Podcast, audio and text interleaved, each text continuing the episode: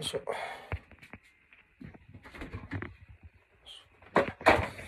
はい、こんばんは。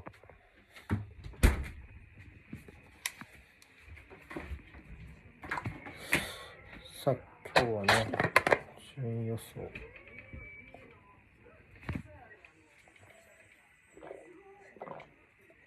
はい、来た。です。です。あ、待って、イヤホンが繋がってねえな。お疲れ様です。ちょっと待ってねおお疲れ様お疲れです。様です。お疲れ様です。よいしょ。あ、みんな来た。あ、そうか。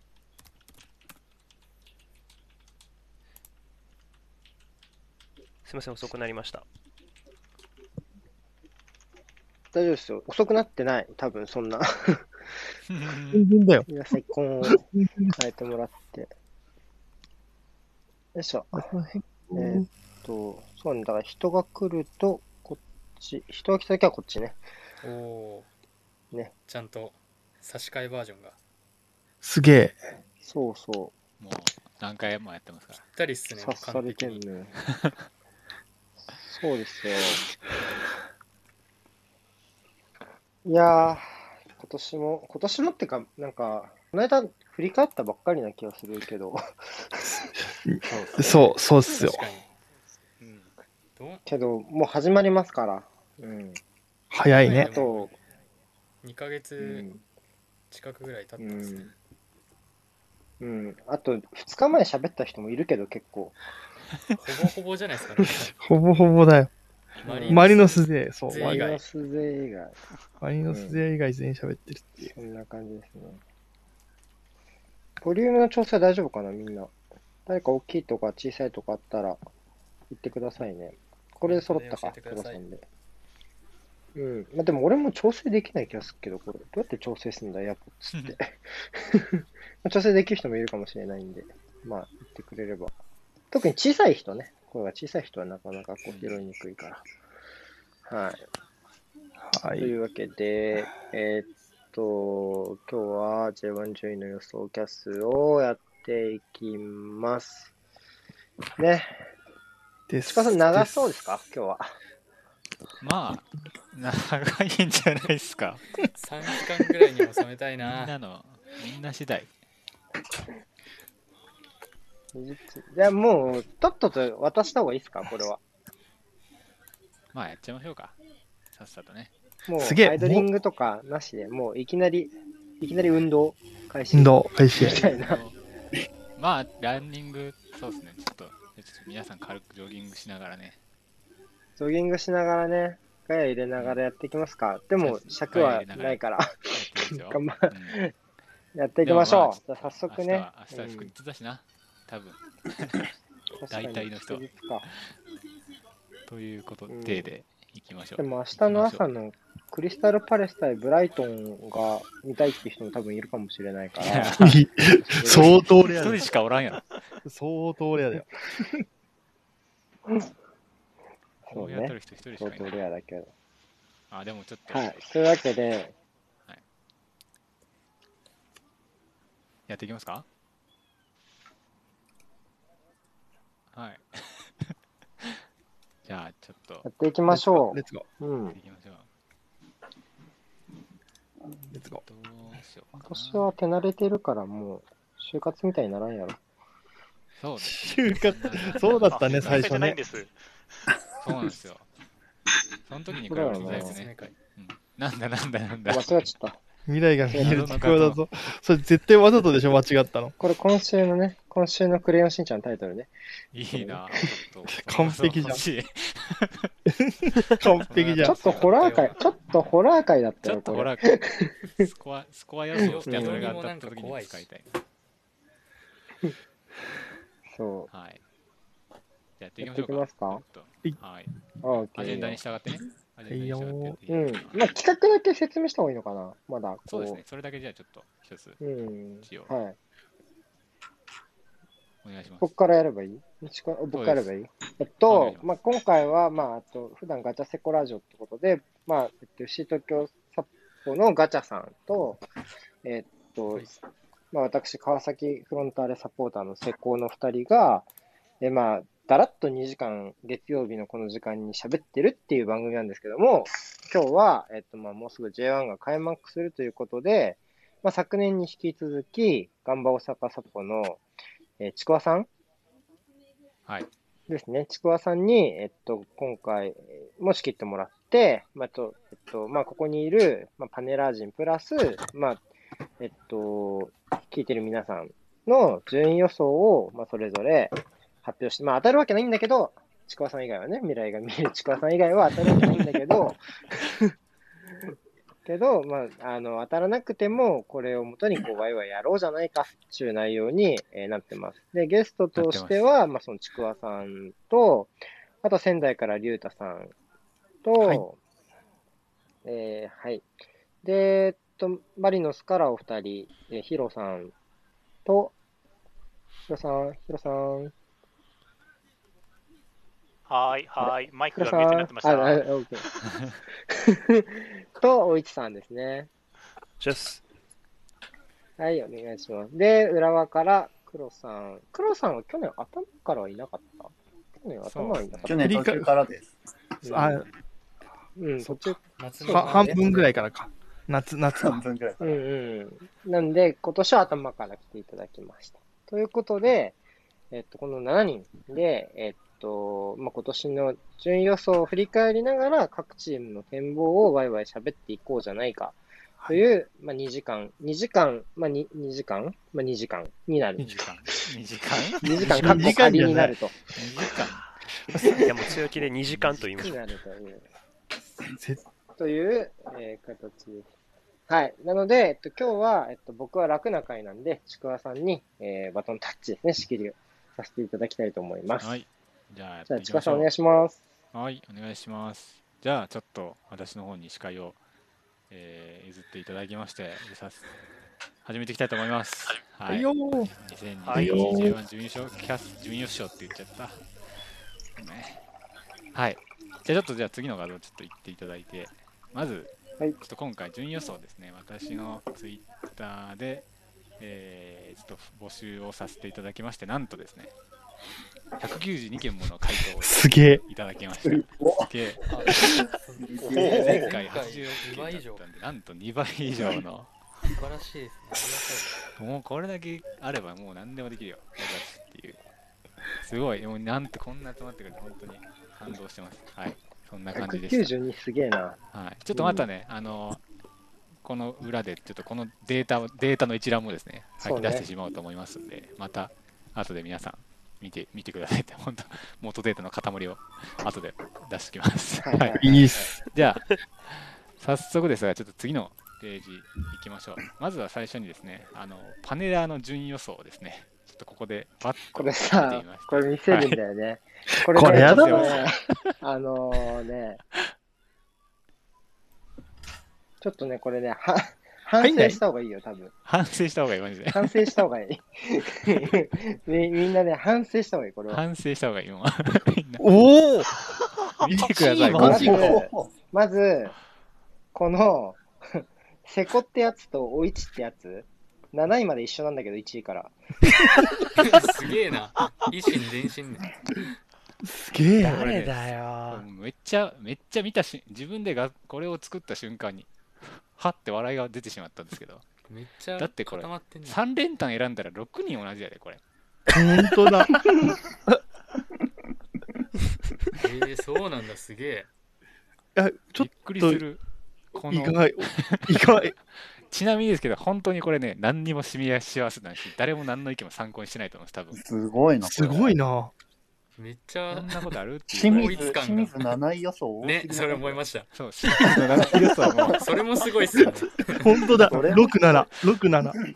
え、打ち合わせしてました皆さんっていうぐらいに、ちょっと気持ち悪いぐらいね、結構似てるんで。なんかもう企画倒れじゃんこれやばいよ。これ、ここれ、これやばい。もうね、反省しよう成り立たないよ。色が全然ないえ、ってことは、偏差が少ないってことは、これパネラー陣ことごとく戦士っていう可能性もなきにしもあらずですよね。そうっすねありえるんだよなそういうことですえ、あすごくない？よ、これ。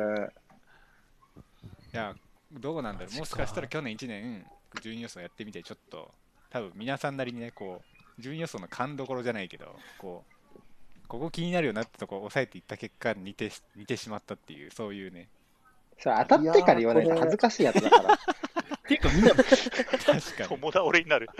これ間違えたなこれ間違えたな。俺、浦和1位にしとけばよかった ですね。これ僕、浦和1位にしてたらすごいキャラが立た戦ないっていう。なんか全員、この1位鹿島がみんなね、ちょっとガチすぎるのよ。ガチだね。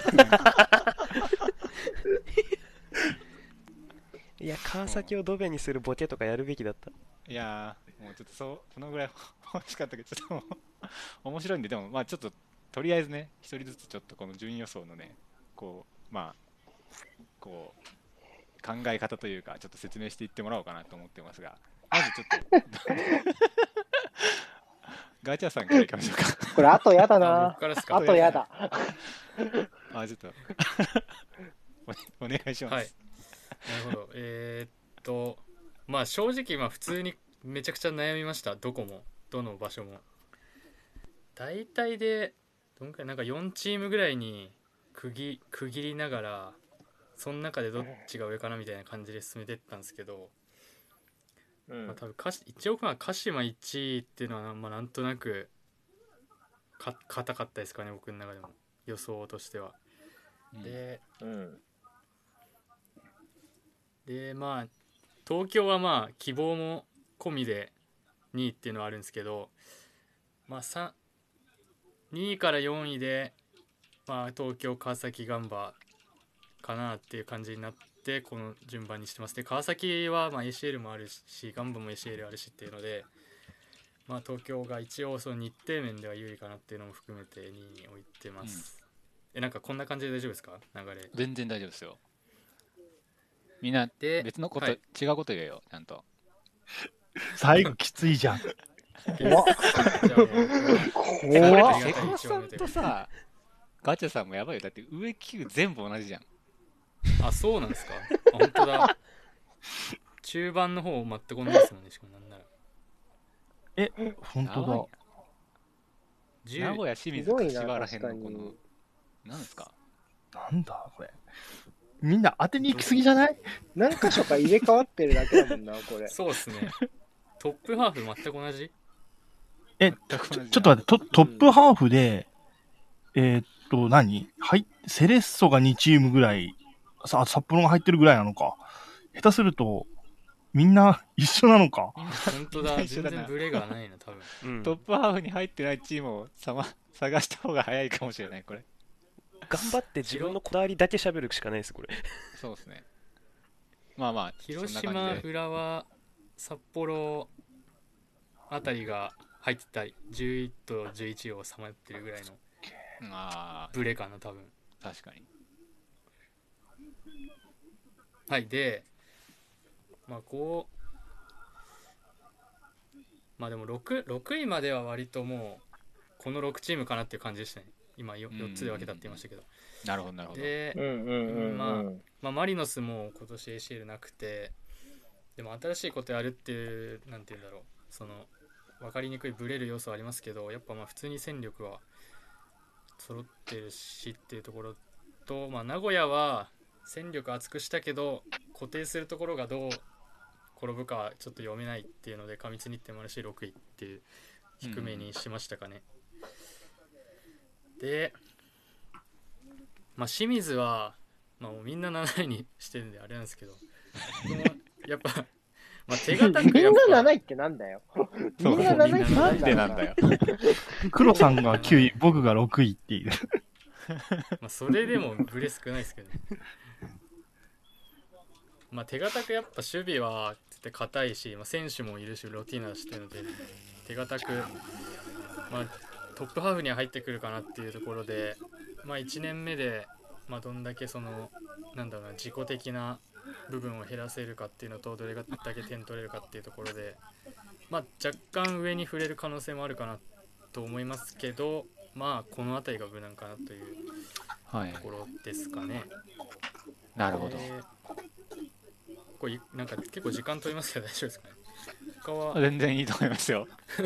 多分だんだん短くなってくんじゃないかな。はい、はそうですね。まあ浦和とちょっとセレッソはかなり読みにくかったですね、柏と広島はなんだろう、まあ、てあんまり入れ、まあ、オルンガとかありますけど、まあ、基本的にベースは変わらないので、まあ、そんな大崩れはしないかなっていうのでこの辺りで浦和セレッソはまあ違うチームになったっていう部分でうんちょっとまあもちろん上に行くっていうところもありますけどまあなんだろうな。安定っていうところで見たら、まあ、広島と柏の方が上に来そうかなっていうので、まあ、ちょっと低めの感じで。で神戸と札幌はもう全然わかんないです。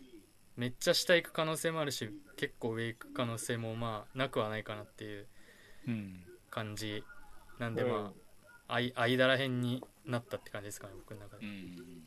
うん。で福岡は多分みんな低いと思うんですけど僕は結構評価高高くて。ガジャさんの個性的な感じありそうですすね。そこは結構違うか。なっていうところで、まあ、割とやっぱ長谷部さんで継続できてるし戦力抜かれたけどそこにちゃんと入れてるしあと後ろがめっちゃ硬いので後ろ方ね。そうだね。そう後ろがめちゃくちゃ硬いのでく崩れないかなっていうので、まあ、か引き分けとかでも勝ち点拾っていける強さはあると思うので結構粘り強く普通に残留しそうかなというのが僕の考えです、で横浜 FC も、まあ、若干低めかですかね多分他に比べるとかもしれないですけど、まあ、バックラインの強さが若干気になるかなっていうところでまあ、低めですかね。まあ、でも点は取れるようになると思います。で、まあ、じゃあここ、ここからなんですけど、まあ、16位仙台っていうのは、でも10 16位から20位までがめっちゃ迷って。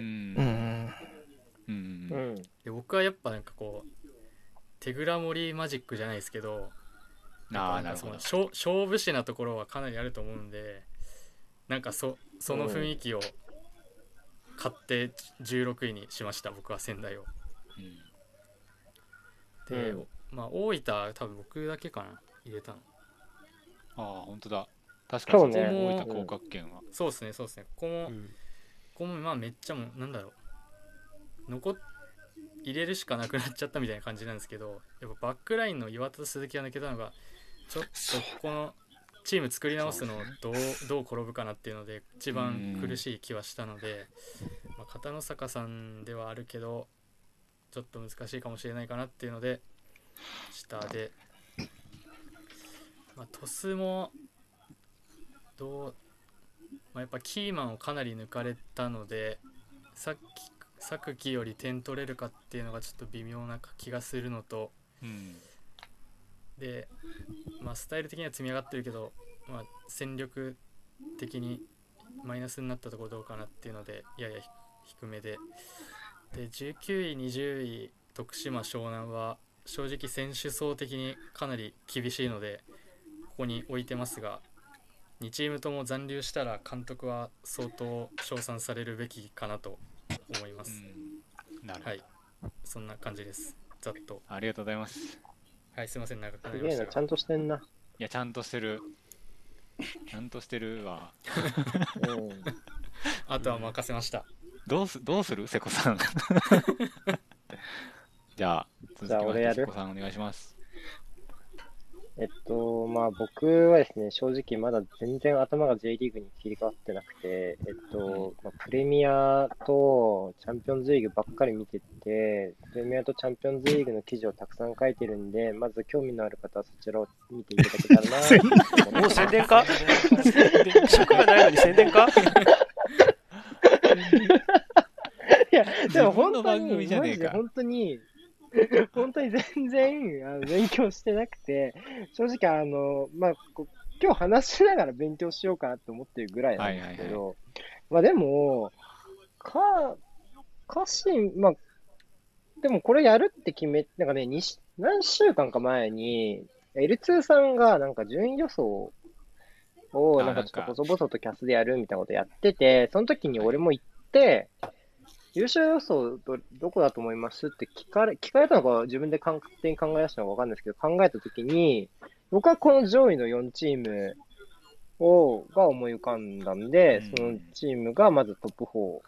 だから僕は、ガチさん6チームって言ったけど、まあ4チームうんに僕は絞りました。で、この時は、まあ、エリキがまだ対談してなかったんで、確かにね僕はエリキが対談してなかったら、3位と4位は帰ってたかなっていうふうに思いました。で、まあ、鹿島はやっぱり国内集中したら強いなっていうのが、まあ、あるのと、まあ、ザーゴが、まあ、不安要素で言うと、結構鹿島りさんがザーゴがやりたいサッカーがまだわからんってよく口癖で言ってるんで、そういうところで言うと、割と今年新しいことを始める可能性もあるのかなっていう気がしてて、そこは不安要素ではあるんだけど、この人は、むしろ現実的に舵を切れば、そういうやり方で勝ち点を拾える人っていうのは去年分かっちゃったなっていうところもあるんで、まあ多分、やりたいことが序盤で見つからなくても、勝ち点を取っていくんだろうなって思って1位にしてます。まあ、川崎は、僕は、まあ、うんまあ、戦力的には充実しているというか、まあ、多少若手におもねっているところはありつつ、まあ、若干戦術がピーキーになってるかなっていうところがあるのと、うんあとは僕は中村健吾がいない初年度ってすごい大変だと思うんですよ、相当。もう想像するよりも。だから、まあ、ちょっと、ちょっとここで、なんだろうな、足踏みをしてしまうのは仕方ないのかなっていう部分はあるうんかな。なんか苦しい時とか、うまくいってる時はもちろんいいんですけど、そういう時に、そのチームをこう、どう引っ張っていくかっていうのも試行錯誤の一年になるかなと思ってて、うんそういう意味で、まあ優勝、まあもちろんしてほしいですけど、は、まあちょっと、鹿島の部に、まあ ACL も込み込みでね、まあえっと、鹿島にししました。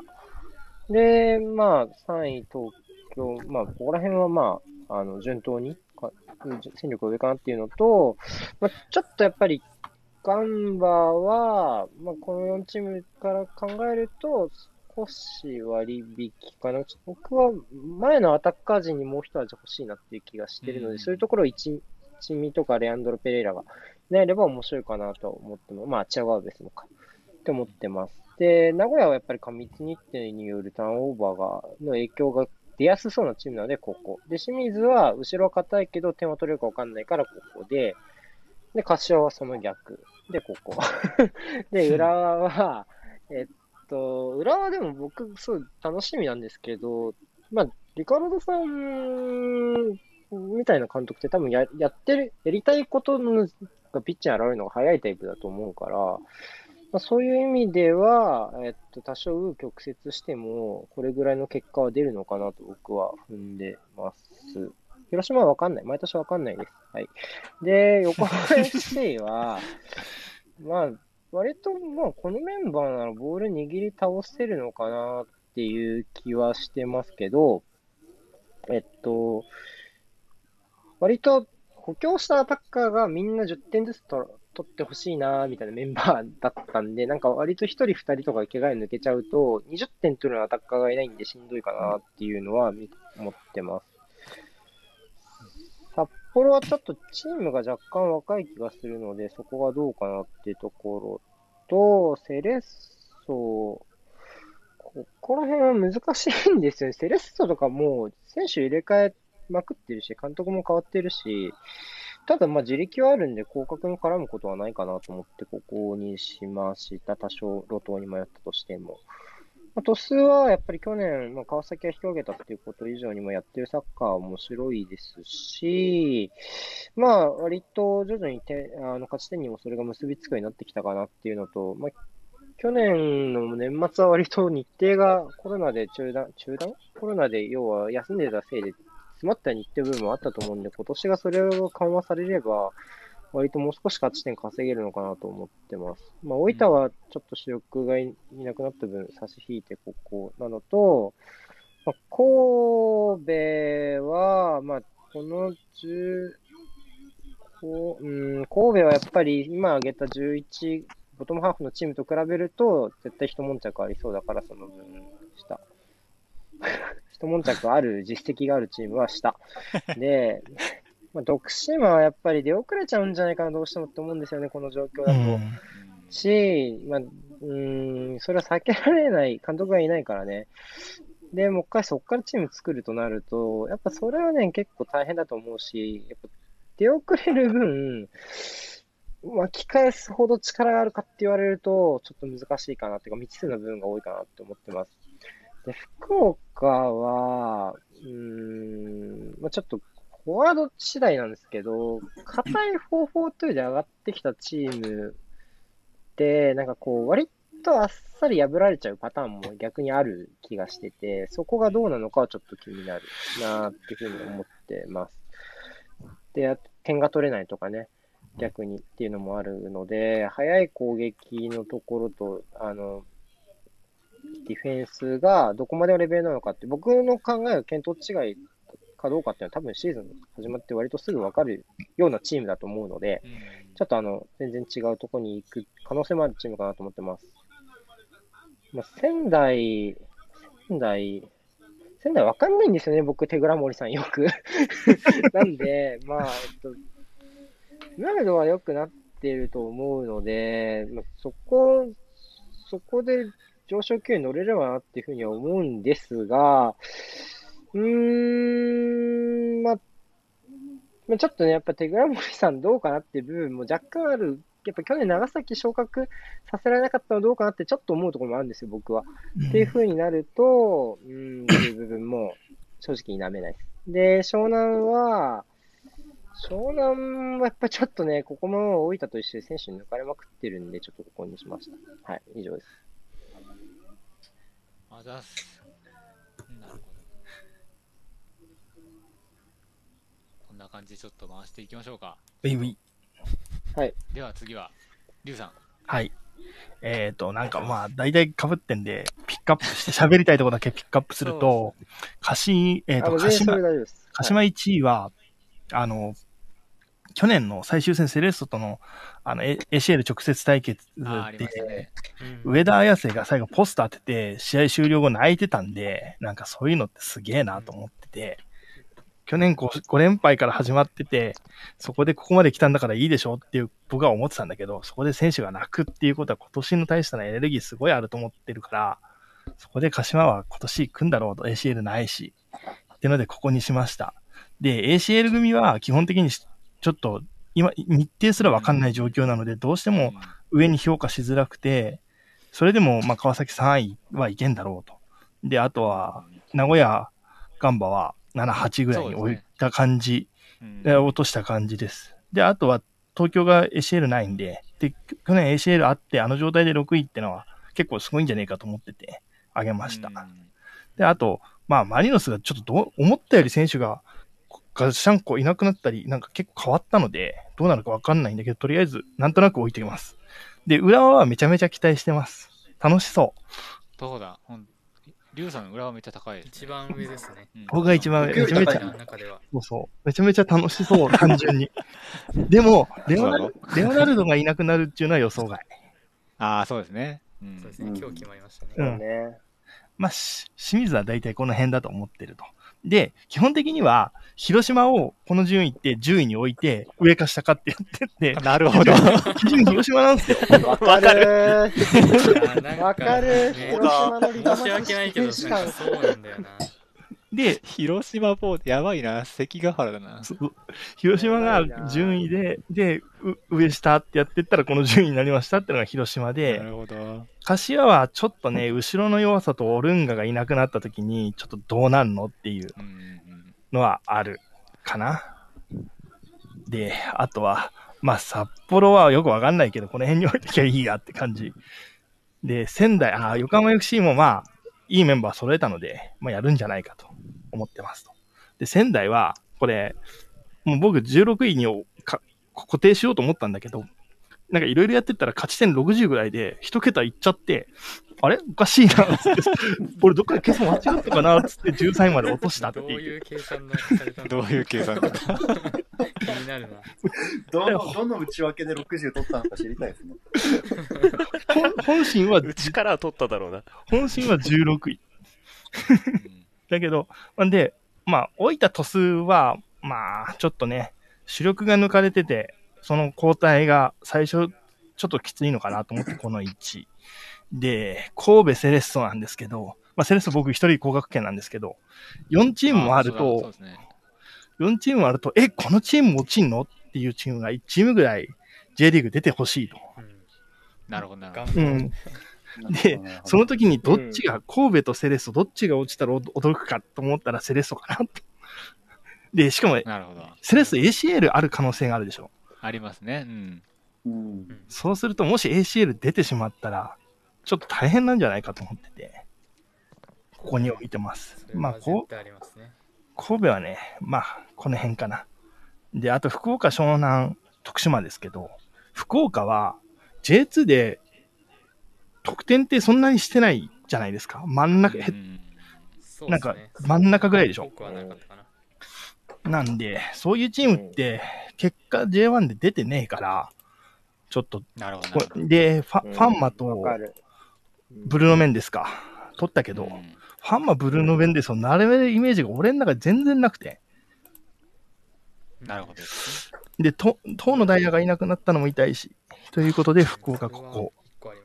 で、まあ、湘南徳島なんだけど、徳島はやっぱりキャンプに監督いないの辛すぎるでしょっていうのがあって、下手すると、だから、4月に入ったとすると、3月に監督解任とほとんど変わんない状態から始まるわけじゃないですか。で、しかも経験のない選手で、そこから自分たちでなんとかできていくかっていうと相当きついのかなと思ってこの順位です。はい。うん ありがとうございます。なるほどなるほど。謎みんいろいろ考えやっぱありますね。こう、似てるようでっていう。でも、広島みんなふーん差別化図ろうとすんな、一生懸命。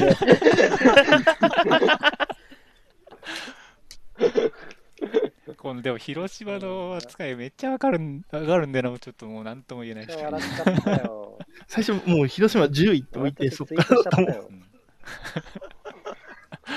はい。じゃあ次は黒さん、お願いします。はい。えーっと、僕はまず去年の順位表と成績をちょっと眺めてみて、えっと、得失点差と得点と失点で、どれが一番順位に関係してるっていうか、うん最終順位と近いのかなっていうのをちょっと見ました。で、そしたらやっぱ失点数が一番近いっていうことがなんとなく分かって。で、そうするとじゃあ過去どうかなと思って5年前ぐらいまでのあの J1 のデータを全部出してみて、で、あと監督変わったりするんで、現監督のちゃんとしてる。ちょっさらっと言ってますけど、ちょっと数字を出してみた。ちゃんとしてる？でま、ま。えーと、過去2年の失点の平均と今の体制の平均って出したんですけど、両方かな？えっ、と、1位、あ、現体制の失点が一番低いのはやっぱ川崎なんですよね。で過去5年でも多分川崎が一番低くて、まあ、あの守備が硬いっていうよりはボールを長く持ってるってことだと思うんですけど、まあ、やっぱ守備がこんだけ硬いのはいい、まあ、失点が少ないのはいいなと思って、まあ、そういうチームを川崎筆頭に置いたということです。で、川崎は森田いなくなっちゃったけど、あの僕、個人的には両サイド、右のウイング、左のウイング、右サイドバック、左サイドバックのセットが、こうずっとボール回せるじゃないですか、川崎って。あれがあんまり崩れなければ、やり方変えなくても安定するんじゃないかなと思って、まあいろいろ ACL とかあるんですけど、まあ川崎がやっぱ抜けてるかなと思って1位にしたと。で、えっと、鹿島、東京、名古屋、えっと、あと広島も、えっと、今の体制で言うと失点がかなり低いチームで、広島は皆さんなんかよくわかんないって言ってましたけど、僕もよくわかんないんですけど、えっと、上福さんに、上福さんになってからの失点数は川崎の次なんですよね。うん、そうだ次に。成績がいいね。すごい失点が少ないんですよ。で、えーっと、多分攻め方？サイドからこう攻められるかとか、フォワードいるかとかあって、多分サポーターの心情的にももっとボールつなげっていうのが、広島は多分あると思うんで、まあ、最初はいろいろやるんじゃないかなと思うんですけど、ちょっとこれやっぱ無理だなってなった時に、あの、引いてカウンターに戻したというか、引いてカウンター気味にやっても、多分成績だ出るだろうなと思って、えーっと、広島は比較う的ん上位予想にうんしました。で、あとはまあ、鹿島が強そうっていうのも皆さんと一緒だし、ACL はちょっときついかなっていうので、名古屋とかガンバを下げてるのも一緒ぐらいですかね。うんで、浦和は、うん。えーっと、1位にしたかったんですけど、ちょっと、ちょっとお酒飲んじゃった人とかがいいるあたりで、ちょっとこれ1位無理だなっていうことに思い至りまして、で、どこにしようかなと思ったんですけど、うーんと、ガンバには勝ちたいと思ったんですよね。ガンバには勝ちたい。あと、清水にも勝ちたい。です。監督変わったセレッソにも勝ちたいで、この辺。なるほど。起きました。はい。まあ、マリノス、あ、マリノスは結構皆さん高くて僕びっくりしたんですけど、僕は、あの、エリキとかフォワード抜けても、また新しいの入ってきてるし、あと岩田がいるのが結構でかいんじゃないかなと思ってて、バックラインはう、んチアゴ・マルチンスとかもフルで働ければ、あちょっと怪我とかわかんないですけど、あの、いいメンバー揃ってるんで強いかなと思います。えーっと、あと皆さんと違うのはどこかな？あ、大分が僕結構高いんですけど、そうですね。大分も同じで、えっと、比較的失点数が落ち着いてる。えっと、うん45失点ぐらいらしいです。あ、まあ、去年が45失点だったというだけなんですけど、えっと、まあ、これぐらいの失点数に収められるならいいかなと思ってて、ただ鈴木がいないとかっていうのは、まさかとウエビスを取ってるんで、まあ、二人とも僕結構好きな選手なんで、まあ、彼らがフィットすれば、うん。逆にフォワードは強くなってるんで、まあいいのかなと思って、ちょっと期待も込めて大分は上の方うんというか、11位にしました。柏はやっぱりちょっと、後ろが弱いんで、あのー失点数っていう意味でもやっぱ多めの数字が出てますし、まあちょっと俺がいないんじゃ厳しいかなということでこの辺です。うんえーっと、下の方は、えー仙台は僕は手倉森さんのサッカー、2011年、2012年ぐらいの仙台の印象がすごく強くて、あのサッカーがまた見れるなら仙台は、まあ、少なくとも落ちはしないかなっていうような、えー意味で16位にしました。またサイドバックからサイドバックへのクロスみたいなのを見せてほしいなと思って、この順位です。で、4チーム、落ちる4チームはもうちょっとここは全部厳しいかなと思いつつ、やっぱり監督が合流してない徳島と、あと人抜かれた鳥栖湘南はしたっていうような感じですかね。はい。これ、それで結果的にこうなりましたという感じですー、い。いですね、なんか。やっぱりあれですね、プロセスが大事ですね、やっぱ。結果じゃねえな。ダメだね。大事だ人。に喋ってたわ、俺。広島真ん中とか言っちゃダメだね。うん。反省会が早い。なんかいいですね。なんか去年のあのヒロさんやの時ばいな、のちょっと。うん。ヒロさんの時のあれは、あそこまではないですけど、こう、なんだろうな。あ、そうですなんだろう、あれ？1.5列目みたいな感じです、今、気持ちは。ちょっとあんまり黒さんにしてもピンとこないかもしちょっれないですけど。となんか、うん全部シミュレーションしたっていう。プレミアの、プレミアの今の展望についてちょっと話していいですか？僕もちょっと今。プレミアリーグのなんで、なんで対抗意識を？自。信が、考えてる自信があるから自信があるから。はい。俺が自最近分の番自考えの番組でや聞いってほしくて。自分の番組だけど、これ。自分の番組自分の番組だけど。これ番組だわ。はい。いや、はい面白か、面白いな。じゃあ次はヒロさん。今年は一体どんな、ちょっとそのはいハードル上げるのもよくないよね。ヒロさんお願いします。はい。千葉さんがですね、PDCA は大事だということで、まず去年を反省したんですよ。はいえーと予想したのが半分だったと。もう、もう面白いのずるいわ。半分か予想したのっていうことで、いやー、やっぱ全部やんなきゃダメじゃないかなってことで、今年は全社1個ずつやって、勝ち点を計算してみました。おかしいね。で、去年はただチームを付き合わせて、こっち勝つかな、勝つかなしかやらなかったんですけど、今年は日程とか考えて、この期間空くからこのチーム強くなるだろうなとか、夏に獲得してきてどうするだろうなとか、勝手にシナリオを妄想して、最初の方はやってたんですけど、なんか途中からだんだん面倒くさくなってきて、まあ、こうかなとかなって、とりあえず予想した。勝ち点で並べたのがこれです。おー。こう。え何を言えばいいのかな、ちょっと浦和が低いのが、最初、普通にやったときに、あれ、降格圏突っ込んだけど、こんなに勝てない浦和って思って、そんなに負けさせたんですか？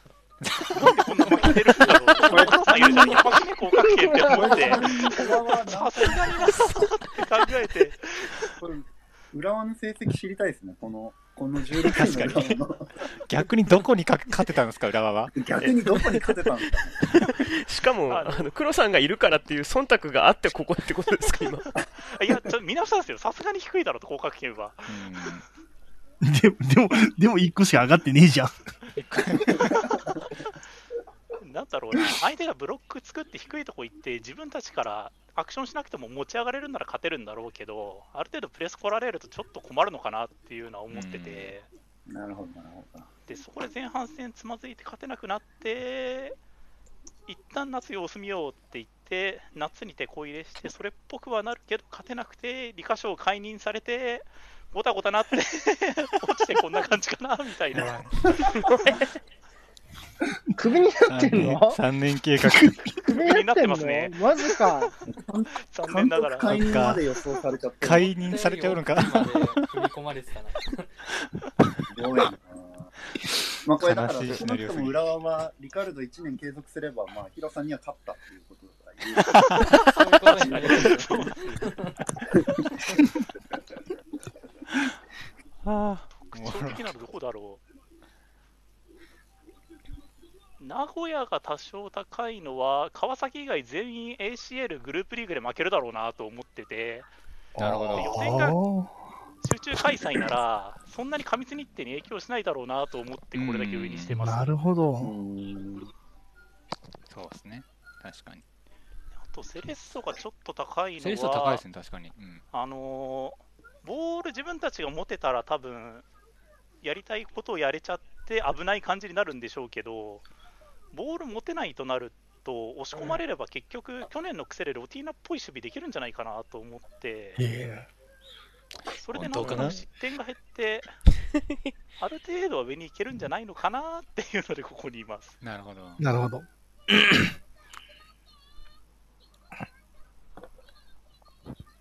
うん、で、あそうだ、あと横浜 FC は落ちとけってことで、多少の勝ち点の操作をし ギリギリ突っ込んどいてます。え、ちょっと待って、裏裏和ってそうそういうレベルの交換だったの？落ちとけの次だったって。えーと落ちときな次。仙台、浦和、横浜 FC、福岡あたりが勝ち点近いです、自分のだと。あ、まあそうだよね。なるほどね。そうなんだ。あ、裏はそこなのか？うん、そんな感じです。全試合シミュレーションやっても、広島は11位なんだ、結局。結いやがてそこに帰るなんか、結広局。島のこう収勝ち星黒星のこうなんだなん流れを見たいっす一番そうだね。うんなんかどこに勝ってっていう流れで来てんだろうすごいな。収束していく広島という存在が。そう。広島も結構変わってんのに。はい。じゃあ次は、おいちさんですかね。はい僕も一応 PDCA を回しまして、あ なるほの、何せ、何せ去年大外しをしましたから。やべ、ええちょっと嫌なこと言うな、かぶってんだよ。もうね、そうなったらですよ、あの前回の敗因何かって考えたら、あの誰がどこに行ったか全く知らないまま行ったチームが何件かあったっていうことで、まあ、特に名古屋なんですけど、うん。うん。で、もうここはもう、あのアウトソーシングするしかないと、もう知恵を知恵を借りるしかないと、もう巨大なシンクタンクに行きましたと、もうその名もガチャのメモ帳。う わ、ガチャのメモ帳来たいや、素晴らしいー。ですよね、あれ。戦力分析のやつ。いや、僕これ、あそこに H が全て詰まってますみんなあれ見たからだと思うんですよね。なるほど。それでもすごくないですか？別に。みんな同じ、同じソースで勉強したから、それは、何に来るとかまでは言ってないから。同じクラスの。なんかちなみに僕は見ましたよ。僕は見てあありいます。なんかアーセナル、アーセナル優勝するみたいなブログ書いてもらっていい？なんかわかんないけど。とりあえず。どういうことですか？なんか、もうなんか現実までなんかこう追いつかせてほしいわ、もはや。はい。で、もう、確かね、ガチャさんが優勝っていう2文字を書いたのおそらく鹿島だけだったんですよ。なんと多分その時からなんかあったんでしょうね多分うん。っ僕も全部覚えててないことは優勝だなと。いや、ひどいな、競馬予想か。ダメじゃんあの、責任を押し付けてますよそれひどい。競馬新聞を読んだものままを書いてる感じ。まあまあまあそんな、まあそういうのもあるけど、純粋にエベラルドが残ったの大きいですよね、やっぱ。そうですね、うん、確かにね。まあそうだね。まあだから僕が一応あのガチャさんのソースとしつつ僕が考えたのは前最前列と最後列のことを考えててうん。そこはもうどうしようもないかなっていうところがあって、まあ、鹿島はそこは硬いなっていうのと右サイド問題は、まあ、常本圭吾っていう明治の マリノスユースのやつが入るんで、まあ、そこで固まりそうな気はするなあとで東京さんは手堅いでしょうというのと、まあ、ガチャさんへのあのソース代金としてちょっと高めにそうですね。で 川崎は本当は川崎は本当は降格圏に部長としたかったですけど、さすがに 2, 2年間連続ドベは嫌だから3位に。僕が予想がドドベが嫌だから3位に置きました。えー当てに来た。正直でいい。正直でよろしいぞ。うちは正直4位は希望的観測です。ちょっと新しいことやってるのが裏目に出るかもしれないし、あの大当たりするかもしれないんで、去年の川崎がなんか、どっちにも転ぶよねみたいな言われ方をしてたと思うんですけど、うん僕はの中ではマリノスはそんな感じです。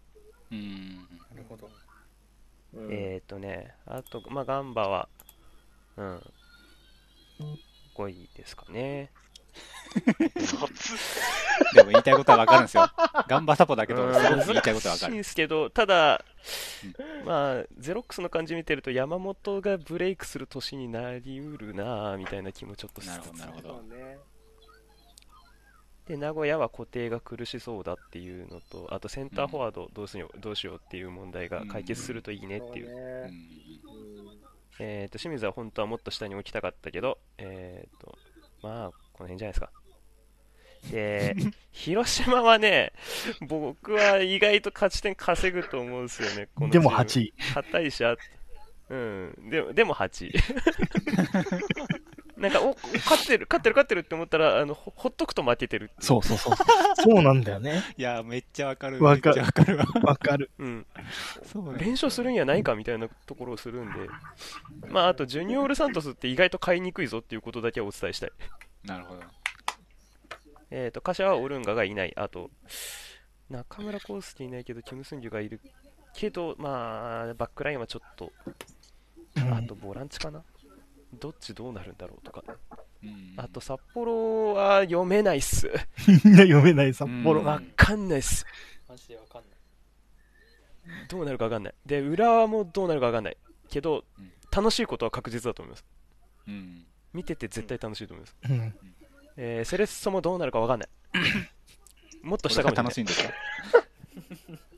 セレッソは上ブレしてここです。上ブレしてここなんだ。上振れなんだで、神戸は、うん、神戸も上ブレしてここです。うん。どまあ、下に、ブレるとしたら下かなって感じ。うん。えっ、と、大分は、うーん、なんだかんだ、えバックライン引っこ抜かれたけど、うん、サッカーとかはいい味出すでしょうし、長澤もいますしね、うん困ったらっていうところができるんで、大きいかなと。で、鳥栖は、うん。鳥栖はいいチームなんでそこに置いております。で、仙台は、うん、本当はもうちょっと上にしたかったです。あの手堅いんで、勝ち点を稼ぐっていうことに関しては本当、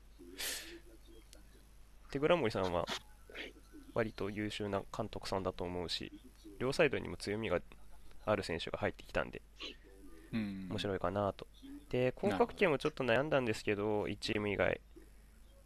あと最下位の最最下位のチーム湘南はな、湘南もな、斎藤美月がいないの結構痛いっすよね。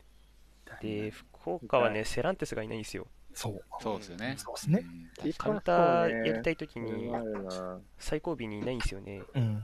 ていうのが痛いなっていうので、まあ、以上19チームのことを想定しましたと。ありがとうございます。うん、そうね。考えてないからね。てか、上振れってなんだよ。自分で考えてんのに上振れってなんだよ。黙って聞いてたけど。自分次第じゃん、うん上振れとか。いや、なんか、相対評価をしてった時確かにに、あ、やっぱこっちかなとか言って。ん。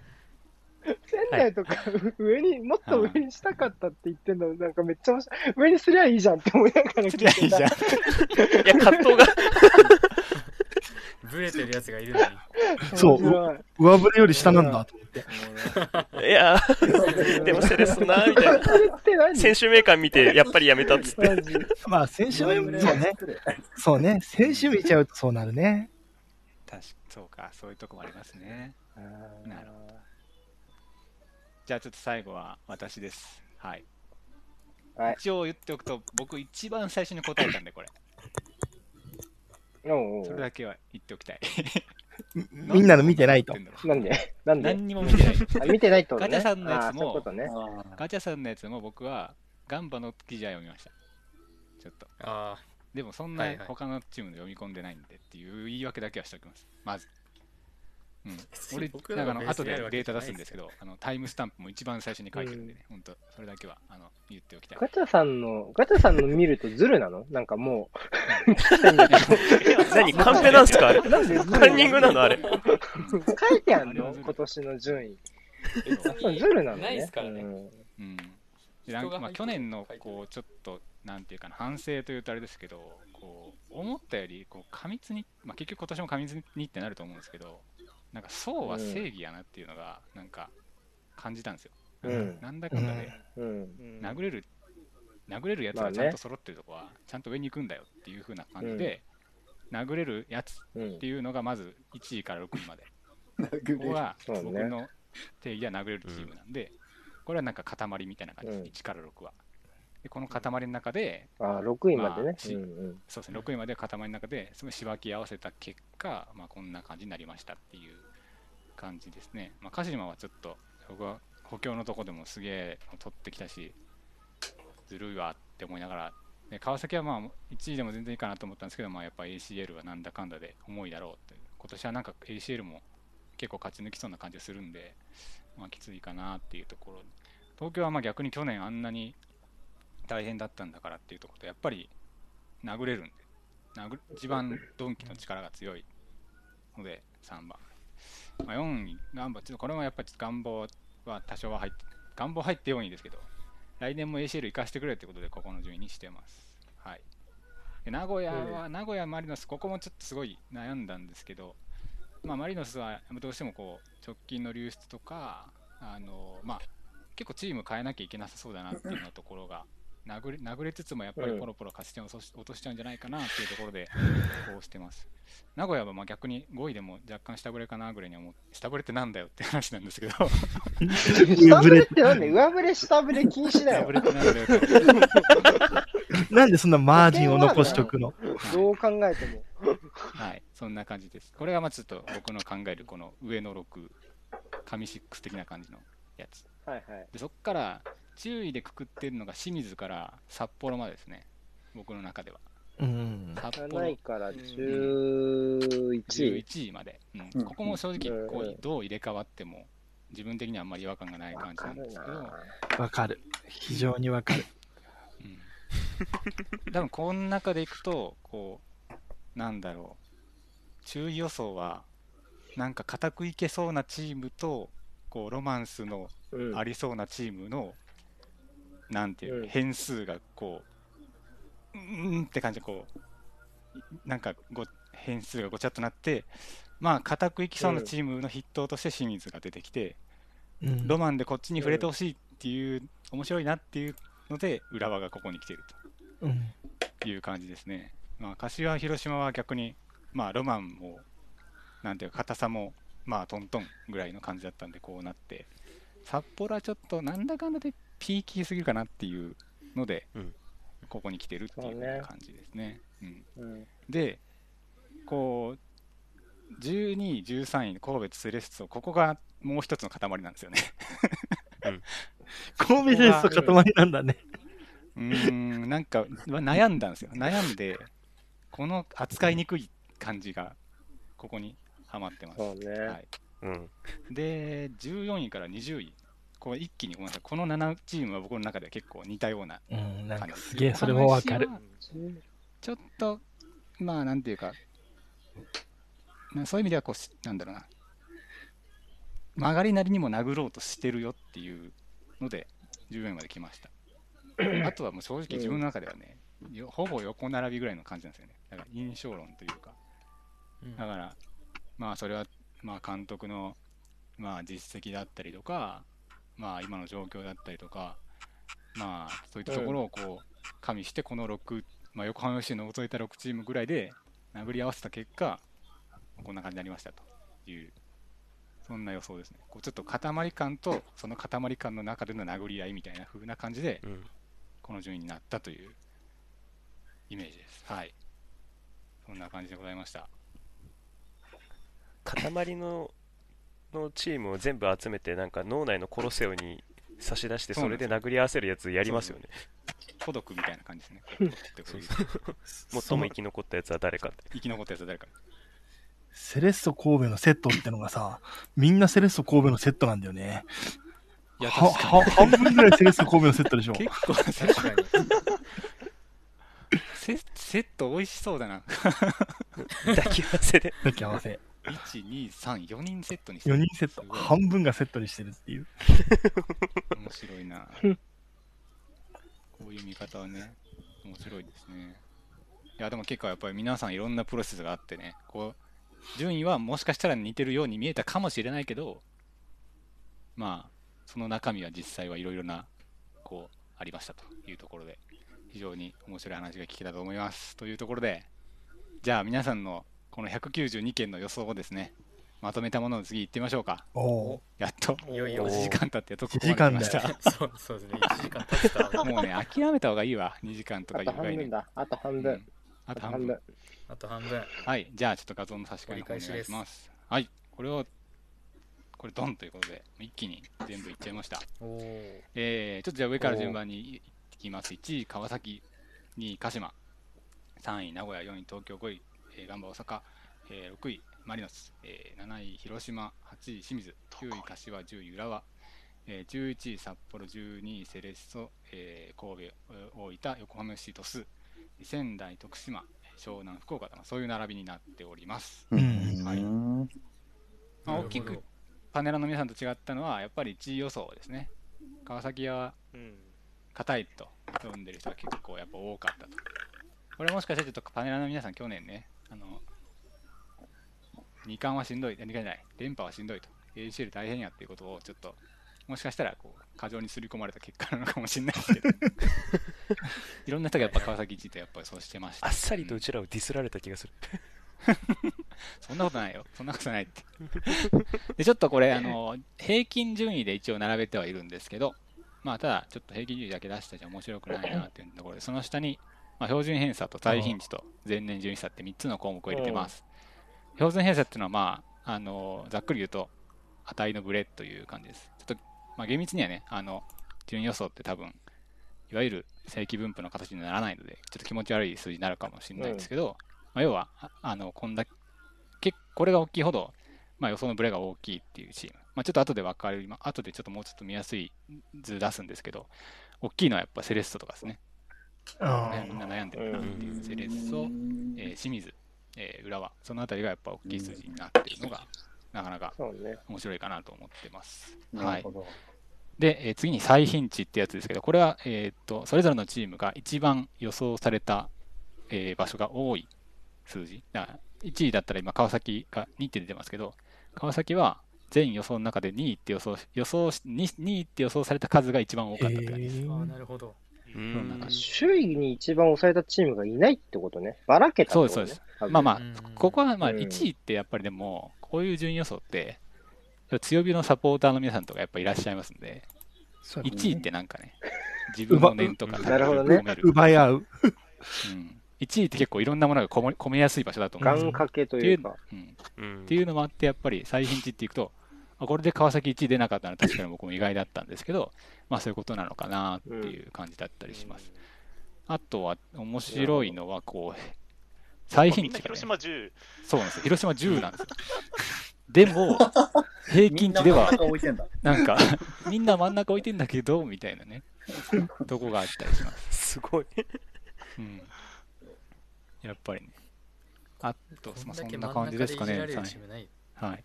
あとね、最貧値で、最貧値でちょっと面白かったのは、そう、セレッソね。セレッソ。はい。17なんだね。これはね、ああ俺の予想なんですけど、ちゃんと見てないんですけど、多分ちょっと強火のガンバサポガンバサポ？がですね。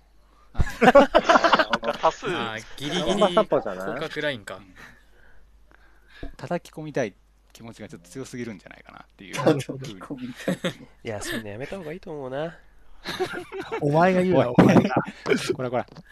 そう、でもサンプルの質はね、確かに、ちょっとシルバージャブみたいなのが言ってますけど、うん。まあ、それはちょっと仕方ない。これは、もうこればっかりは仕方ないんでね。まあ、ちょっと後々、そのサンプルの質について言及する、あの、データも出てきますんで、まあ、多分ちょっと楽しみにしていただいうて。そね。はい。で、えーっと、まあ、その下に最後に前年順位差ってとこを入れてます。まあここは前年の順位と比べて、まあ、大きさを伸ばしたチームと、まあ、そうじゃないチームっていうのが結構分かりやすいかなと。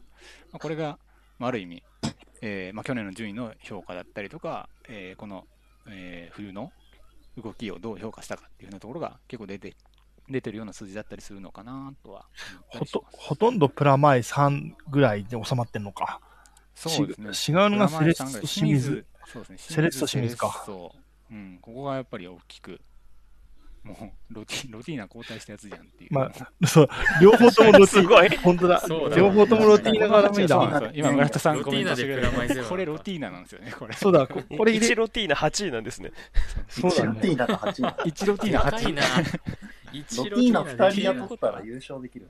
そう、ロティーナ2人いれば優勝できる。カンストするわロティーナ2人いれば優勝できる、やばいえ。じゃ広島ロティーナ行けば優勝できるのかな？広島ロティーナで。広島ロティーナで勝つるぞ。1位を超える広島足すロティーナ。俺真ん中にするな。真ん中だな。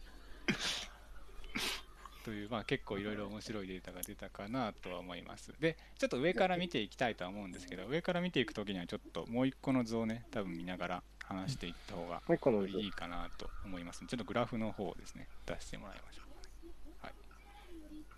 はい。ちょっとこんな感じでおまとめてみました。えーっと、上から、まあ、ちょっとこのた縦軸が順位です、これ。横軸これがまあ上振れとか下振れってやつね。そうだね。上振れ下振れだね。あーほら、うんほらしてる本当のやつめっちゃ上振れしてる。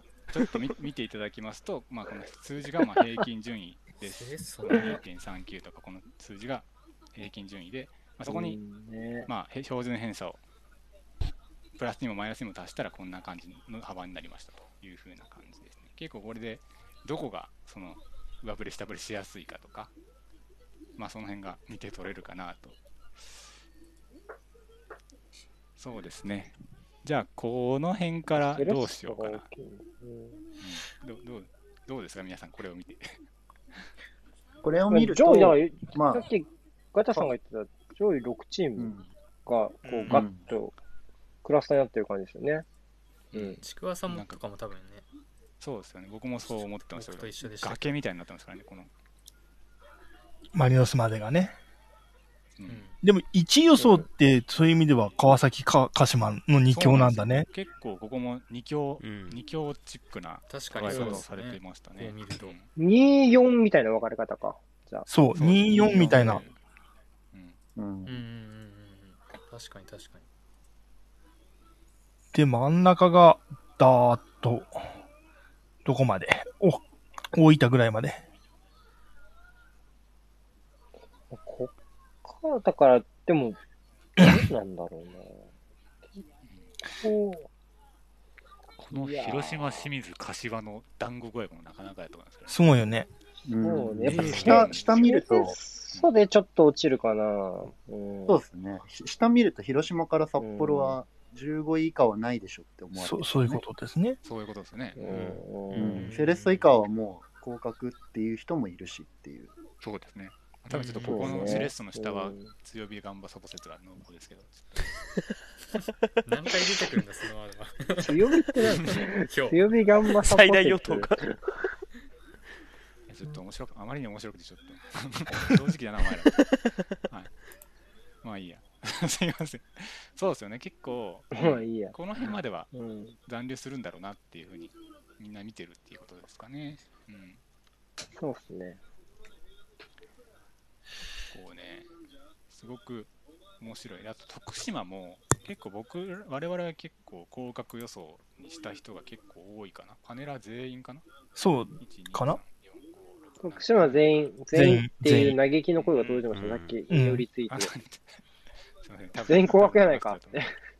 全国かけないから。いや、まあ、まあ、いろいろあるんですよ。それでも、あの、他、そうですね、福岡よりは、もう明らかに良いという言ったらあれですけど、湘南福岡とは一つちょっと、うん一つ階段が上がったところにいるっていうのが、そうだね。上上が出てる上が、上が出てんだね。ううんん、ポイントかなとは思います。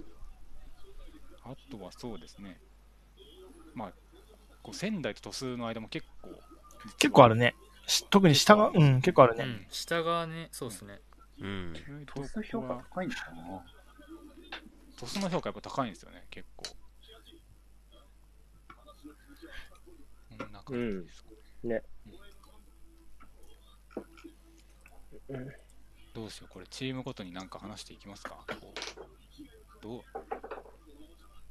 う？どうしようって何？いやもうそ、そこは結構、なんか悪魔のいざないみたいなとこあるじゃないですか、これ。やりすぎるとマジで帰ってこれなくなるっていう。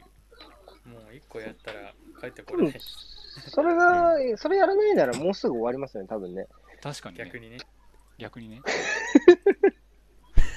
どうしよう、どっち、どっち、ちょっと小ネタ、小ネタ先やってから、なんかもう、上がった、上がった。エンドコンテンツやりますうん。うん。そうしましょういいよじゃあそれでいいよ。うん。ちょっとじゃあこれは後で皆さん上から順番にチームについてああだこうだ喋ってもらうことにします。眠くなるまで。はい。というわけで、ちょっと小ネタをはい先に回していきたいと思いますが、一つ目がちょっとあのさっきのですね、えーっと、シルジャベ、シルバージャベリンさんの、あの、なんか、なんだ、サンプルの指数ってとこあったんで、これ去年もちょっとやったんですけど、ポジネガ指数というやつを出してます。えーまあ、要はですね、サポーターがやった順位予想と、サポーター以外がやった順位予想にどんぐらい差があるかっていう風な数字です。まあこれが大きいほど、まあ、他サポートのイメージと比べてポジティブだし、小さいほどやっぱネガティブだしみたいな風に、うんそんな感じですね。どうしてもちょっとサンプル、その下にちょっと回答サポのサンプルの数字を載っけてあるんですけど、ちょっとやっぱり、あの回答に偏り出て、偏りがあるんまあですね。あそういうことか。湘南とか1だからこんな高いのだかか。らね。そうなんですよん。そうそれはちょっと、この人多分湘南。多分この湘南サップは、うんあの、河野太郎だと思うんですけど、なんでだよ。これは強火じゃないんですか圧倒的に圧勝してるから。うん、とか、とかですね。はい。てか、こと神戸、まあ明明らかにおもろいのは神戸。神戸ねまあ、サンプル1っていうところはね、落ちるまあ一人ですからねこれ一っていうところはね。うん。うんうん考慮しないといけないんですけど、この、このネガティブさちょっと、なんか、でも、みんな納得、納得感あるやんっていう。うん、ある。逆に神戸、神戸サポが一人しか回答してくれなかったっていうのがね、ちょっと逆に僕はね、そのなんていうか、今年の神戸の悲しさを表してるんじゃないかなって思ったりするんですけど、ああ、なるほどね。もうみんな興味が薄れてると。そうなんです。もう そういうこと夢見予想したくないんだでも、でも、去年の、去年の唯一、ポジネが逆転チームだった名古屋は躍進してるからね。割と。そうですね、強確かにかっ。たからね。確かにそうだね去年は名古屋だけポジネが逆転してたから、そうなんですだから神戸もそのジンクスに乗っかるなら、今年は躍進ですよ。する？なんですか、そのつつつつましやかなサポーターっていうか、自虐的なサポーターが多ければ優勝するってってどういうことですか？わかんないけど。J リーグ魔境だから。うんあと、強火のガンバサポーターは意外とそんなに上には置かないんですね。まあまあまあ、そう。まあ、意外とでも、あの、よガンバ自体が結構上だったんで、多分、まあ、どうしてもこう、これって中中位以下が数字として上がりやすくなっちゃうなんですよね。なんかそういう、まあ、そこはちょっと仕方ないところあるんですけど、まあ、この並びで見たら結構、割と強火に予想してる方ちゃうって、この東京とか横浜とか横の並びと比べると、うん。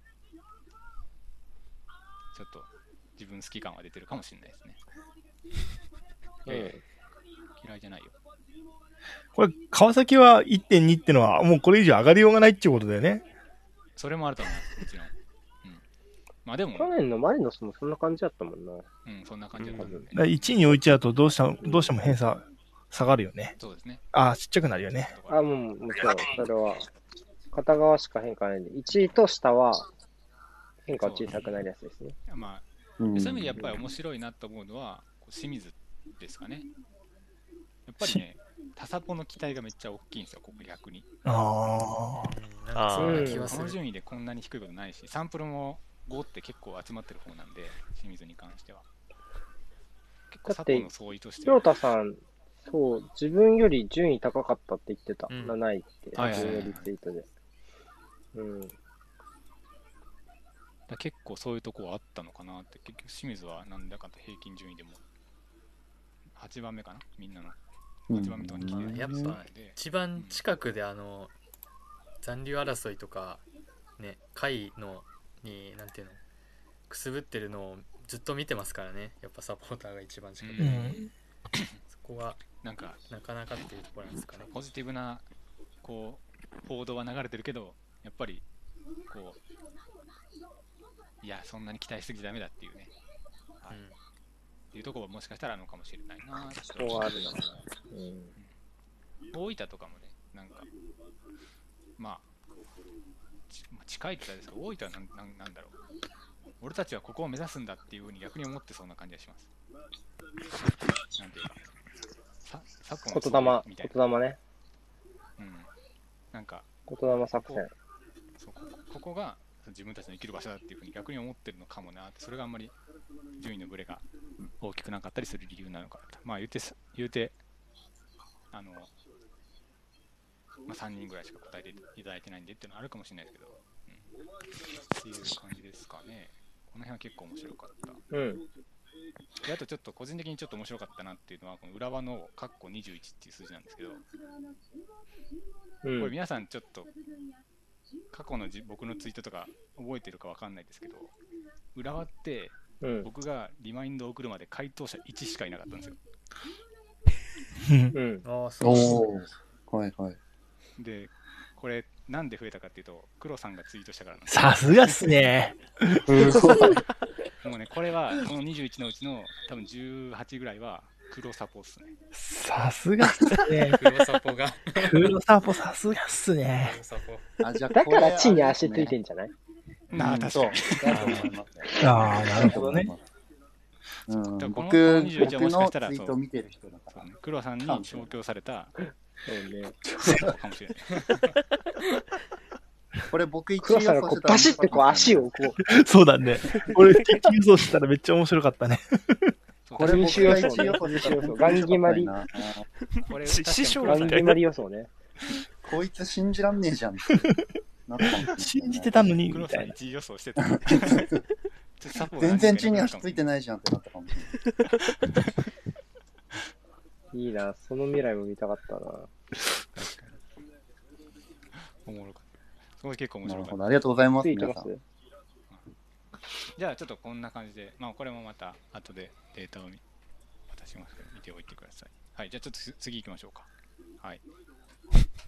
ちょっとこれは企画、小ネタ、順位予想版ダービーマッチとなってまして、ああ面白いえーざっくり言うとですね、あの、ガンバサポに、もうこれちょっと答え出ちゃってるんですけど、ガンバサポによるセレストの予想順位、セレストによるガンバの予想順位っていうのを ちょっと比べて並べてみてみます。はい。えーっとですね、うん。ガンバとセレッソはですね、やっぱお前らちゃんと仲悪いんだなっていうことが 分かる。なんてびっくりしたもん、これ。なんかもうちょっと、なんか、こんだけ予想順位下がるし、なんか、もうちょっとなんか、なんだろう、ガンバがもうちょっと平均、なんか、ガンバがもうちょっと高くなるのかなとか思ったりしたんですけど、なんだろうな。この平均の近しさすごくないですか、逆に。つかおおお互い、お互い殴ってるっていうのが面白いな。これ多分殴り合ってると思ってるんですよね。確かになで、まあ、ちょっとこなんかそれだけ出してちょっとあんま面白くないなと思ったんで、玉川クラシコに関してもデータ出してみました。まあガチャセコだからね。そうですね。うん。まあそうっすね結構あの回答者数も多かったんで、川崎が17、東京が11って結構たくさんの人に回答してもらったんで、ここはどんなもんかなと思ってたんですけども、まあ意外とここはなんか殴り合いって感じじゃないなっていう、ちょっと、もしかしたらちょっと川崎さんの、こう、なんて、ちょっとお高く止まっちゃってる感じが出てるかもしれなんでだよ。なんで悪口だよ。いい方にも悪い方にも取れたのに、悪い方これ、あれ、あれあれだね。あ横れで浜、も、あれじゃない？うん。だからそうマリノスが上位に、ね、なりうるじゃないですか。だから、やっぱマリノス上位にするよりは、東京の方がいいからって人が多いんじゃないですか。なるほど。なるほどね。うん。うん。ちょっとそこちょっとどどうピックアップしようか迷ったんですけどね。マリノスも入れようか。そうねマリノスも結構やっぱサンプル多かったんで。でもちょっとうん。マリマリノスを横浜ダービーな形で持ってこうとするとちょっとタコ殴りになっちゃう感じがしたんで、ちょっとなるほどね神奈川の方がバチバチしてそうっすよね。うん。横浜、川崎の方がなんか、ううんん、うんサンプルもあって出てるかもしんないね。なるほど。そうっすね。結構あれですか、横浜、川崎ってそんな感じある？あ、でもそんな感そうじですよかもね。うん、俺そんな感じや。結構あれなんじゃないですか、多分。あのー、普通に二人も呼んでるせいで薄いけど、ここに。そっか、うん。そうだわ。そうなのよ。それがあったわ。そうなんですよね。一応そうなんだよ。ちょっと待ってね。下手すると大阪ダービーよりも多分来るかもしれないっすね。即席でちょっとやってうみましょうか。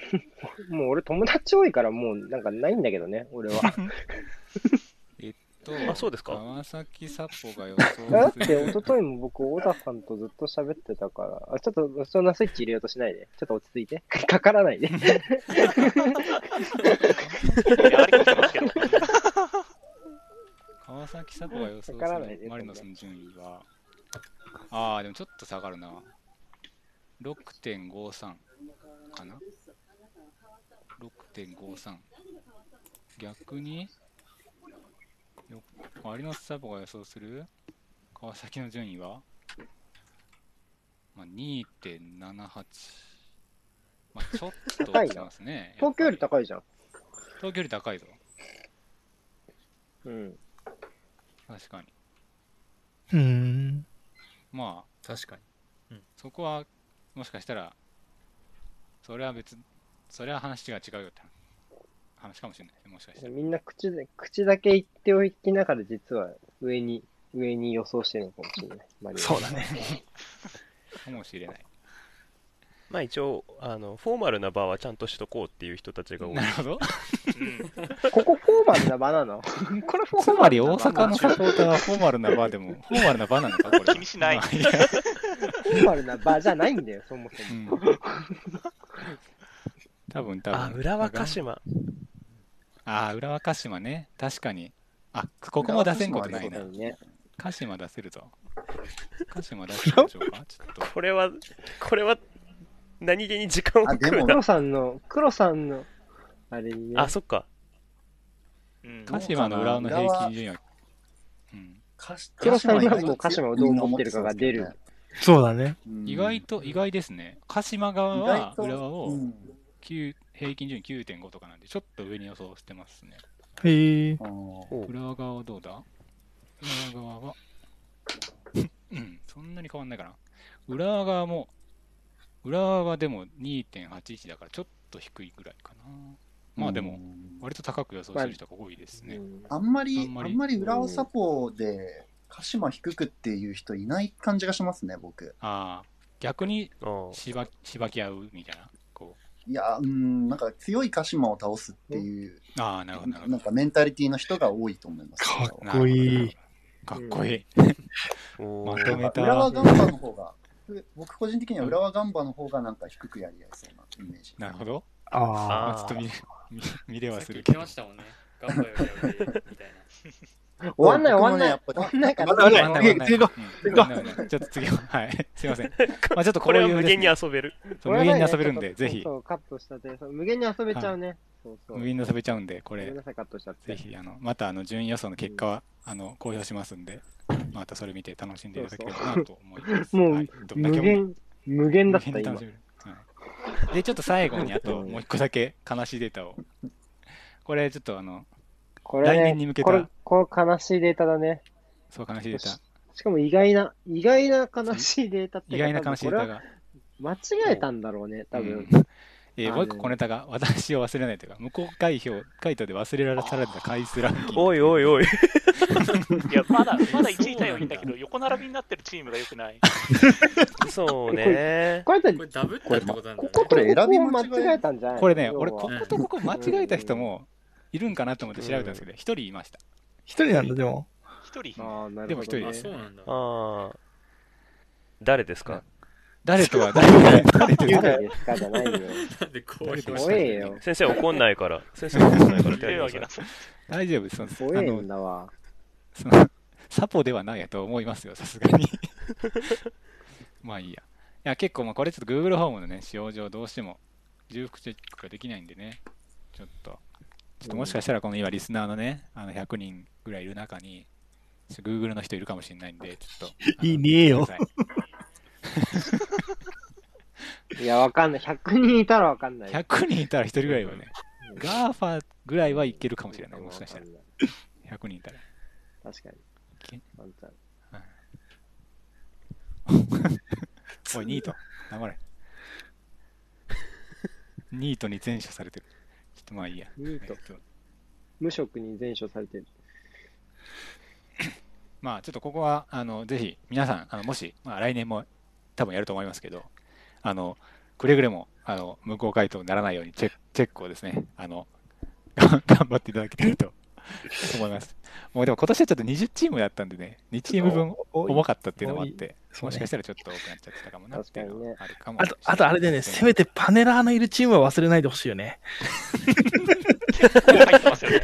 パネラーのいるチーム結構ことごとく忘れられてる。確かになぁ。確かに。これ、これあれでしょいやーアウェーだな広島忘れた人いないの。みんな最初10位に広島入れたから。一番最初に多分入力するところ。一回一回最初広島ラインを引といて、りあえず広島から入れていこうっていう。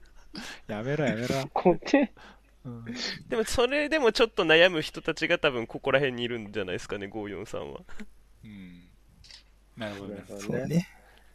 確かに確かにそ。なんかそういうところも多分あると思います。悩ん悩んでる、悩むことが多かった人がもしかしたら入ったのかもなっていうのは、はい。ありがとうございます。はい。ちょっと私の方で用意した小ネタは以上になります。皆さんお楽しみいただけましたでしょうか？はい。はい。うん。こんな感じです。どの画面にしとこうか。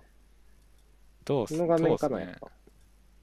うん、これでいい？やっぱその画面ですかね。うん。この画面かな？うんはい。じゃあちょっとここからはエンドコンテンツということで、はい。どこまでやるかは、俺たちの頑張り次第。エンドコンテンツ楽しんでいきましょうということで、上からちょっと一個一個今季の展望についてね、このチームの今季の展望について、みんなで喋っていきましょうか。はい。じゃあ、まず最初は、はい、川崎フロンターレから、まあ、もちろん平均値、えー高いです。もう、まあ、これさっきも言いましたけど、川崎鹿島が結構1位グループというか、この2強みたいな予想されてる感じではあるかなと思うんですけど、その中でも1位ですが、では、いかがですか？今年の川崎に関して、もう何回も喋ったかもしれないですけど、瀬古さん。あ、俺、俺。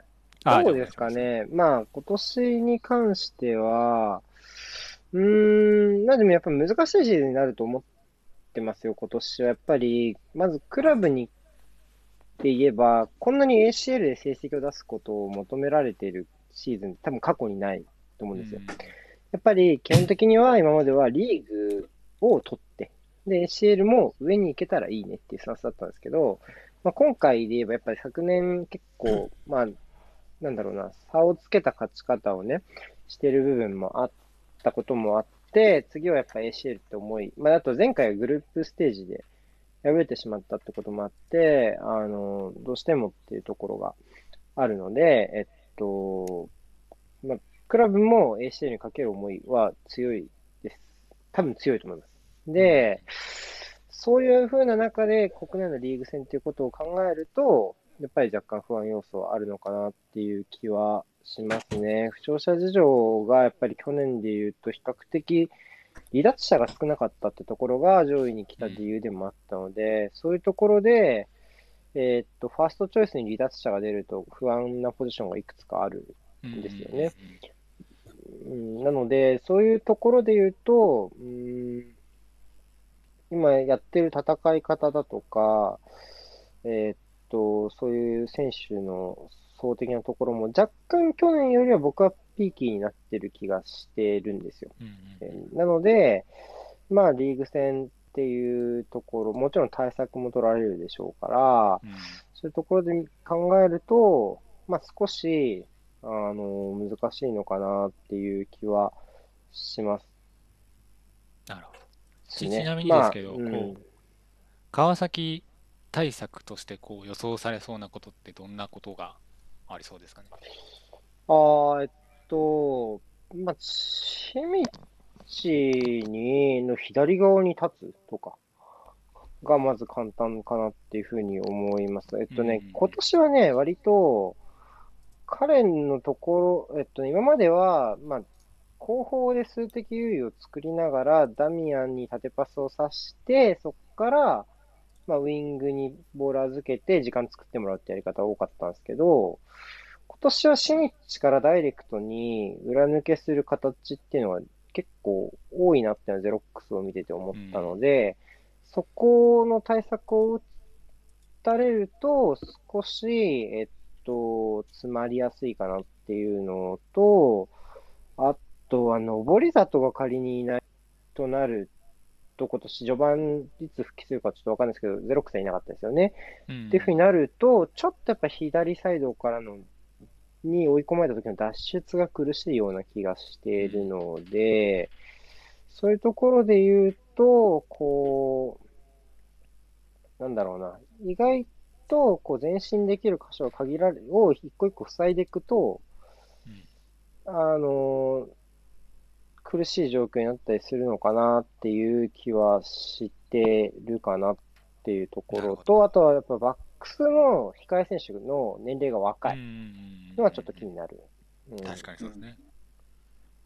前は多分若くてもいいと思うんですけど、はい。うん、後ろの選手が若い、最終ラインの選手が若いのは、ちょっとむ難しいシーズンになるな、プレッシャーがかかるシーズンになる中で、そういう状況があんまり多くなるのはう、ん僕はあんまり優位に働かないんじゃないかなっていう気はします。ただ、一個言うなら、川崎のサッカーって多分、あの、なんだろうな、えっと、まあ、もちろんファンの声援は嬉しいと思うんですけど、例えばうまくいってない時にいろんな、あの、バディ、あえっと、ブーイングとか、あとはちょっとこう、なんだろうな、ヒートアップするような展開が多分苦手だと思う、に、と相性が悪いと思うんですよ。要はいはい。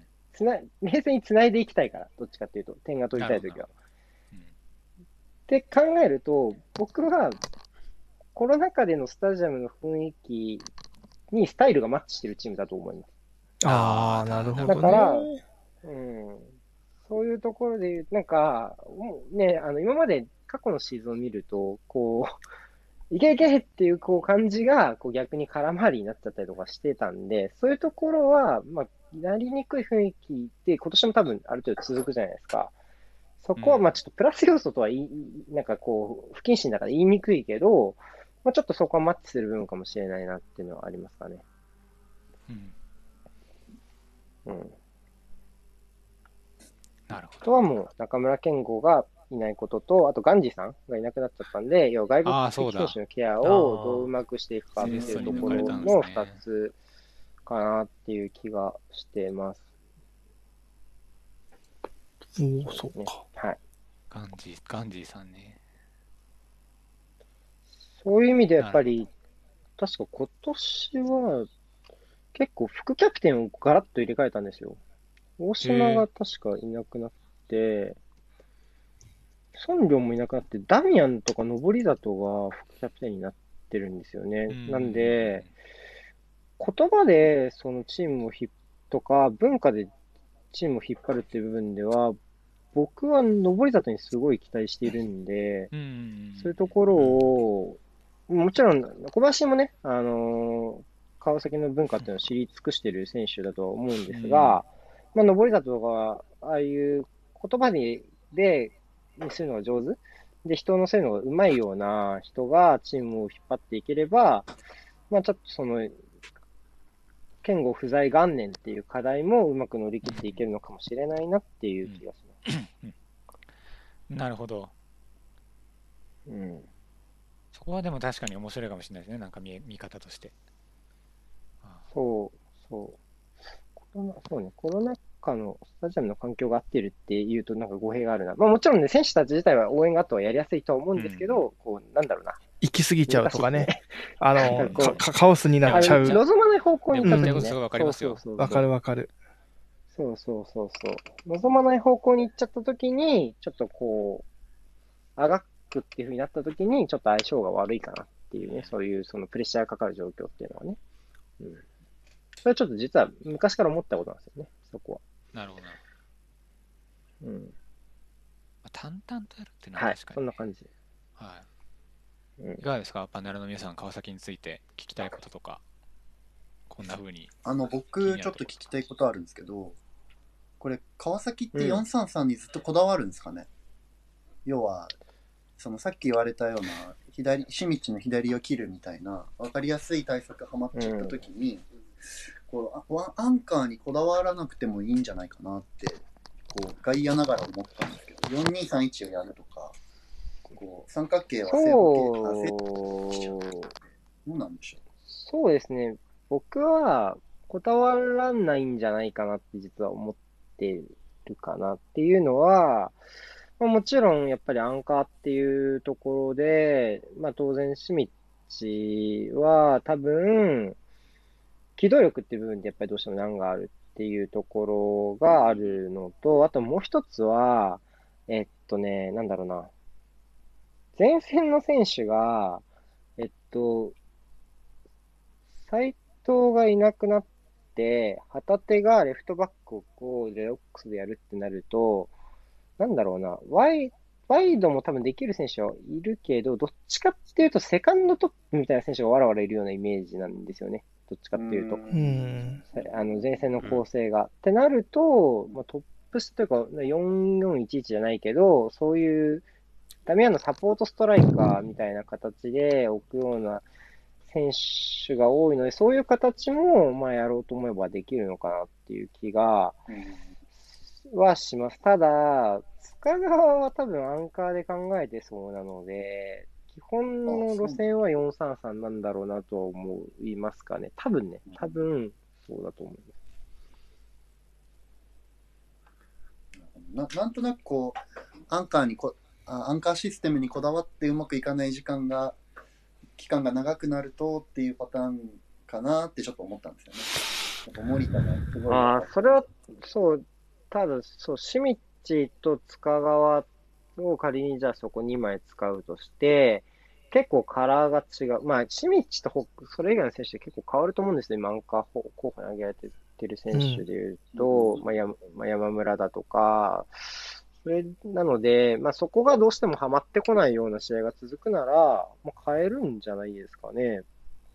うん形にこだわるっていうより勝ちにこだわる監督だと思ってるんで。うんなるほどですね。なんかそういうのスパッと変えられると結局強いかなって思ったんですよね。うん、そこは問題ないと思いますよ。やっぱり基本的には一部の、い一部っていうかまあ、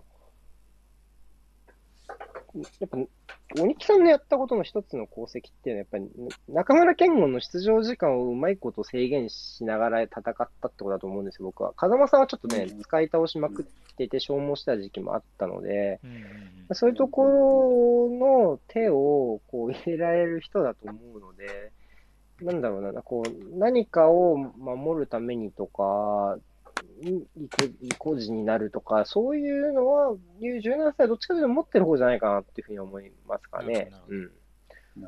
うん、去年も、まあ、守り方で言うと、なんだろうな、4231と433結構併用してた時期もありましたし、どっちかというと4231の多いじゃんみたいな時期もあったんで、そういうところで言うと、まあ、そこは柔軟にやってくるのかなっていう気がしますね。うんうんありがとうございます。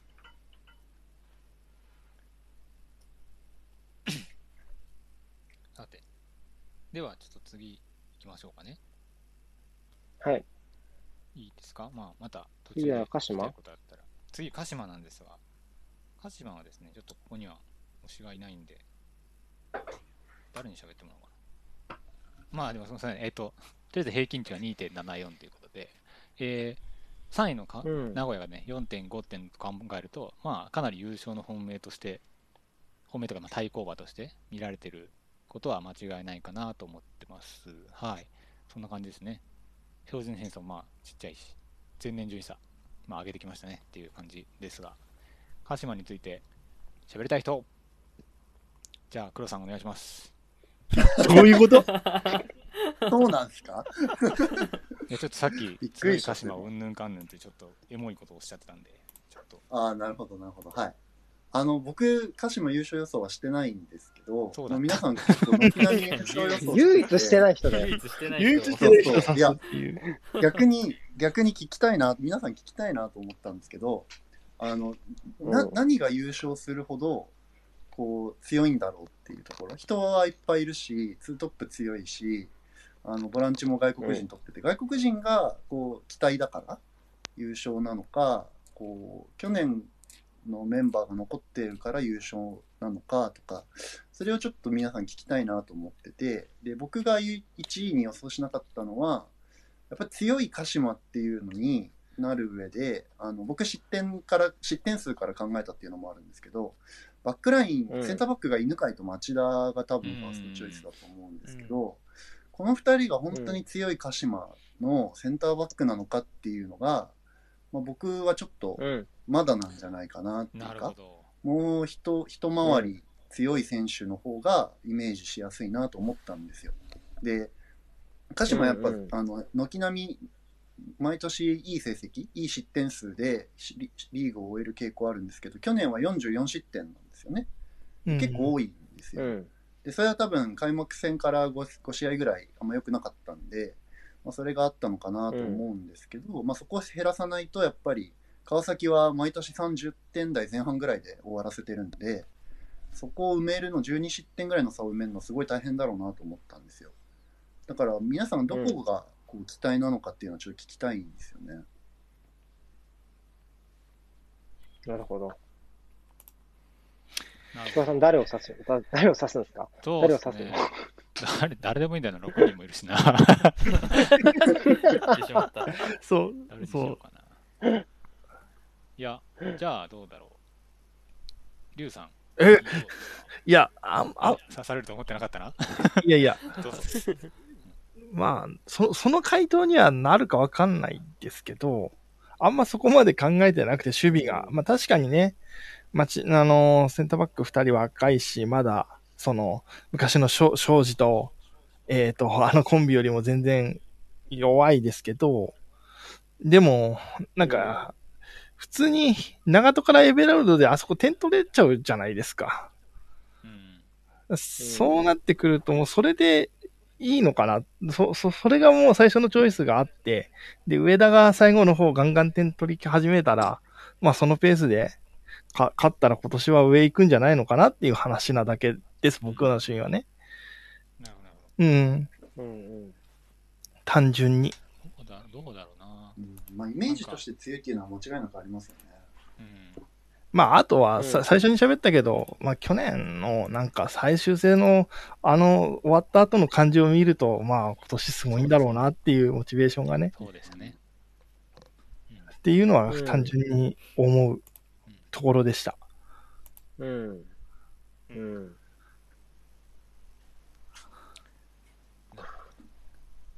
とはなんか、それも含めて ACL の有無っていうのも多分関係してるような気がしてて、感覚として。そうですねそそそれは完全にあるでしょう。うんうんそれめっちゃありましたね。その結果、なんか鹿島が特別強くなったんじゃないんだけど、川崎がちょっと辛くなりそうだから下がって、相対的に上がったっていうイメージなんですよね、自分は。うん、イエスイエス。うん。確かに。ACL はやっぱり重たいなってなりますもんね。あるよね。これ多分あれでしょ？みんな川崎が ACL なかったら優勝にする。例えば ACL 今年中止です。できませんってなったら、川崎優勝になるんでしょ？みんな。あもっと上がるでしょうねうん、上がるかもしれない。なるほどな。というところはあると思うで。も、うんまあ、ACL もちろん考慮しつつも、まあ、鹿島は1位には置いてたかなって気がするんですけどね。なんか、うん。なんかやっぱ、こう、こう、チームとして、なんかこう、どうしてもこう後ろ向きな変変化をせざるを得なかったチームもやっぱり多いと思うんですけど、今年。うん。今年に関しては。まあ、なんていうのかな、川崎もまあもちろん、シミッチ入りましたし、はい入りましたけど、やっぱり、なんていうかな、上位陣の補強って、そこまでこう、キャッチーな補強補強ができてるチーム、クラブって、まあ、そんな多くないのかなって思ってて、まあ、鹿島か、まあ名古屋、うん、名古屋かなっていうふうなところもあるんですけど、やっぱりこう、ブラジルの一部で、あんだけやってる選手を2人も、二人も取ってきてっていうのは、2人も、2人ですよね。二人。だったかな二人あ2人、うん。二人です。うんうん。このこの時期にその動きできるクラブってね、やっぱりち違うなっていうのはすごい思いましたし、まあ、結局日本は来れてないっちゃ来れてないんですけど、そこはあったかなと思います。当たるもん、絶対。エベラードだったらもう余裕で当たったし、もうなんか SR か SSR かみたいなガチャみたいな。そうそうそうそうそう。確定ガチャだよね。それ考えてやっぱり、いやーなんか、ちょっとこのオフシーズンの動きだと突出してるものあるかなって思ったりしてましたね。なるほど。うん。こんなところですかね。そうね。うん。どうだどうだ。まあ、自分。自分探しがちょっと長かったから、去年は序盤戦で。そうだね。ちょっとその時期が、その時期が短くなるんじゃない、時間が短くなるんじゃないかなって思うんですよ、今季は。うんうんうん。それを考えると、まあ、リーグっていうターゲッティングが絞ってるのもあるし、補強もあるしってところで前向けるかなっていうところなのかなと思います。でも犬、犬飼僕は多分僕はすごいいいセンターバックじゃないかな。だんだんなってきたな、去年後半からって若干思ってるんで、ですね僕は彼が抜けたらちょっと痛いかなっていうふうに思ってああ、ますけどね確かに。僕も近いですね。犬飼いなくなるともう関川しかいなくなるのか。確かに。犬飼いはきつ犬飼いがいなくなればかもしれない。そうだからあ、そうか。キーマンコメント欄にあるように、ブエノがもしかしたら復帰するかもしれない。あ、ブエノか。うんまあ、ちょっとでも色が変わりますよね。変わるねうん、かなり変わりますね。そう、もう奈良がいなくなっちゃったからね。そうね。パトリックしばきまくってましたからね、犬飼い。去年。うん。うんまあ、。センターバ意味でックで守るチームでもないかもしれないですけどね。まあ、それもある。うん。うん。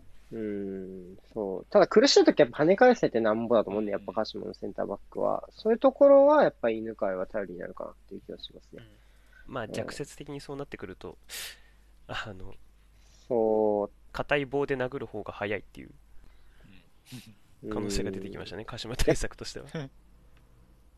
逆に町田はもうちょい警告を減らさないと、ちょっとか、なんだろうな、無謀なチャレンジが多い気がするので、そこの見極めを今年は頑張ってほしいかなっていうのを勝手に期待してるかかもしれないですね、僕は。ううんうんうんん。なるほど。さて、じゃあ、次は名古屋に行ってみましょうか。はいはい。じゃあ、ちょっと名古屋に行ってみます。名古屋は、えーちょっと川崎鹿島の2クラブからは少し落ちますが、まあ、4.59というふうな、まあかまあ、やはり、まあ、期待されている数字あるとか、名古屋の数字で一番面白いのはやっぱ標準偏差だと思うんですね。うん。なんなら1位の鹿島とか2位のか、あ、ごめんなさい、1位の川崎とか2位の鹿島とかよりも 標準偏差ちっちゃいっていうう。ん。3位ぐらいには来ると絶対に上位争いっていう、うんそのしかもこのこの3位という、このここぐらいには3位、4位には来ると。うん、3位、4位。ちょっと別さあの別の棒グラフとかを見ても次つ次の日をかな。うん。次の方見たら、まあ、それちょっとまあぜひ、書いとく？まあ、おいちょっと書いときますかもう幅が狭狭なんですよね、この。ここね、これすいません、のせま。一番ちっちゃそうほんと2、3、4しかないっつってんのか。あの、あままるでそのブロック、名古屋のブロックの硬さかのようなね。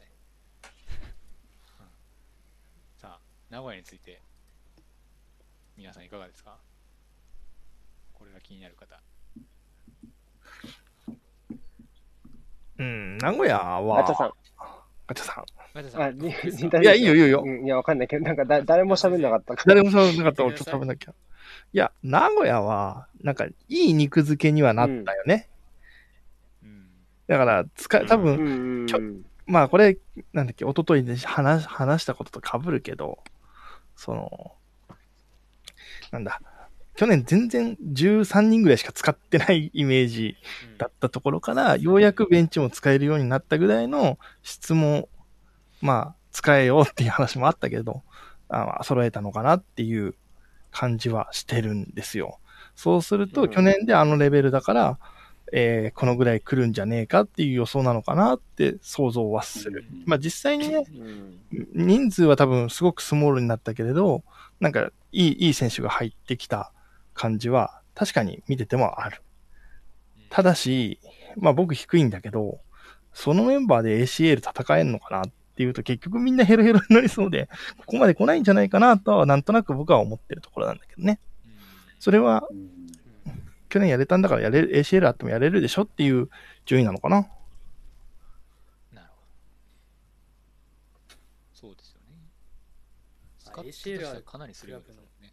中ではねなんだかなり少ないですまあ、スカットの数がうんピッカデンティそというもそもが存在にどのぐらいの影響を与えるのか。そうそうそう。去確年かに皆さんちょっとこの予想よりも低めですもんね、名低い古屋。低いよね。うん6位、7位ぐらいが多いですね。低いうん5、6、7ぐらいがちょっと。パネラーたちは。まあでも実際獲得した選手は確かにいい補強はしたよね。そうですねそれは間違いないと思いますね顔ぶれを見ると、とあの素晴らしい選手が多いんですよやっぱり森下と木本と長澤とうん。そうですよね。とはいえこの人たちは果たしてああのマッシモのメガネにかなうのかとか け結局ね結局丸中 丸中いないよねなのか みたいなななんか、なんなんだろうな、結局、こう、こうしばかせた結果、こ最終的には層が広がったけど酷使されるのは変わらないっていう、こううん謎の現象が起きる可能性もある。うんある。ある。まあ、あとセンターフォワードですねまあそこだよね、名古屋はね。。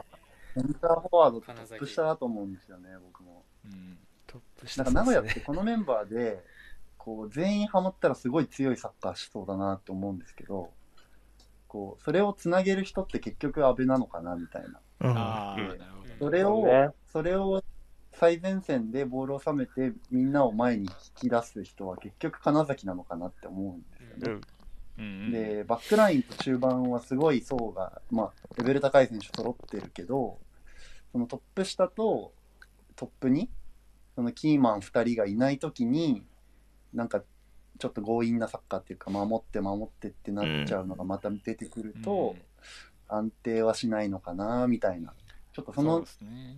うん、その2人がどう、どこまで使えるかっていうのが、ポイントかなってちょっと思いました。そうね。うんまあそう思うな。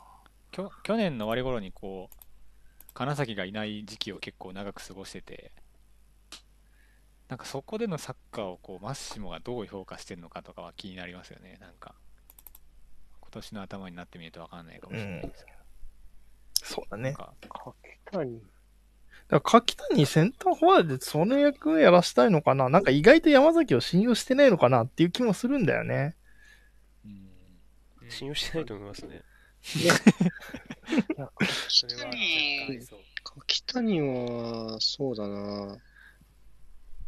名古屋、名古屋か。なんかちょっと意外だったんですよね、正直。だから今季すごい楽しみで、これがどうなるのかが。どう使うか。どう、どう出るのかが、うん、めっちゃ楽しみな気はするでもやっぱり結局は安倍だなって思ってて、彼がいなくなると僕は厳しいかなっていうのは、まあ、一緒。黒さんと一緒です。ですね。あと、あと、もう一個聞きたいことあるんですけど、ヒロさん、ヒロさん。ヒロさん一番高いじゃないですか、順位。名古屋。これ、夏にフォワード取るんですか？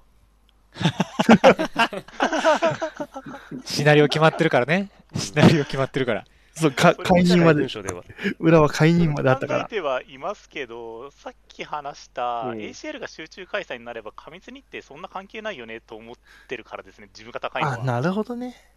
なるほどね。その上予選で負けるから、まあ、戦い抜けるでしょうね。予選去年あれだけ使い倒したんだから。負けるから。後ろ向きなさいな。名古屋の ACL の組めちゃくちゃしんどいんですよ。多分、確か。うん。うんうん。そうだったか。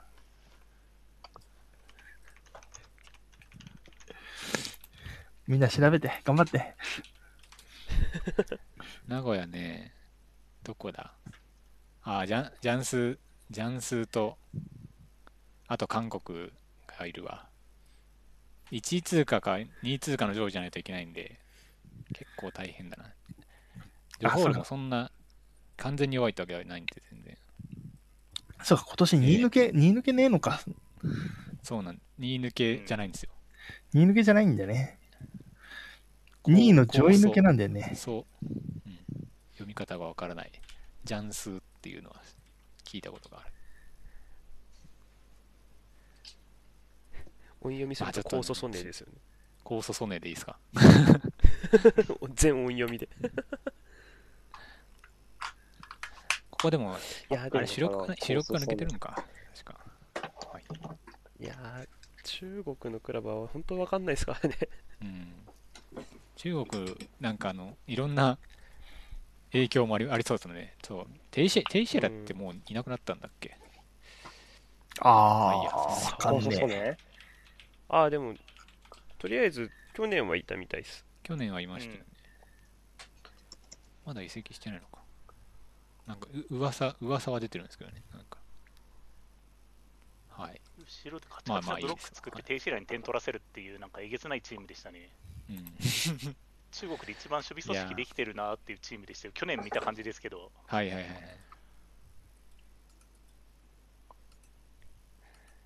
前当たった時もボコボコだボコボコボコにされたんですよね。ラミレスに。ああ、ラミレスいたとこ高か。祖ソネ、高祖ソネ割と合ってるかもしれない。コーソソネ。高祖ソネだわ。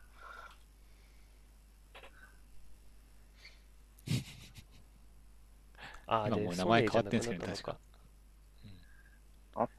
そうなんだ。あの高祖、うん、高祖、企業グループかなんかの名前入れちゃいけないから。き企業の名前入れちゃいけなくなってあなんか、そう言ってたなそれ何チームか高祖速速球球クラブブ。になりました。うん高祖 FC。コーソ FC ですね。うん。あ、そっか、インテルの、インテルの人がやってるところか。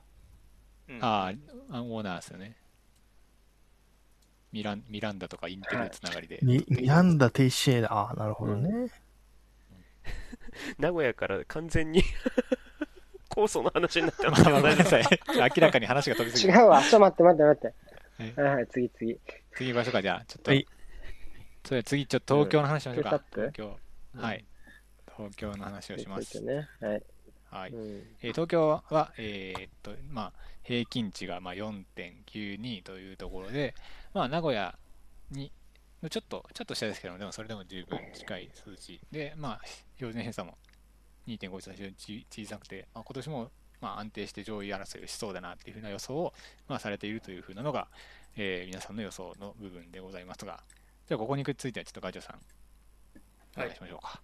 はい。そうっすね。まあまあ長谷川健太体制4年目でまあ去年も1個勝負の年だったと思うんですけど、うん。まあ、今季は ACL がなくなったっていうのもあってでまあチームとしてリーグ優勝がまあ悲願っていうところもあるので、まあ、間違いなくリーグ優勝を一番に考えてっていうシーズンになることは間違いないですで去年から瀬川健太監督が433に取り組み始めたけどまあ移籍やらなんやらがあってうまくいかずっていうのがあった中で、まあ、やっぱ一個の理想まあうまくいかなかったけどやっぱ一個の理想として433っていうのは持ってる本人の中であるらしく。でまあキーマンのレアンドロだったりを基本残すことに成功して青木だったり渡辺龍馬だったり、まあ、あとセンターバックも増やしましたけどっていうところに、まあ、ピンポイントとかまあ少数生で揃えて433をまあとりあえずできるようにしたというところが1個まずオフの動きとしてあります。で、うん。まあ、ただなん、えっと、ルヴァンカップの多分印象が結構強く残っているので433うまくいったみたいな感覚で多分いいシーズンの終わり方のイメージで終わったと思うんですけど結構リーグ戦通じて言うとあんま433がすごい綺麗に機能したなっていう試合は僕の中ではもうほぼほぼなくて ACL とか含めて、はいはいはい。っていうのがあるのでまあで決勝ルヴァン決勝柏でそんななんだろうな言ったらボール保持にすごい強みがあるチームではなかったので柏には通用したけどじゃあそれよりボール持つの上手いチームにはの相手にはどれだけ守れんだっていうのがかなり、まあ、なんだろうな読みづらいところっていうかっていうかあるので、まあ、そこがうまいこと改善してバランスうまく取りながらまあ柏戦そのルヴァンカップの柏戦でいうと、まあ、レアンドロとかウイングを高い位置に残してカウンターでも3人で完結させるみたいななそのなんだろうなカウンターの前残りの設計みたいなのは割となんだろうな。うまくいき始めてたのかなみたいなのも感じたので、うん。まあ、その攻守のバランスウイングを極力下げないけど後ろもギリ守れるというかうん。っていういい感じのバランスを見つけてかつ新戦力の間置きだったり、まあ、あと、まあ、ウビニっていう外国人選手をセンターバック取りましたけどそういそういった選手がうまくはまってくればいいところまではいけるんじゃないかなとうん。思いますが、まあ、守備がちょっとうまくいかないとだんだん難しく、まあ、去年もそうでしたけど、まあ、だんだんチームのバランスこれでいいのかみたいななってくるとちょっときつくなってくるから割と序盤戦大事だなっていうのは、まあ、どこのチームも同じですけど、まあ、特に思います。はいなるほど。こんな感じですか？ありがとうございます。うん。なんかちょっと去年の今頃東京についてどんな話してたかなって思い出そうとしてたんですけどなんか俺健太監督の3年目にめちゃくちゃ期待してますみたいなことを言った記憶があって。はいはいはい。ちょっとジジンクスじゃないけどフォーメーションをいじるみたいな話でしたっけ？そうそうそう。なんかそういう風な話とか。はいはいはい、うん。なんかでまあ、ちょっとフォーメーションいじるのがうまくいったかどうかはともかくこうなんかタイトル取ったのはやっぱりめっちゃ大きいよなってすごいそうですね。そこはかなりある思ったんですよねなんか。なんか健太さんタイトルがタイトルを呼ぶみたいなこと言ってましたけど。うん言ってました。なんかもうタイトル取ったの最近のくせにとか思いながらちょっともう ニコニコして聞いてたんですけど。でもそういうとこあるよなってうん。すごいなんか言われて逆に思思わされたというかすごい。なんか健太さんが今年更新できたこと今年更新できたのかもしかしたら契約まだ残ってたのかちょっとよくわかんないですけどうん。なんか今年も監督続けてるってのは僕はすごいすごいなって思いました。素直に。まあ逆に今年やめさせやめさせにくいことこの上ない年でしたけど、まあそうですね。まあね、めちゃくちゃいいでしょ。うそそれはすごく。僕、僕は去年、多分、巨人の、巨人の FA って言ったんですよね、去年、東京の、東京。アダユートンとかアレアンドロね多分。そう。巨人の FA みたいって言ったんですけど、うん。でも今年僕、東京は、うーんと、多分、僕は優勝より少し下かなってところにしたんですけど、なんかこ、こ僕今年、この巨人の FA 発動したら、多分東京優勝争いだなっていうのがあって、僕はデサバト取ってたら、で、4人で始めたら、ああ、ああ、これは優勝争いだわって思ったんで、それが実現しなそうでよかったっす。よかったね。僕もそれは獣さんとかともその2日前のやつでも言いましたけどあの契約満了報道が出た時から僕は出サバってほしいって言ってましたうん。なタイミいングよって思いながら。タイミングはそう。誰？くしゃみ。花粉ごめん症。花粉症が、花粉症の人だわ。花粉症が。そう。だから、やっぱ、まあ、外国人枠的に現実的じゃないですもんね、もうね。まあそうですねプラス今からって言ってもね。多分青木も多分早い段階で決まってたと思うんで、うんうここにん。なんだろう、うんそんなにたくさん使えないかなみたいなところとかもあったのかなと想像はしてますが、うん。よかった。よかったですこれちょ。っと僕、皆さんに聞きたいんですけど、うんあの、僕ちょっと去年の結果まで全部調べてないんですけど、FC 東京って、うん大きい連勝があんまりなかったイメージがあるうんんですよね。でなるほど。川崎は、うんまあ、去年川崎がすごかったから川崎が10連勝とかってやってたんでそのイメージに引っ張られてるだけかもしれないですけどうーんと優勝するならやっぱりなんかお大きい連勝7連勝とか、うん。そういうのがあるとこう大波に乗っていけるんじゃないかなって思うんですけどあんまりそういうのするチームじゃない印象があるんですよね FC 東京って。それがどうなんかなっていうのと、ヒロさんが全部シミュレーションしたらしいんでその大きい連勝したのかどうかっていう なるほど答え合わせをそれをとりあえず今から数えてみます。数えられるんだ。そんな細かもう、く出してん日本語がおかしいわ。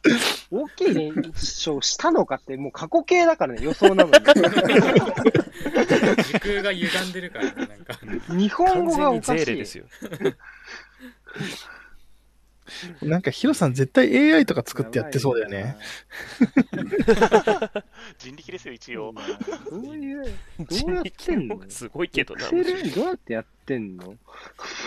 日程君みたいなのがあるんじゃないですかそうそうそうそう。うん、何ど全部手書きでやっててほしいな。うやってやってんの？やばいじゃん、それ。うん。あ、まあでも、去年連勝、連勝のイメージがあんまないんだよな。なんかここが無敗か、まあずっと。引き分け挟んじゃうイメージがありますよね、東京はね。まあそうっすね11試合無敗がある？ここ。あ11試合無敗で、10試合かな？19年ですね。10 19試合無敗とか。18は多分序盤の方は負けてない期間はめっちゃ長いところがあったと思います、ああ、なるほど、なるほど。確かに。4連勝かな、去去年は。うん大型はまあ去年4連勝が一番多い。うん。まあ、負けないのも大事ですけどね。やっぱ優勝するならなんか連勝かなっていうイメージがあるんですよね。そうですねうん。か優勝するには勝たないといけないですもんね。引き分け OK じゃないですもんね。うん。うん引き分け OK じゃないですよね。やっぱ川崎がいると思うと。3、3をどんだけ詰めるかの勝負になっちゃうからね。うん。なんか、ちょっとオカルティックな話になっちゃうかもしれないですけど、東京なのかな？なんかジンクスが強いクラブってあるじゃないですか。なんか、こう、サイスターで全然勝てないとか、なんかえちょっと待って、ディスられた？わ。あ、いやいや、まあ、まあ。思わぬ該当者が。なんかこうう、ん。こうジンジンクス大型連勝できるかどうかっていうその割とジンクスに抗えるかみたいななんかそういうキャッチーなジンクスがないっていうのがそのなんか精神的にというかマインド的にも。うん。健太さんは結構多分全部勝ててタイプの監督ではないはずなんですよ。た多分ね。なんで、ね。なんかそういう時にこうまあなんか作用してしまう部分がもしかしたらあったのかなっていうのはあるんですけどね。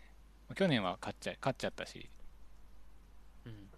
その辺はもしかしたらあるかもなって、その今日2019年のちょっと数字見てて、引き分けどこだって見たら浦和だったんで、ああ、なるほどねっていう、ちょっと。うんこの時の浦和も多分めちゃくちゃ調子悪かったはずなんですよ、確か。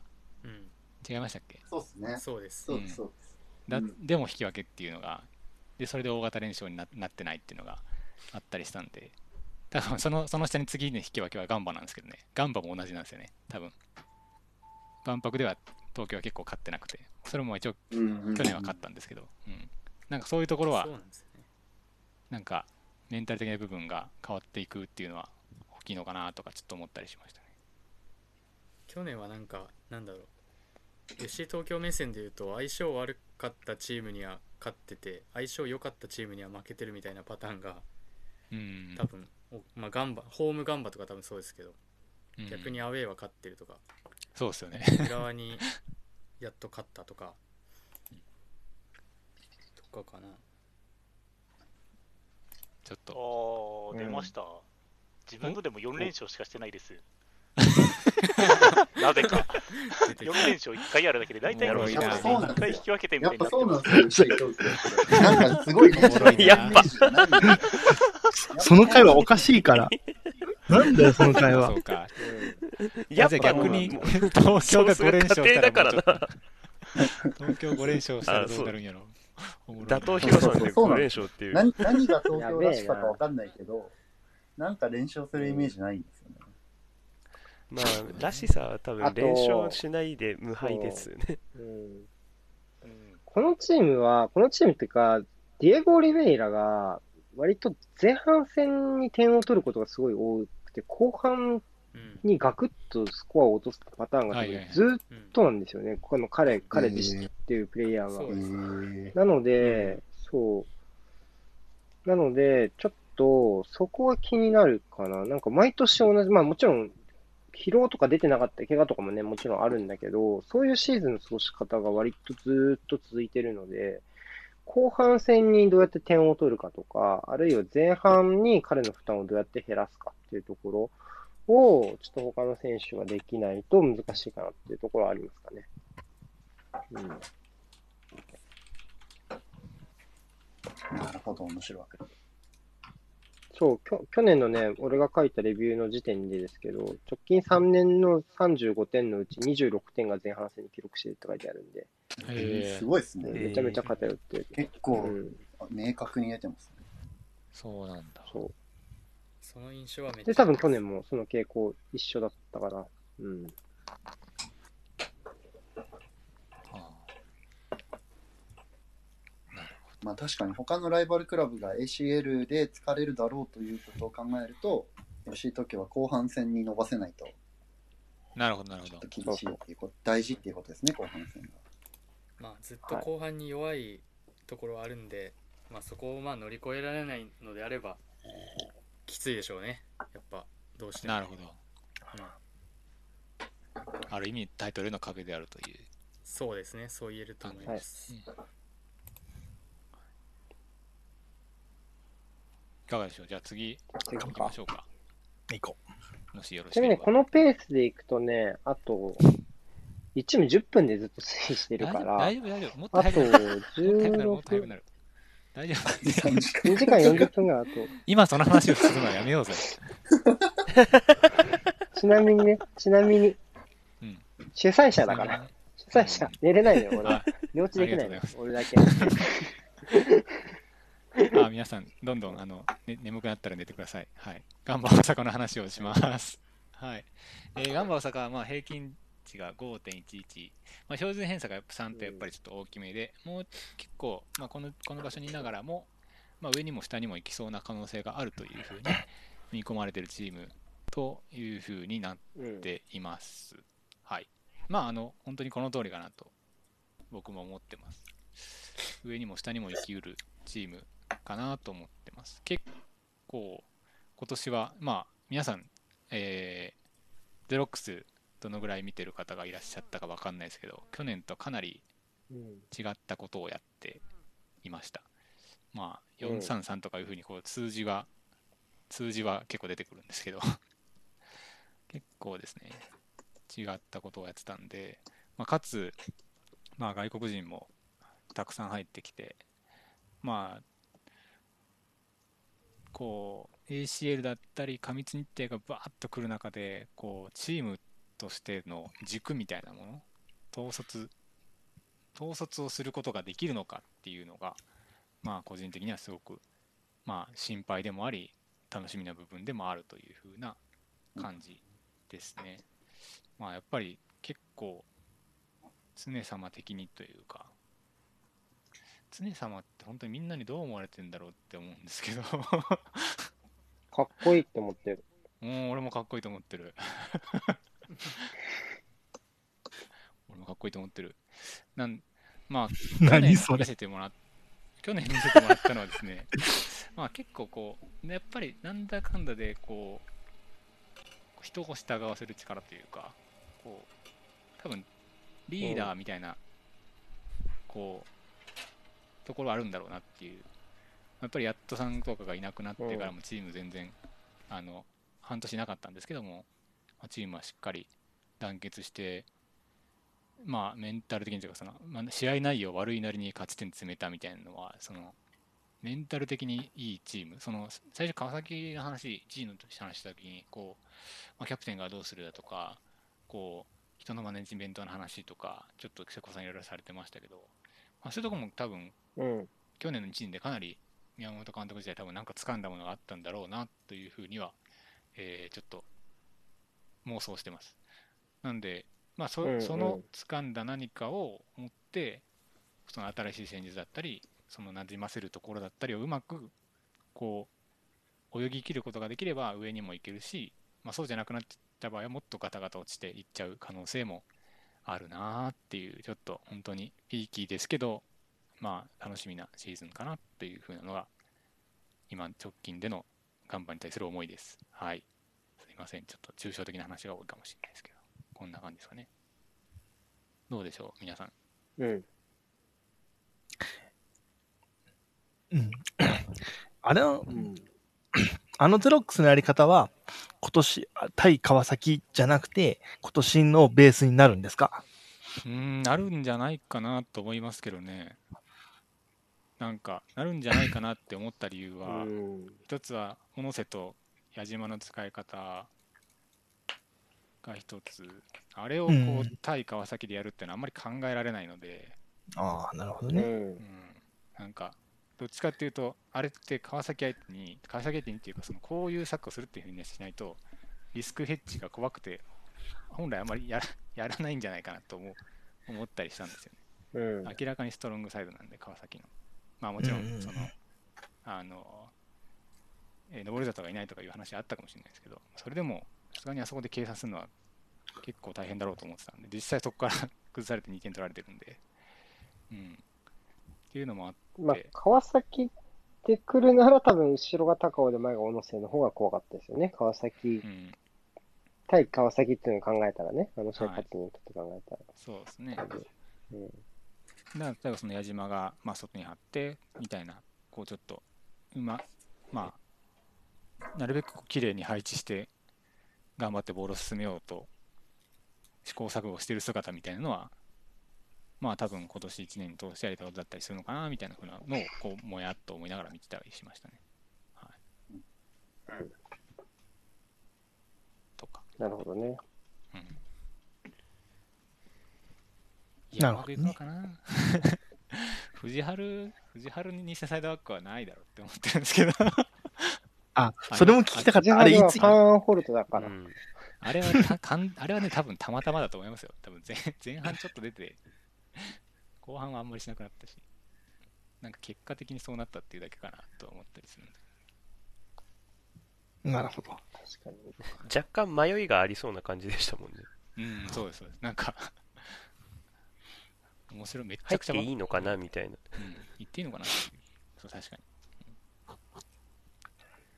うんまあ、やっぱりそこのサイドバックとかをどう、どう解釈というか、どういうふうに出場を立てていくのかっていうのも、まあ、気になるところですね。サイドバック？薄いっすもんね、ガンバ。薄いんで、そうなんですよ。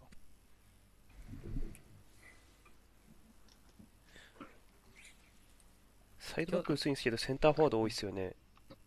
センターフォワードは多くなりましたね。このパトリック、レアンドロ・ペレラ。でも、まあ、なんか、ゼロックス、ゼロックス見て結果的に熱くしといてよかったなって思いました。あそこ。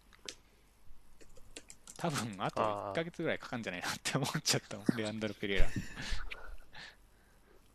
あゴール多分遅かったっすもんね。うん。遅かったし、すごくまだ体重そうだったんで、うん、まだまだこれからかなっていう感じです。去年から言ってたと思うんですけど、僕は黒川が早く見たいです。いや、本当ですよ。僕も見たいんですよね、黒川。全然出てこなかった。黒川うん去年もほ全く見れなくて、一昨年ぐらいしか見てないんですよね、サポーター。一応去年は特別試合の時 J3 ではやってはいたんですけど、そうですね J3 では結構、その黒川じゃない選手が、まあそもそもサイド、フォーバックじゃない試合が多くて、うん黒川は結構ウィングバックで使われてることが多かったんで、かまあ、うん、そうなんですよね。でも黒川とサポーの最初の出会いは、一昨年のルヴァンカップの、えー特別指定で入ってきた時で、その時はまさに今日じゃないわ、まさに前回の藤原がゼロックスでやってたかのような動きをナチュラルにやってたんで、おお、すげえってなって、なってたところからだったんで、ちょっと今年は期待したいです。はい。かな。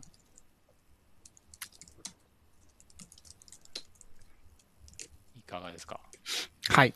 そんなもんか、はもうちょいもうちょいあるか？そんなもんかこんなもんですかねあもんか。はい。じゃあ、じゃあ、次ましょうか。ちょっと、マリノスは2人もいらっしゃるんで二、人いるから。ちょっと、奪い、今年も喧聞嘩し、こうではないか。今年も喧嘩するの？そうし今年2人えー今年でもかったような気が。そうですよね。僕が、あ今年は確かにそうの、地に足をつけたんで。確かに、そうか。お互いそうですね、ヒロさん、大内さんも近しい順位で、近しい順位か。はい、平均値もまあ5.28と、まあ、あの、ここまでがある意味上位グループと目されている集団になってます。はい。まあ、標準偏差もまあそんなに大きくはなく、まあ、やっぱり安定して上位に来てくれそうな成績なのかなっていう風なところですね。はい。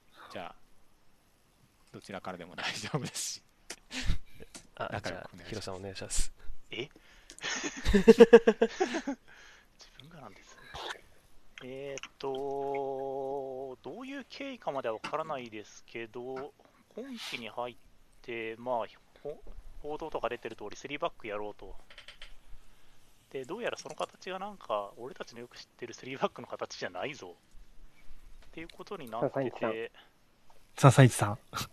俺も覚えてたよ、331さん。暗証番号みたい いや、541でブロックしてきます。もう最近でやろうとしてるのが多分いろんな選手の引き出しを増やして相手に柔軟に対応できるようにしようっていうことだと思うんですね。うん。うんでその柔軟っていう中だと選択肢が豊富なんで相手に対応できるっていうのがいい面なんですけどす相手を動かしてスペースを作ってそこに走ってっていうサッカーがベースなんでそこに関わる人数全員が同じ方向を向いてないとうまくいかないよねっていうこともあるんでえそんなミスするの？っていうのは多分今季増えると思うんですねなんなら序盤はかなり。はいはい。で、そこのアジャストに多分期間がかかるから、そこまで高いところまでは予想できないなっていうのが自分の印象。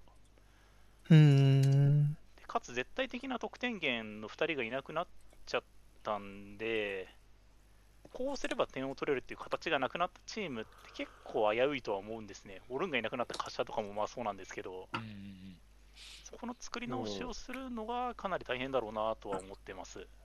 うんなるほどね。うん。ここでおじさんにバトンタッチをして、じゃあ、ちょっとだけポジ要素をちょっと 話していきますか。確かに全部ネガだった。お願いします。まあ、昨シーズンの PDCA は一応回った気がします。というのも、あの、昨シーズンは大量補強、大量放出をやってしまって、あえああのあ、そうか。各種いろんなところから、あの、生態系を壊すなとか、あの人倫に戻るとか、武器商人とか、えーアムネスティに訴えるぞとか、さまざまなね、ご意見いただいたんですけれども、えー 特に今回です J- ね J2 勢からね。ね。ね、つつましやかにやろうと。っていうことで、あのうん主力が結構残ったんですね。うんでねこの3313やるには、かなり流動的にやっていかないといけないと思うんですけど、まあ、そこの彼らにとってで、えー、とどういうサッカーをするんだっていうのが比較的分かっている選手が多く残ってくれてるっていうのは大きいなと思ってますと。あ、うんまあ、あと、そうですね、キャンプができたというか、あの本当22連戦とかやって、あの、練習できなかったんですよ、僕ら。うん。で、まあ、それはそれなりに、神戸戦とかで実は、神戸戦かな、3313とか、実はちょっとやってたんですよ。うん。うんなんかありましたねみんなに隠れてこそこそ仕込み作業してて、試合か2試合だけなんか見た気がすセレッソ戦とかなんか352の派生みたいなやつやって、大爆発しましたけど。逆の意味で。うんまあ、なんで、うん。る意外と、もう二度とやるなみたいなこと言ってましたよねなんかうん、あ、なんか言ってたね。うんなんか見た気がする 見た気がする、それ。うん、いいから黙って4231に戻せってお ぶち切れたツイート一回やった 思い出があるんですけど、まあそれも布石だったのかなと思い思ったりしてて、で、まあ、失点数がじ失点数とあと減りそうなのがスプリントが多分減る気がするんですよね。走行距ー離は多分、うん走行距離は多分そのまま、はいなんだったら伸びると思います。うん。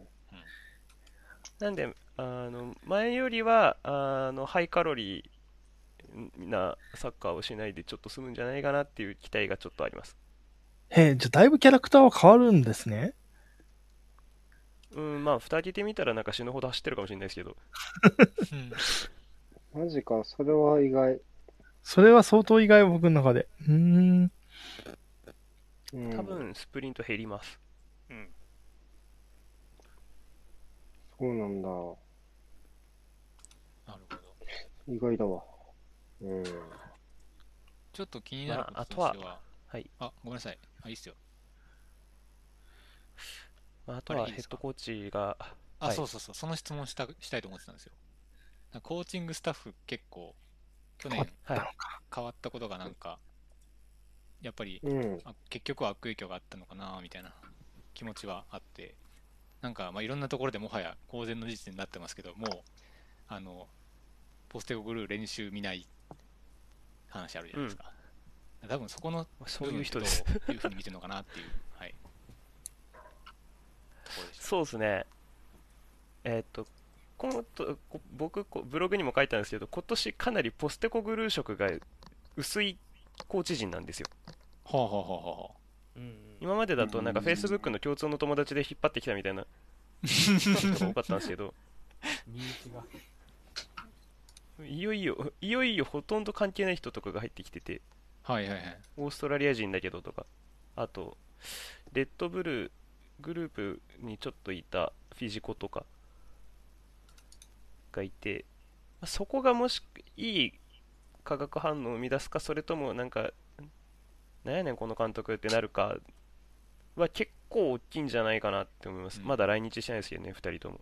まあ、そっか、そうだね。あ、そうか、そうか。そっか。はいそこかそうかうん。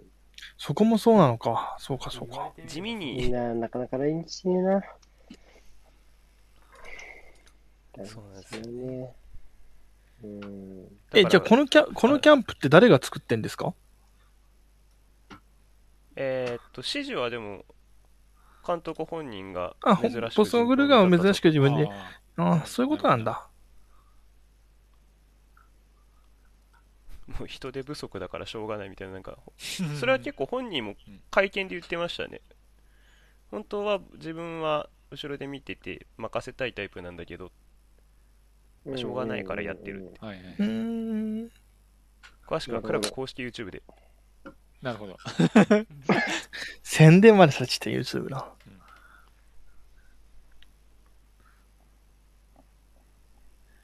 はい、面白い。なるほどね。印象変わるのか、そうか。ちょ、そういうの順位決める前に言ってもらわないとさ。困るのよ。いやいやいや知らないのよ。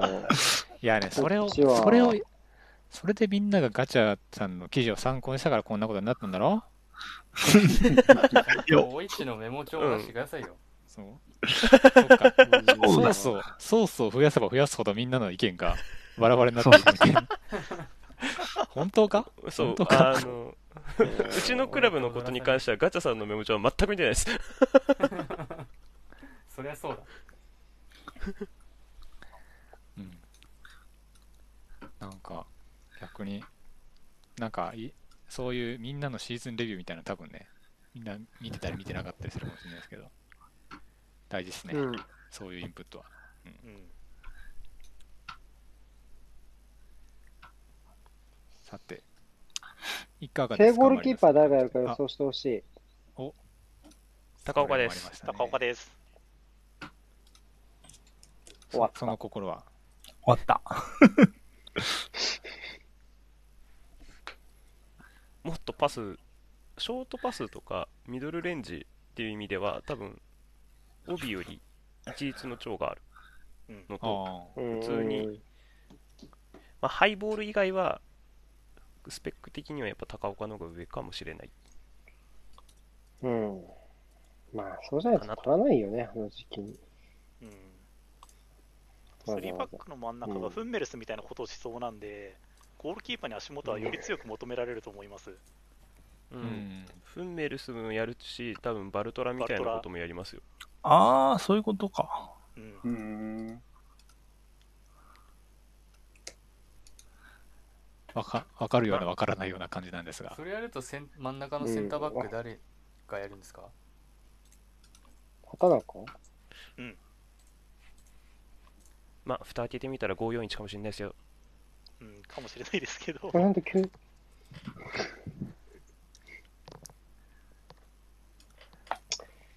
ボランチに1枚あげるっつってんのか。なるほどね。いろんな可変やるんです。うん。なんかあれだね。あんえー富山のあんまさんみたいになりそうだね。無理だわ。すげえ懐かしいここと言うけどありえる。ありえるな。あれ、3、3、3133だったかな。3331だったかな。忘れちゃったけど。えちょっとプレビューでいつも予想スタメン載せてるから、ちょっとどっちか予想スタメン送ってもらっていいですか？後で僕。開幕戦の。これはね、実は、うん、実は、何あの、僕とヒロさんで、あ、明日っすよね。明日っすね。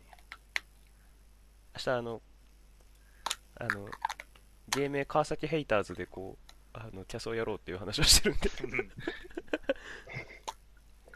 なるほど。聞きに行かないで、警察そんなキャス。その、その名前でキャス聞きに行かねえよ。雑な宣伝しやがって。はい。しかも、さらっと宣伝しやがって。はい。じゃあ、罰として回します。いいっす。です。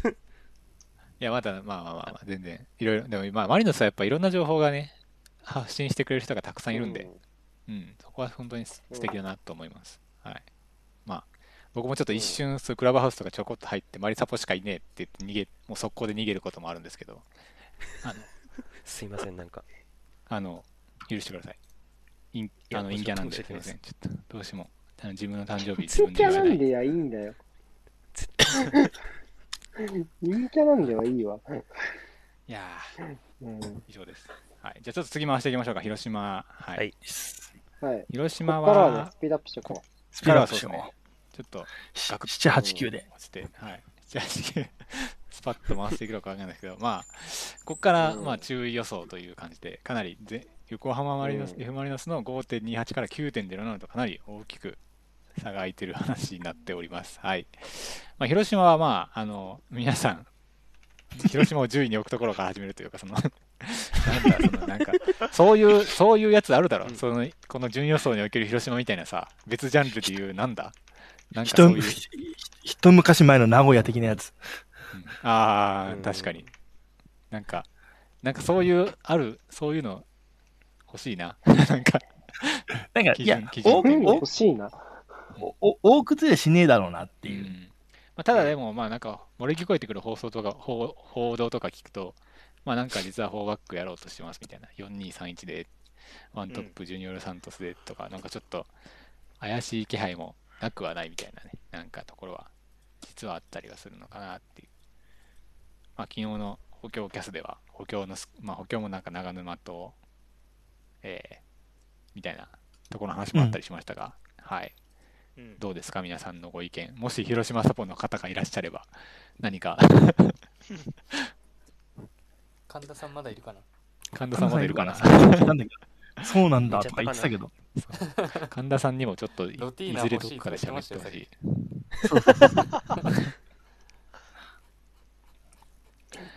そんな桃太郎、桃鉄カードじゃねえんだよ。ロティーナ、ロティーナ、順位8個上げるカードじゃないから。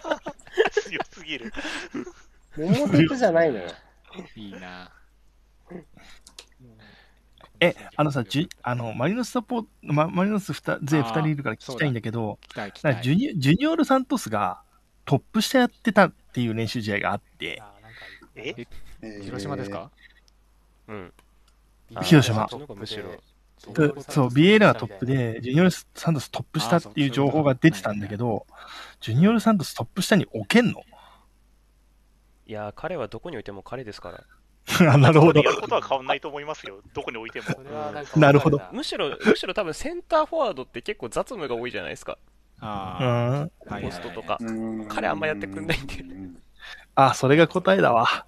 あ、なるほどね。そう割となんか一個後ろに置いた方が自由になれる感もなんか分かんなくもないとういうか、んえ、それはあれだよね、守備タスクももう免除して真ん中にボンと置いて、極力じ自分のやりたいことやらせるってことなのか。がいいかな。まあ、てか前向いてなんぼの選手なんですよ、やっぱ。はいはいはい。あの、清水戦みたいななんか何十メートルドリブルみたいな。あったな ありましたね。ああいうのやってなんぼの子なので。はいはいはい。じゃあ、マリノスサポからするとトップ下はまあ別にありだなと。てか、隣、まあ、かつトップ、うーん、狭いか。うん。まあ、雑務をやってくれるパートナーが欲しい。まあでもそういう意味だったら、あの、ドグラス・ベイーナなんかうん結構雑務系の人じゃないですか。うん。雑務系の人って言ったら怒ら怒られるかもしれない。まああの、いろいいいろんなことや、いいろんなことやれる人だからね。うん確かに。なるほど。なるほど、確かに。が書いてるみたいにサイドバックがいなくて、茶島と東がなんかファーストチョイスっぽいんですよ、今のところ。嘘だろ。そう。そう。そのさっき言ったサントスが守備しないっていう。ところを、そこで補えるのかって言われると、大丈夫なのかなとは。いや、チャジ、チャジワはあれだけじゃねえのか、サイドバックに送らなきゃ、ジェフの、あの、ラハイハインラインの人。エスナイデル。そう、エスナイデルだけじゃないのか、チャジワサイドバックは。あれ、さ長沼じゃダメですかこれでいいんですか本職がいないからな長 沼え、長沼一個前なんじゃないの？ああ、まあ、基本は一個前うんウィングバックっすか。うん。ウィウィングバックはできるけど、前に置きたいんじゃない？うん。いや、チャジマやっ、てたかな。フォーバックのサイドバックもやってなくはないかな。ああ、わかんない。まあでも本職ではないことはま間違いうん。確かですね、そうだよね。でもサイドバックはどこにもいないんですよ、神田さん。そう。そそれは、一昨日も土曜話したけど、土曜日にも同じ話になったんですけど、本当にいないんです、サイドバックは。サイドバックはどこもいない。特に左がいないっていう。もうね、だからもう、サイドバックに関してはもう、なければ作ればいいのよってみんなが思思わないといけない。なければつければいい。身体連戦みたいなこと。片手メソッド。片手メソッド。はい、そんな感じかなと。そんな感じだな。はいうん意外と喋れましたね、広島について。だって、真ん中だもん。僕たちにしては。みんなサンちゃんが大好きだってことは分かりまし次た。はい、じゃあ清水ね。はい、じゃあ次は清水です。これはもう明らかにこう、ロティーナの力で 前年順位差プラス8ということで、まあ、ロティーナだけじゃなくて、まあ、もちろん補強化キャスでも話題になってましたけど、まあ、ものすごい数の新新人は出るわ、まあ、外国人補強も結構サクッと済ませて、ほとんど来日も終わってるっていう、そこもすごくポジティブな要素なのかなと思いつつ、まあ、やっぱり、まあ、歌、なんていうんですかね、本当にここまで上がってくるのかなっていうふうなところで疑いがある分、まあ、人標準偏差とかその順位のばらつきとしては、まあ、比較的大きな結果にはなってるかなと思います。まあ、我々、えーパネラーたちは、そこをかなり上振れする方向で、まあ、おそらく見て、皆さん見てるのかなっていう感じだったんですね。なんか、こうロティーナについて深く考えれば考えるほど、7位に置きたくなっちゃうっていう、その、そういうね、ことなのかなと思うんですけど、はい。皆さんいかがでしょうか？清水に関して。まあ、その通りだよね。逆に、あどうぞうん。まあ、基本、その守守備がきっちりできるし、そうだと思っていて、うん7位ぐらいまでうまくいきゃいっちゃうんだろうけど、逆にね、失敗するストーリーってなんかあります？あ最適解が見つからない。うん。あ、うん。ああ。やっぱそこはボランチのところ？もうそうですね。ボランチもそうですし。なんか、これでも守れちゃうからな。うんこれ3ですか4ですかっていうのもちょっとあって。はいはいはい。あ、なんかよ練習試合はね、442っぽいよ。うん、全部442っぽいですね。えー、えはじゃあ原輝樹右サイドバックですか？右サイドバックスに今のところ起用されてるのは、ああ、なるほど。えなんか原輝樹を松田陸っぽく使うんじゃないかなっていうのを僕は勝手に思ってるんですけどなるほどね。センターバックやっー、たりしてなるほどね。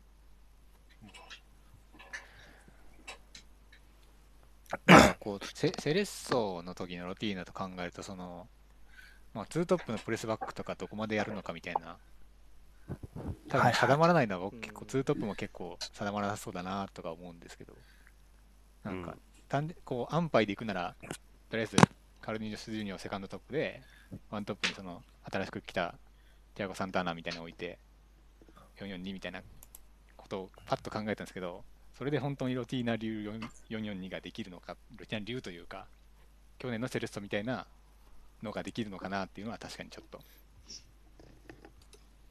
うん。どうなる？そそこに。だとする、と両ワイドが、うん。リサリサロとか、うん。なんかね、あ、そう、あの、さ、大体サンタナと鈴木がツートップみたいなうん。感じっぽいあのかな？あとはなんかご、ね鈴木っぽいっすよ。あと後藤とディサロを組ましたりやってますけど。はいはいはい。そっか、じゃあカルニーニョスはサイドに置いてみたいな風な感じ。いや、カルニーニスね、つ全然最近この練習試合使ってないんですよ。怪我でもしてんのかなと思っていて。うんん。あのね、なんか、まあ、ロティーナもなんか、きょ去年に関して言えば、あんまり選手の起用の幅は広くなかったと記憶してるんで、まあそうですね。うん。なんかそこが、まあ、その、えー、リュウリュウさんの最悪のストーリーは何ですかっていう話でいくと、そこの部分じゃないですかね。こう結局起用できる人間が見つからなくて、見つから見つか見つけるにも時間がかかっちゃってみたいな。うんまあでも、それも見越して早めに集めてるのが大熊さんのやらしいところだとは思うんですけどね、僕は。そうね。いいな。まあ、あとは、最悪権田がいるっていう。ああ、そうですね。そこででかいですよね。でも意外と練習試合失点多いんだよね。うん。あ、そうなんですかうん。そうなんだ。練習試合って割り切ってんのかか、中盤が思ったより機能してないか。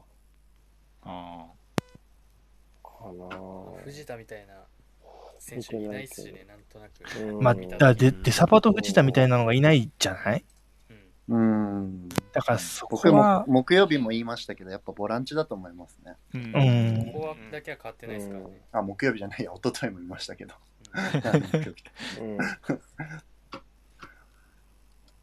ボランチだけ元々の選手と変わってないんですよね。うん。そうそうそなるほど。うん、まあ、ヘナとはな、いい選手ですよね。う。そう、ヘナタも使って、あ、ヘナタも使ってないね。うん そっか。意外、意外とじゃあ、既存の戦力が本当に合わない可能性もあったりするかもしれない。怪我、怪我が。うんそうだね。うん。まあ怪我かもしれないですけどね。まあ、あと合流して間もないとかね、外国人の場合ね。うん。確かに確かに。わかんないけどね。なるほど。まあ、でも、ちょっとスタメンが楽しみですね。うん。もう来週ですけど。そうねうん。またスタメンが出てからそんなもん、ああだこうだ、喋ってみましょうか。喋る機会あるのか分かんないけど、う振りん。返りの時に。じゃあ次、ちょっと瀬古さんからも無言の圧力で柏レイソルが出てきたんで、柏レイソルをあ、いいきたいと思います。えっ、と、そうねここも、えっ、と、9位とはなってますけど、うんえー広島清水とは、はい。なんとたったの平均順位で0.6ポイント、0.06ポイント差しかなくて、まあ、ほとんどこの3つは横並びと考えていただいても差し支えないかなとは思っています。はい。まあ、ただ、やっぱりオルンガの抜けてる影響を皆さん大きく見積もってるのかなっていうふうなところで、前年の順位よりはまあ少しまあ下げるような形、まあ、最頻値としてもまあ8とちょっと、まあ、やっぱり下方修正みたいな、ちょっと、ね、下向きに見ちゃうっていう風なところはあるのかなと思いました。まあ、結構、ここの箇所に関してね、いろいろ皆さんもあの順位予想の時に話してはいただいたんですけど、どうですかね、気になる、気になる部分。やっぱりバックラインですか？俺はバックライン。うん。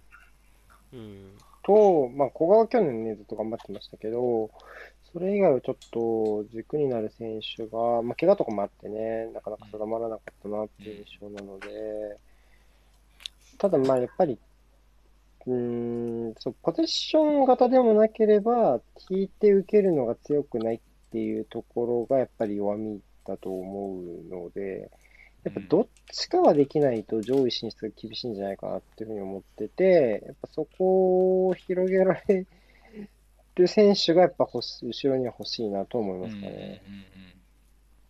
うん。あとはまあ、後後ろ、オルンガああ、うん、切れたね。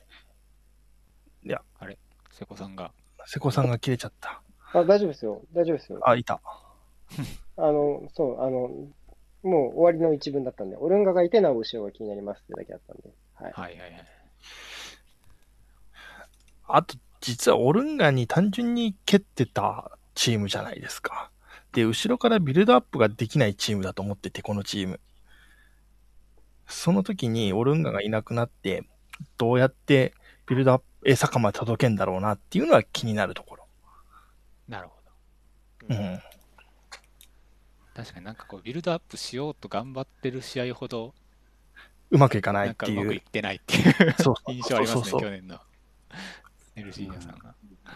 うん、C 橋ってそのピースなんですかね、そうなると。あで、そのピースで取ってんだけど、シー橋も、その、ターンが上手くないので、ボランチで使った時って後ろ向いちゃうと、後ろに返すしか選択肢がないんですよ。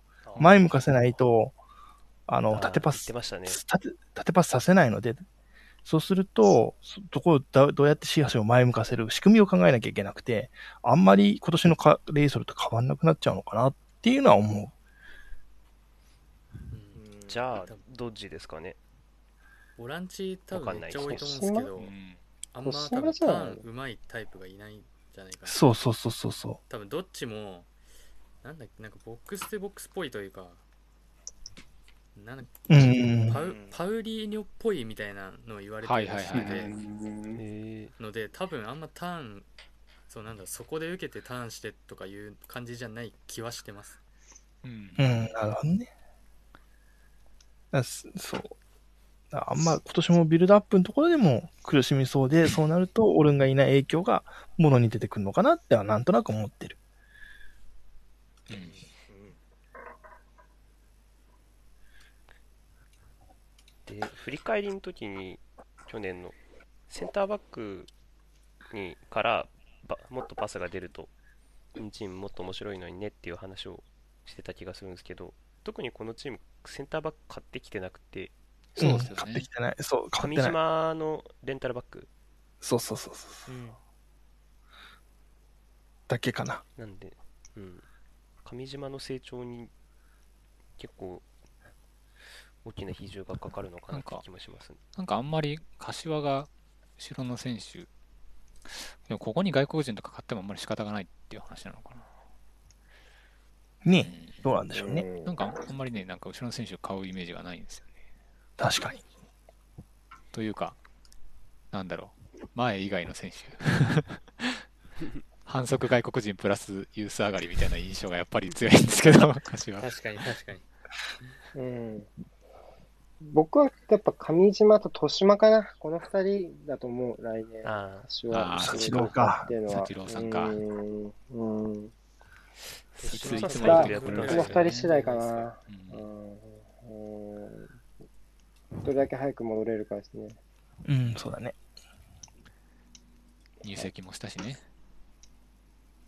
うんそうですねおめでとしてました 何の話だよっつって。じゃあまあ、ちょっとそんなところで行きましょうか、いいかな次。入籍の話が出たらもういいかな。もうね、もうこれ畳む合図。小ネタ挟み出したらもう次行っていいって合図なのよ。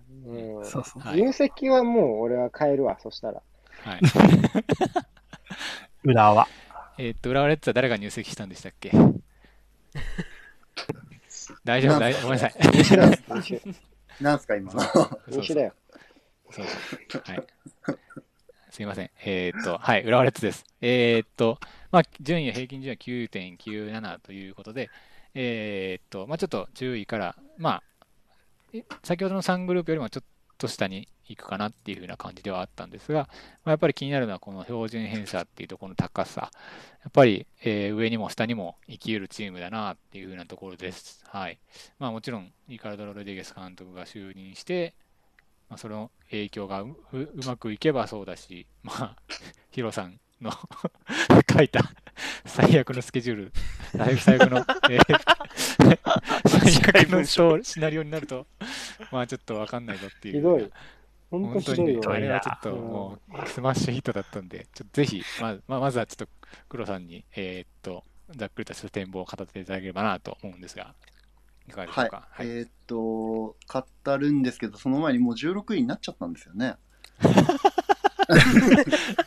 そんな、察してくな16位になっちゃったって言われるとちょっと苦しいものが、コメントしづらいものがあるんですけど。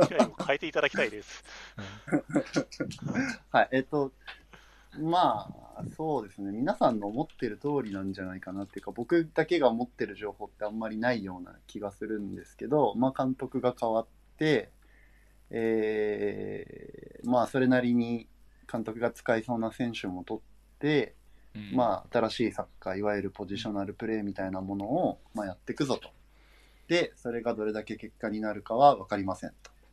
で、えー今年に入って、まあ、重要な選手、橋岡、レオナルド、あとは柏木もそうですね、も、えー、と移籍することになるということで、戦力的にも足りないんじゃないのっていうことで、まあ、10位ぐらいっていうのは、まあまあ、そんなもんじゃないかなっていうのが、うんまあ、僕の印象です。たさすがに、上位6チーム退けて、3位、4位に食い込んでいくっていう予想は今の時点ではまあ難しいよなとうん。僕も思います。で、えーっと、まあ、これまでの戦いぶりで言うと、去年、4バックを本格的にや、まあ、4バックっていうか、442を本格的にやり始めて、えーうまくいかなかったり、うまくいったり、まあ、して、まあ、ただ失点は56っていうことで結構多いと。まあ、多分40前半ぐらいに収めたいのが、大体 J1 の普通ぐらいだと思うんで、それからしても多かったねっていうことが、まあ、あって、まあ、その根本的な原因は何かっていうと、やっぱりゲームのコントロールがほとんどできなかったっていうことですね。えっと、プレッシングには頑張っていったけど、外されるともうブロック組むしかなくて、中央締めはやるけど、サイドは空いてて、そこをうまく使えるチームにはただただ殴られると。で、まあ、あとは全体的に個人で勝つっていうところを押し出してるチームだったんで、まあ、センターバックが負けちゃうと、マリノス戦とか名古屋戦みたいに6失点みたいなことが起きてしまったと。で、まあ、それを、えー変えるためにリカルドを呼んで、まあ、ビルドアップをやっていくんだっていう雰囲気になってますっていうことですよね。で、まあ、どうですかね。足りないポジションが多分いくつかあって、えっ、と、頭数少ないのはセンターバックと右サイドバックなんですよね。で、雰囲気的にやっぱり、まあ、去年徳島でやってたことを考えると、ボランチのところ、まあ、いわゆる岩尾の役割とか、まあ、小西の役割みたいなところが、うんいるのかっていうのが多分ポイントかなと思います。で逆に、えっと2列目はすごくタレントが豊富っていうか余っていてそこをどうするんだっていうのが今リカルドも、まあ、悩んでるようなところみたいですね。で、まあ、監督を途中で解任するかどうかっていうことについて言うと、えっと解任は絶対しないと思います。これは降格しそうでも絶対しないと思います、浦和は。っていうのは、まあ、これまでの、あの、反省というか、まあ、いろいろ右往左往してきたクラブでもあるんで、まあ、それを、まあ、反面教師にしてやっていこうっていうのが今の強化部の大テーマなので、まあ、相当なことが起きない限り、本当に 10, 10戦やって10戦勝てないみたいなことがない限りは、うーん、ないんじゃないかなと僕は思っています。で、あともう一個僕、ここで言っときたいのは、えっと、浦和のサポーターが、あの、リカルドのサッカーを我慢できるのかみたいなのがよく出てるんですけど、えっと、それは我慢できると僕は思います。まあ、やっぱり、2社のサッカーを見てるんで、多くのサポーターは。うん。で、あんまり浦和時代のミシャって評価されてないんですけど、僕は素晴らしい監督というか、素晴らしい成績を残した人だと思っていて、ミシャより、ねえ浦和時代のミシャよりいい成績の監督ってそうそういないと思うんですよね。まあ、まあ、それは別の話としても、あのサッカーを、まあ、ずっと我慢して、えー見てきて、その成功も知ってるサポーターなので、まあ、ビルドアップが多少ミスっても、まあ、しっかりやれよとは言っても、うん、それでチームのやってることを邪魔するような雰囲気はできないんじゃないかなと思うので、まあ、あとは結果ですけど、そこはもう正直わかんないんで、まあ、どれだけこうスタイルを見せられるかっていうところだと思いますね。ただ、リカルドは結構仕込みが早い方の監督だと思うんで、というか、浦和の監督になる前までは、リカルドみたいな優秀な監督は仕込みが早いんだぞみたいなことを言われてたと思うので、まあ、それを信じるのであれば、あの 結構早く見たいものは見せてくれるんじゃないかなと僕は期待しているというところです。大体こんな感じですかね。おっす。素晴らしい。なので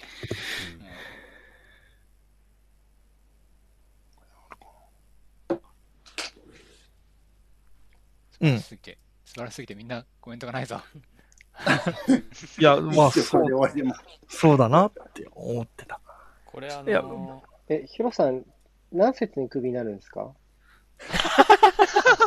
どこだ、どこのあたりなんだろどこだったっけなでわかるんだ。う。いや、自分ではあまり覚えてない。夏ぐらい夏は過ぎてるんで、夏は過ぎてんだ。はい、少あ、しじ。ゃあ、すごい気になるのが、あの浦和って選手の発言の影響力ってすごいあると思ってて、特に昔からいる選手ほどそういう力がある印象がすごく強くて、でそういう選手を入れ替え血を入れ替えるレベルまでで整理してないような印象を持ってるんですね。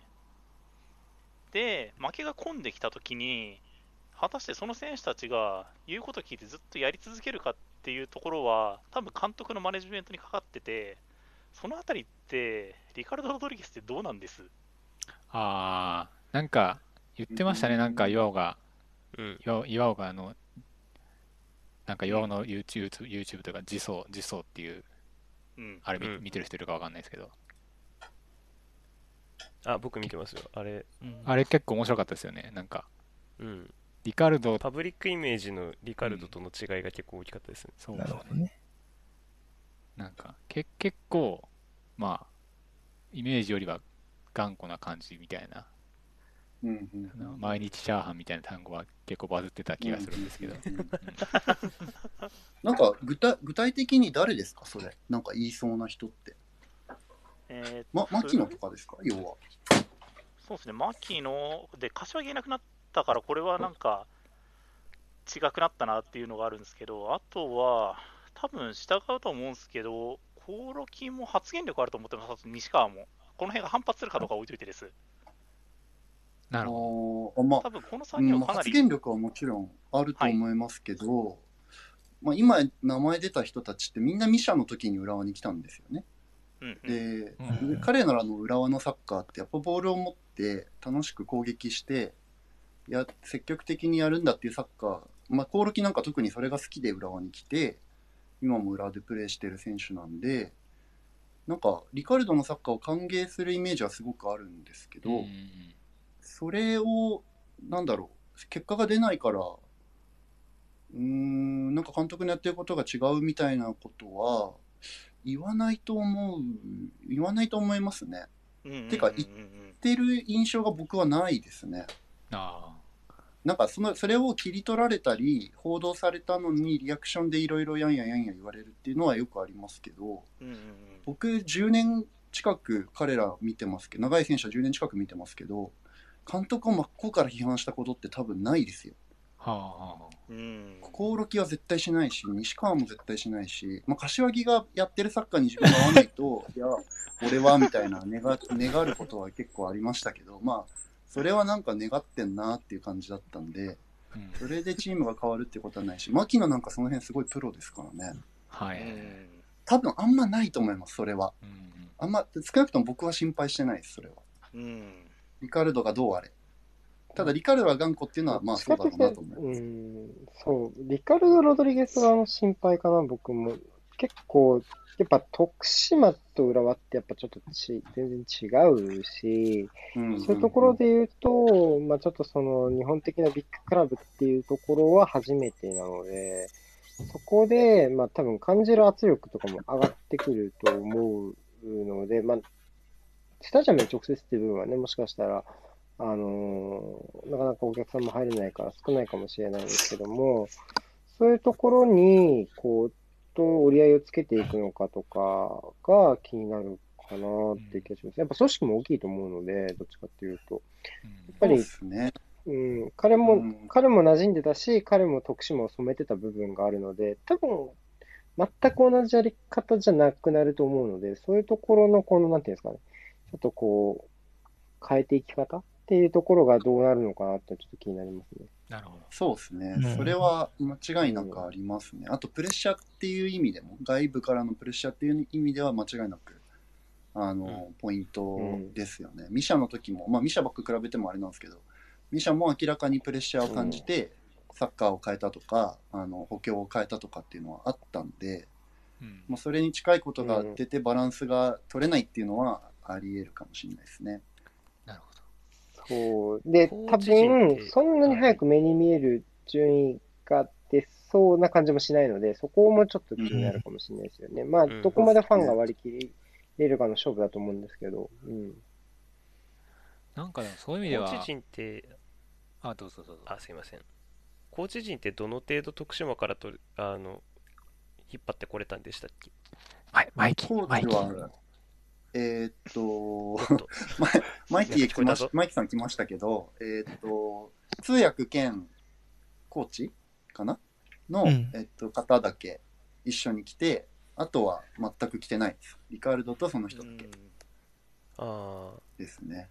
あ、で、そこ基が意外本はと、もともと浦和にいた人が残ってるって感じですね。ああ、なるほど。こう、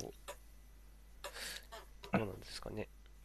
まあでもなんか結構その、毎日チャーハンの話を信じるなら、割と監督主導だったのかなって感じはするんで、意外と問題になるのか、ならないかもしれない。徳島でも、徳島でもリカルド一人で乗り込んできて、コーチに教えてっていうところから始めた人だって聞いてるんで、うん。彼はなんか自分の働き方というか哲学として自分のなんていうんですかファミリーはファミリーを連れて全部変えるっていうのはやんないっていうタイプだって言ってましたよ、はいそこは。あなんでもともといたコーチと自分が入って自分の方が染まっていくっていうのが自分の仕事の仕方ですみたいなことはあインタビューでも言ってましたんで、あ、なるほど。まあそういうことなんでしょうねきっとね。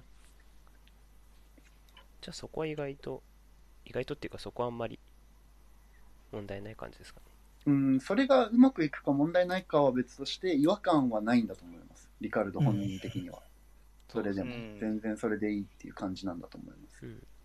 この間のトレーニングマッチ見る限りかなり浸透してるというか変わってる様子がすごい伝わってきててそれを彼のコーチ陣に連れてきてとかじゃなくて一人でや一人でって言ったら極端ですけどやってるっていうのはやっぱすごいですねうん、そうですね。うんかなり変わってましたね。ボールの出し方とか。まあ人も変わったっていうのも多少はありますけど、うん多分、なんか提示するサッカーのイメージみたいなのがすごく具体的みたいで、うんあの方法論ももちろん教えるけど、こういうことをやっていくんだっていうのがすごくわかりやすいっていうのをいろんな選手が言ってるので、まあそういう、その辺はやっぱり能力高いんでしょうね、きっとね。すごくわかりやすいっていうのがよく出てきます。コメントとか読んでても。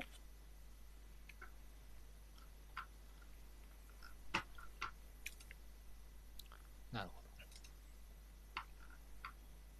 あ率直に一つ聞きたいことがレオナルド抜かれたのってどうです？レオナルドは痛いですよね、やっぱり。うん痛いと思います。あの、能力的に。ど。とか、センターフォワードをやる選手の枚数的にも。うん、やっぱり戦力として見てたと思うし、点を取る、彼が点を取る、具体的には2桁以上取ってくれるんじゃないかっていうのは、絶対期待してたと思うんで、それは普通に痛いと思いますね。うん。まあ、ただ、僕個人の考えで言うと、レオナルドがどれぐらいリカルドサッカーの、まあ、ワントップなり、その、いわゆる一番前のポジションにはまるのかなっていうのは、ちょっと懐疑的というか、イメージできないとこもあったんで、うん。まあ、逆に言うと、ケンユーとコオロキだったら、こういうことするんだろうなってイメージしやすいんで、うん。まあ、そういう意味では、あの、レオナルドがいないからもう、このサッカーできないじゃんっていうほどではないっていう感じですかね。まあそうだよね、うんきっとね。うんうん、ただ成績最後点取るっていうところではやっぱりね、数入れてたと思うし多分レオナルドについては今年どうかっていうよりも長期的なプランであの例えば3年とか5年ぐらいのプランでレオナルドで戦っていくっていうのが崩れちゃったんでうんそこが一番痛いんじゃないかなと思います。そうですね。うん。なんか、去年言っこてたやつですよね。う、うん、最後にね。レオナルドどうするんですかみたいな話しましたよね、僕と。うんうんうんなんかそうです、ね工藤さんとね、聞きましたもんね。うん。うんうんなんかちょっとこう、ある意味、すごく、なんか逆に逃げ道のない補強だったなって今回の裏を見てて思ったんですよね。なんか、こう、物理で殴る色気を残さないというか、うん。なんかそこがすごく覚悟を感じるんですけど、ただ、うん。だから好印象、うん僕は。うんそう、すごく覚悟を感じる。いや、これで、これでいいと思いますよ。別うにん言い訳をする、なんか例えばこう、高い金額で買ってきた選手で、フロントは仕事しましたっていうアリバイは、正直アリバイになってないと思ってて、うんうん。トータルで結果を出すのが強化部の仕事なんで、そんなアリバイのお金の使い方は別にしなくていいと思うし、あの、うんもともとレッツって結構監督がこう哲学持ってる人だとそれに従うタイプのはい文化なんですよね。そうそうですよね。うん。うん、ミシャの時はあの山地さんって今京都の教科部の人がやってたんですけどもう完全にミシャの欲しい欲しいものリストから買っていくみたいな、はい。そういう補強をしていて やってましたもんね。で,、そうでその後にあの中村修造さんっていう、まあ、浦和界隈ではすごい有名な GM がついて、もういっちゃんやつ買いを始めちゃってでまたお金がとかっていう感じだったんですけど、まあ、それを反面教師にしたのか去年からあの新しい教科部で仕事してますけどかなり選手は選んでるしコスパも見てるし年齢も見てるしっていうところは感じるのであの、うん。いい方向にはなってると思います僕は。そう若であとなんか、いっすね。藤野くんが前線の枚数はどう思いますかってコメントしてくれてるんで、えっと、その話すると、多分少ないですね。特にセンターフォワードが。コオロキとケンユだけだと多分やりきれないと思います。ただ左右の2列目とかトップ下はいるんで、うん夏にフォワード、うん、ケンユがどれぐらい働くかじゃないですかね。ケンユが点取ってくれればいいし、点取ってくれないなら取るしかないよねってなるかもしれないですね。なるほどね。っていうイメージです。はい。そんなところでしょうか。ちょっと、うんだいぶ次から、浦和に関しては盛り上がりました。はい。ただでもラいろいろスト10チーム、あと10チーム。まだ10チームあるのか。巻くよ。寝れないよ。巻くぞ。よし。なんか負けなさそうな感じするけど、はい巻くぞ。はい。じゃあ札幌。えーっと、はい。えーっと、平均値は10.69ってことで、まあ、さらに今の浦和からちょっとはあの落ちる予想になってます。まあ、えーっと、そんなに大きなブレもないんですけども、標準偏差見てると、まあ、大体こんなもんかなって感じではあるんですが、はい。ただまあ、そうですね、気になるところはどこだろうな。まあ、ある意味こう、ミシャを、ミシャのチームなんで、ちょっと、どんな仕上がりにしてくるんだろうっていうところが気になります。なんか、練習試合というか、その、トレーニングマッチの結果はすごくいいみたいな話は聞くんですけど、まあ、川崎に最終怒られてましたよね。最終川崎にボコられて、13対1じゃなかったでしょ。いろいろ死ぬほどいろいろチャラになっちゃったのもあるけど、まあ、そういうところなのかな。まあ、あれですか。まず、ミシャが合流してないけど、そこは影響ないと思っていいんですか？あ、そうだった。あ、そうだ、そうそう。どうでしょうね。ミシャ結構毎年サッカー変える人なんで、ね。うんそこからが計わかんなく画計て。画は遅れてそうな気がしますよね。ね。なんか、うん。まあちょっと川崎戦は置いといて、逆にトレマでけん結果が出てたっていうのは、なんか逆にどどういうことなんだっていうふうにちょっと思ったりすることは。まあのできたまあだからさんでしたっけ？うん、いや、浦和に山本さんがいるんそうか、はい。う浦和の。あ、ごめんなさい。うんどうぞ浦和には4-0、4-1ぐらいで勝ってて、それはもう完全にビルドアップ破壊したって感じなんはいですよはいはいね。。うんもうプレッシャーかけまくって。だから去年ちょっとやってた、その、マンツーマン？うはい。にこう人を決めて追っていくっていうのは継続するし、ミシャは浦和でも4年目が一番いいシーズンだったんで、はい。確か次今年4年目だと思うんですけど、はいはいはいそうですね。うん、あのそういう意味では、まあ、集大成に近いというか、やりたいことの一通りは見せる気概を持ってるんだと思うんですよね。なるほど。で、ちょっとどの選手がいいとか僕そんなに詳しくないんですけど、多分荒野が今故障してますよね。してますね。ほうほう6、7月ぐらいらしいです荒野が離脱してて、そうですよね、夏ぐらいまで戻ってこないらしくて、うん。で、なんか、あら、あ、荒野っていうか、札幌のサッカー見てると、こうゲームコントロールするっていうか、ボールのテンポコントロールできるのって荒野ぐらいじゃないかなって僕思ってて、うん。あの宮沢とか田中とかもいるんですけど、真ん中でこう、出し入れしたり止めたりってできるの荒野かなって思ってたんで、うん彼がいないとなんかダイレクトで全部突っ込んで、なんか、総力突撃して玉砕みたいな、そういうのがありそうで、誰が落ち着けるんだろうっていうのをちょっと思ってます。だから、ハマればスペクタクルかもしれないけど、なんか、ボールどうぞ上げますよってなった時とか、どうすんのかなみたいな。うんあと、川崎みたいにどんなに走っても取れない相手とか、ボコボコにされ続けるみたいなのがあんのかなってちょっと思ってます。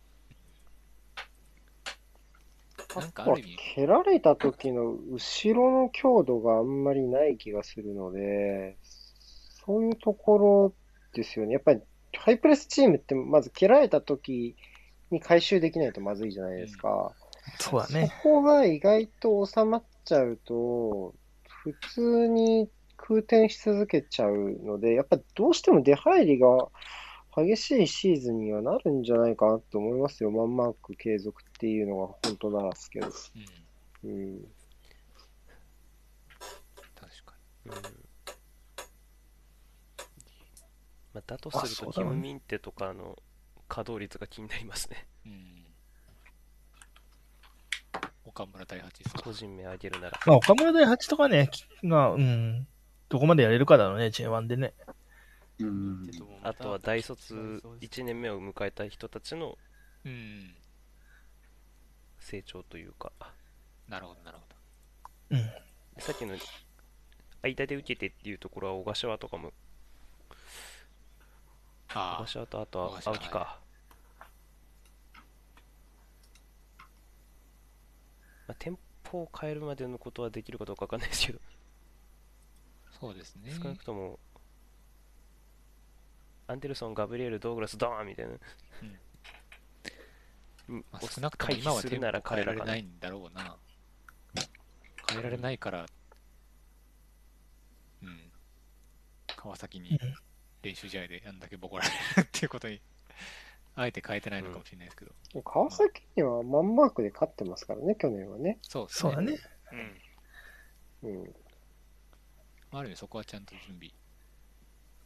それを上回るものっていうのもあったっていうだけかもしれないですけど。はい。うん。いやじゃあ次行きますか。ーじゃあ次行きますかうん。おっしゃ、いいぞいいぞ。いいペースだ。な、1時半に終わろしっかり、しっかり。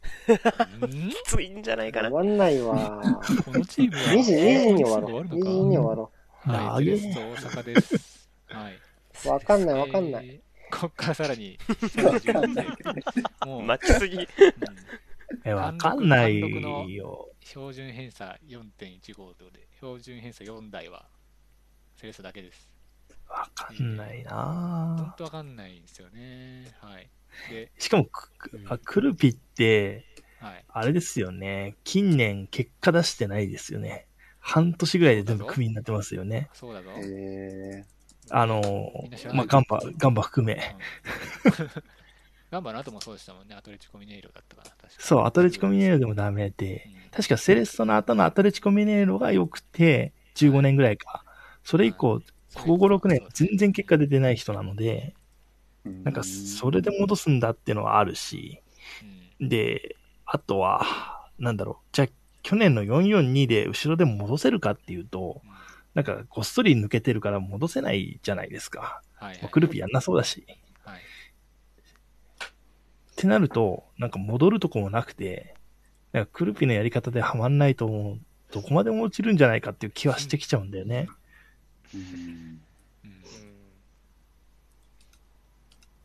せめてな、ヨニッチ残してればな、みたいな。ですよね。なんか、うんこう、うんそこ、そこが、なんか、効かなくなっちゃいましたもんね。なんかそう。なんかヨヨニッチでサバと残ってれば、なんかもうちょっと良かったのにな。まあでもクルピと合わなそうだもんね。で、サバと合わなかったでしょうね。多分。うん、で、サバと合わないよね。もっとこう、ボランチでもさばける、こう、た長いパス出したり、そういう人が好きだもんね。と動く人が好きです。多分そうそうそうそう入れましたしねどうなんだろうね。うん、ちょっと読めないなんないけど。まあ、クルピといえばやはり、こう、前も言いましたけど、紅白戦で 実、実戦10試合かけてチームを作るというのがうん定説。アキさんも言ってたし、なんなら俺も見ててそう思ってたし、ガンバの時。本当に最後までできなかったけどな。はい。細かいこと決めないですもんね、この人ね。うん、そうっすね。決めないのはすごく分かったっていうか、まあ、そうですね。それでなんか香川香川とか乾とか好きなようにやってハマれば強いけど、ハマんないとダメなんだろうな。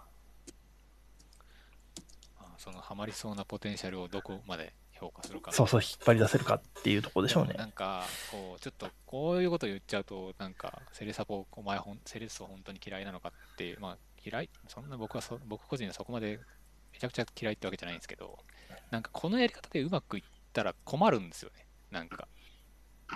J リーグ的にと言ったら、ぜ全時代的。針を戻すなよって思うんですよ。言わんとしてることは。わかるわかる。なんかせっかくみんな頑張ってんじゃんみたいな、そのいろんなところがさ、そう、ろろこう すごく論理的になってきたのに川、せっかく。崎も柏もさ、そうそうそう東京も頑張ろうとしてるし、まあ、頑張も曲がりなりにも頑張ろうとしてるまあ、横浜なんかも本当にもう頑張ってますよって時に、おいそれで結果出されたら、ちょっとね、なんていうか、もう来年から準予想とか、なんなんだそれってなっちゃうなっちゃうから。っていうのもあ。って、うん、まあ、まあ、まあ、合格しないぐらいの成績だったらいいんじゃないですか。まあ、どうかなガチャ。さん、はいガチャさん、このチームすごい補強の入れ替えが多かったじゃないですか。そうですね一人だけ一番注目している戦力を教えてください、新戦力。ええ難しいなうんどうですかねあでもうーんあでもフォワまあアキさんも言ってた気がするんですけどフォワードがうん。なんかこう結構入れ替わってで多分豊川ぐらいしか残ってないのでそこうにん。金沢から入った加藤睦月ああ、むつき。加藤。うん。はい俺も加藤楽しみ。ちょっと面白そうかなっていううん気はしますね。うん。で、多分2列目は結構充実してるし、ボランチも上手い選手がいるんで、こうワントップだったり、うんた多分清武トップ下でワントップやってるっぽいらしいんですけど、フォワードにうん。彼がハマると2列目生きてくるとかもあるかなっていうところで。楽しみなところはありますかね。うんありがとうございます。うん。はい。はい。あとはあれじゃないですか序盤序盤戦はセンターバックが全然いないからそこどうすんだみたいなところはある気がします。うん。はい。はい。じゃあ、続きまして、神戸です。難しいと。えーまた難しい。神戸セットだな。セレッソとセットで多分分かりにくいクラブの部分だと思いますが。まあ、平均値はモ帳見よう12.71で、えー前年よりも、まあ、前年よりはちょっと順位は一度上がってるんですけど、まあ、基本、標準偏差もそんな高くなくて安定して、えー、と注意とか下位とかに予想されちゃってるのが、まあ、ちょっと残念ながら現状といった状況になっております。えっと、まあ、やはり、えっと、西大吾とかね、抜かれてるのもそうですし、まあ、もうなんていうか、去年の勢いは何だったんだっていうぐらい、こう人事の面でですね、こう、こうなんだろう、夢を見ていた神戸サポたちをどんどん突き落とすようなですね、こう話が聞こえてきて、すごく今、かわいそうと思って見てます、僕は。かわいそう。かわいそうと思ってない感じのかっこ笑いがついてますけど。てるよ。やめろよ、ちょっと。こう 神戸サポ。思ってるよ、ちゃんと。いや、まあ、なんか、うん、僕は去年から金ないんだろ、このチームってなんとなく思ってて。なんか、まあ話してましたね。去年言いましたもんね、そうそう僕ら。そう、僕ら言っ金ないやろってて。うん金ないだろうって。だからまあそうだったんだなっていう感じですその通りになってんのかなっていう気はしますよ。で、やっぱりやっ社長うんまあ、どうぞすみません。てることが、その大きいことで、だ例えば金なくなった時に日本人が引き継げる作業じゃないじゃないですか、この作業って。いやそこどうすんのかなってずっと思ってたんだけど、うん。まあなんか予想通りになったのかなっていう感じはあったし、あとはなんか、僕今日知ったんだけど、ビベスだっけ？ビベスすら残ってない。ベナイジェスす、ベナイジェスも去ったって言っていて、まあ要するに元の神戸に戻るんですねって僕は捉えているんですよ。うんで、それが、そうなった時に金使ってしまった残りがだから、どうなってくんでしょうね、今年から来年とかね。ここの3年間、4年間。そこがね、全然見えない。このチームは。今年も補強してないじゃないですか。残った選手という、あの、出してた、もともと出してた選手で戦いますと。戻して戦います。っていうチームだから、なんか誰が監督になっても何もできない、なんか結構の能力高い選手は何もできないとは言わないけど、その、愚かすじゃねえか。いろいろチームが作りづらいメンバー編成になってんじゃねえかなってのが僕の印象。いや、なんか、やっぱり神戸でやっぱりびっくりしたのが、僕個人的には社長が32歳っていうのめちゃくちゃびっくりしたんですよね。なんていうか。ああ、そうね、新社長ね。うん。俺世代ですよっていう。パッと思ったのは、いくらもらってんだろう、この人っていう。まあでも、なんか、どうなん、どうなんですかね。なんかこう、こう社長を、もちろん、正直、あんまり、まあ、三木谷さんがオーナーだから、社長なんて、まあ、お飾りなんですよみたいなこと言われちゃうと、本当にそうなんかなっていう感じもするし、単純にそれがね、そのお金がないの行き着く先だったら、こんなに悲しいことはないなと思って、まあ、あと、三木田、うん、そうあーななんてねいう。か、そのお金がなくなったんで、こう、若くて安い人材を 使いましょうみたいな話だったら、本当に、マジで抜けてくるなっていう。なんかそうじゃないと思うよ、僕は。彼のやり方的には。はいはいはい。その、むしろもっとスピード感を持つから、はい若い人を使って、はい、もっといろんなスピード感を上げていこうって思っている人なんじゃないのかなと思っていて、でもそれってビジネスのスピード感なんですよね。うん果たしてそれが、そのスポーツビジネスに通用するのかなってのは、僕は野球の方を見ててずっと思ってるんですよ。彼のやり方って、こう監督結構バンバンバンバン 3, 3年に1回ぐらい変えてるんだけど、それ完全にその、す普通のビジネスのやり方ーで、そそれで3年間でなんか変化がなかったらじゃあ次の人ってやってるんだけど、はいはい。スポーツビジネスってそうじゃない部分があるじゃないですか、うんきっと。そうですね。だから、今回も三木谷さんの中では、もうバルセロナの、もしかしたらね、ポジティブに考えるんだったら、バルセロナ3年もあったんだから、吸収できたと。それをそれを、じゃあ自分たちにどうカスタマイズして落としていくかっていうところだから、新しい監督連れてって、そのノウハウをどうやって君が落としますかっていうビジネス的な考えをしてる。なんか確かにだと思ってそうそう言われてみると、なんかすごく楽天っぽい感じしますね。なんか、うんうん、なるほど、なるほど。でも、そんなさ、3年でさ、ノウハウなんてつかめるわけないじゃん。うんそんなんだったらみんな苦労してないわけじゃないですか。まあ 言葉重いなっていうのが、僕はずっと、あの、三木谷さんに思ってること。イニエスタ。もうね二の句が告げないです。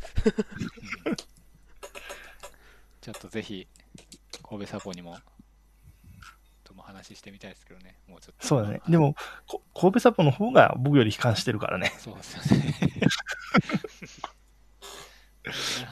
どうか、うん生きてどうかちょっと生きてくれ。生きてくれっていう。うん聞こえてくるニュースのがなんかサポーターにとって悲観する内容であるところがすごいなんかあの中村俊輔を手放した時の我が軍みたいなあのもうもういいもうどのスポーツ新聞も何も報じないでくれぐらいの だからそこも、そその時のマリノスのその後に希望があったのと同様に彼らも希望があるかもしれないし。わかんない。けど、うんどうなんでしょうねっていう。難しいよね。なるほど。じゃあ、はいまあちょっと、あまりいい話はできませんでしたが、次行きましょうか。まずいな。きましょうこからこのテンションが続くとは思わないぞ。みんな、楽しく話しましょう。ということで。でも、順位が下になるとそうなってくるんじゃない？ね。ちょっと厳しくなってくるかもしれないですけど。はい、大分トリニダです。はい。まあ、平均値は13.42ということで、まあ、またそのさっきの神戸からももうちょっと落ちるような形になっています。まあ、やっぱり気になるのは、やっぱ前年の順位ですね。前年の順位から3つ落としてるっていう風な形で、3つ落としてるチームは、えっ、と、ガンバと、えっ、と、まあ、大分と鳥栖っていう3つしかなくて、まあ、結構、まあ、やっぱり、このオフシーズンね、視力も抜かれて厳しいみたいなところが、まあ、割とダイレクトの数字に反映しているような形にはなってるのかなと思います。大分についてはいかがですか？特に岩田をぶんどった横浜サポの方とか何かあるかな？いやで何を言うんだって思うんですけど、鈴木義則と岩田って、多分去年までやってた大分のサッカーのやり方の核となる選手なはずなんですね。うん。はい。うん。で、多分坂とかって、能力的には変わらないんですけど、多分得意分野が彼らとは異なってくるところがあるんで、おそらく新しいやり方を今季何か見せてくれるんじゃないのかな、片野坂監督は。っていそうですね。う期待感がすごくあります。それが何なのかっていうところに。うん。まあセンターフォワードもだいぶ違いますし。うん。うん。うん2列目もそうっすね。町田大和野村を買ってきたたところとかが今になって芽吹くかもしれないし。あと田中達也いないんですよ。そう田中達也痛いね。うんそこどうすんだろうみたいなでもなんか別、のやり方かもお大分は去年からマイプレスに力を入れてるような気がしていて、はめ方に。で、そこで長さを取って長さはプレスうまいので、そういう意味ではもう去年よりももっと前に、前から行きやすいのかなっては思って。後ろで回して引きつっていくっていうよりは、去年よりももっとい前からこうはめ込んでいくようなチームになるのかなっていう気はするんですよね。うんうん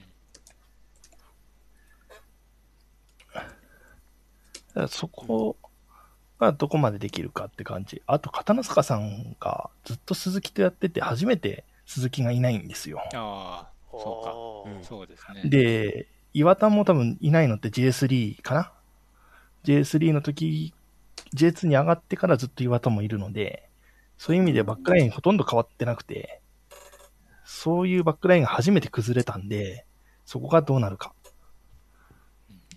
まあでも片野坂さんだから何とかするんでしょって思ってんすけどね、僕は。うん確かにうんなんかやっぱり降格予想とはやっぱり一線を画してますもんね、そこは。うん。そこははい。信頼があるんだろうなってのはすごい感じますね。でも、ガチャさんだけかな、降格予想してるの。実は。そうじゃないですかと言うとガチャさんに対して、なんか、トゲがあるような言い方になっちゃいましたけど。え、やっぱりガチャさん的には抜かれた分がでかすぎる。うーんかなっていうのはどうしても思っちゃいますね。うん。田中達也もやっぱ攻撃のかなりキーマンでしたし、ね。うん。そこで言うと。なんか、でもちょっと思うのは、こう、岩田と鈴木は確かに大分の格だったんですけど、なんていうかな、こう、ずずるさがあるみたいな感じじゃないっていう印象があって、まあ、岩田はちょっとずる、まあずるさがある、ずるさっていうかなんか反則、反則っていうかなんなんていうかな、ぶ物理パワーがあるかないかっていうかうんうん。物理パワーがある感じの選手ではない部分だったんで、そこは意外となんとかアジャストしちゃえるのかなっていう感じはしてます、僕も。なんか、片野坂監督なら意外となんとかしちゃうのかなっていうふうに思ってます。まあ、ただちょっと、田中達也は結構ね、その部分では、すごく割と物理的にパワーだったからね。パワーの、パワーのある選手だったと思ってるので、うんまあ、そこのソリューションが、まあ、じゃあ長澤に変わったりとかして、とか、みたいなところで、どう、まあ、長澤もまあまあ実は物理あるんですけど、まあそうだね。はい、なんかそこが、まあ、気になる、気になるけど、気になる、心配でもあり、気になる部分でもありっていう感じですね。はい。あ一個だけ言っていいですか？どうぞどうぞ。はい。あの僕去年から藤本和樹っていう選手がすごい個人的に好きであの、はい。今年大卒ルーキー1年目で金谷体育大学だったかな。はい。で多分ガンバ戦かな？あほガンバホームの試合で1回出てきてすげえ良かったと思うんですけどあんま覚えてないですかねちくわさん。え？もう一回名前聞いていいですか？藤本和樹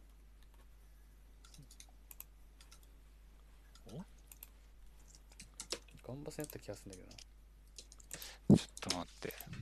ちょっと今パッと出てこないです。まあとりあえずその選手僕はすごいどんだけ出るか分かんないですけどうんでも期待していますというのだけ言いたかったですうん。以上です 深い話はないですこちらからは、こちらからは以上。です。以上です終わったなぁ。うん。あ、途中出場した選手ですね。うんちょっとだけ出たと思うんですけどすげえ良かったんですよ、はいこの試合そんなところでしょうか。以上でということですじゃあ、続きまして。えー、っと、次は、横浜横 FC。浜 FC ですね。飛ばしましょう？飛ばしましょう飛ばしましょう。時間もないので、まあ、まあ、トピックは多いんだな。まあ、ちょっと大分からさらに、さらに一段下がるというふうな形でして、えーっと、まあ、ここからかなり本格的な、まあ、降格争いみたいな風な趣が出てくるようになっています。えーっと、まあ、前年との順位差はないというところなんですが、まあ、やっぱり積極的な補強はもちろんしたんですけど、うん、ちょっともう皆さんもさっきの振り返りで喋ったところも大きいですよね。その10点取れるフォワードとか、まあ、フォワードとにかく頭数バッと揃えてますと。10点ぐらい取れそうな人バッと揃えてますっていうんですけど、まあ、まあ、割と戦術的な格っぽかった選手、まあ、さいあの、斎藤か。えー斎藤光希。斎藤光希とかもあ後期かまあ、えっ、と、斎藤後期の方ですね。後期の方。うんえっ、と、とか、まあ、抜ける分は結構しんどかった部分もあるので、まあ、そういう意味では、まあ、完全に別のチームっぽい感じもするので、そこをどうなるのかなっていうふうなところかなと思いますけど、そうですね、ちょっと語れるガチャさんどうですか？はい僕ですか？振ったぞ。横浜 FC 乱暴ぶりしました。まあでもなんだおとおとといですか？おとといもまあ話しましたけ話しましたというか、まあ、全体でそういう話出ましたけどまあやっぱ後ろはほぼほぼ変わらず前に点取れる選手を取ってきたというところでなんだろう、まあ、積み上げるところはちゃんと残して、まあ、個質を高めたいところを上げたというか。うん。っていうのが分かりやすいオフだったんじゃないかなっていううん。のは思います。なんかなんどんどんぐらい喋った方がいいですか？いやいや全然。いいですか？こんなざっくりで。こう結構喋っちゃってるもんな。なんか。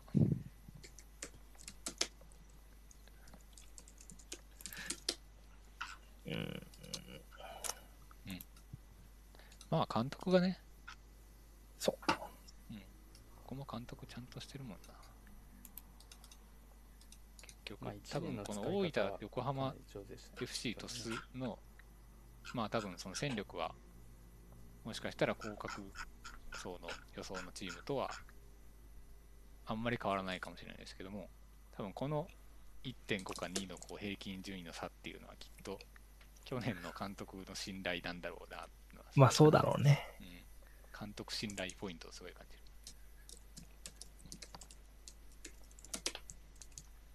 まあちょっと、ガンガン回すということで、まあいろいろ喋ったということで、そのままその監督の流れでトスに行かせてもらいますと、はい。はい。行くぜすまん横浜 FC サポーターの皆さん、もう多分いないかもしれないけど。松尾怪我しないといいね、松尾。うん。はいそうね、はい去年は抜やばいけちゃいましたからねえー、です。えーと、平均順位は15位。えー標準偏差もプレはそんなに小さいですって言われただ、実は前年は実は13位かな。結構いい順位だったんで、そこから比べるとちょっと下がっちゃうというところになってます。どこがこの下がる要因になったんだろうな。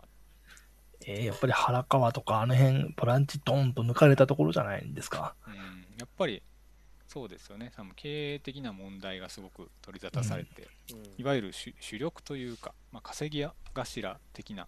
稼ぎ頭、うん、みたいな。お金の高い人たち、価値のある人たち。の高い人たちかな。高、高修先生とかもそうかな。そうですね。なんかその辺がこう一気にふっといなくなってしまったところが、まあ果たしてどうなるのかっていうところが大きいのかなと思いますが、ただまあやっぱりそのさっきも申し上げたように監督の信頼感みたいなところがここに踏みとどまらせているっていうふうなところはあるかもしれないですが、皆さんいかがですか？トスに関しては。さあ、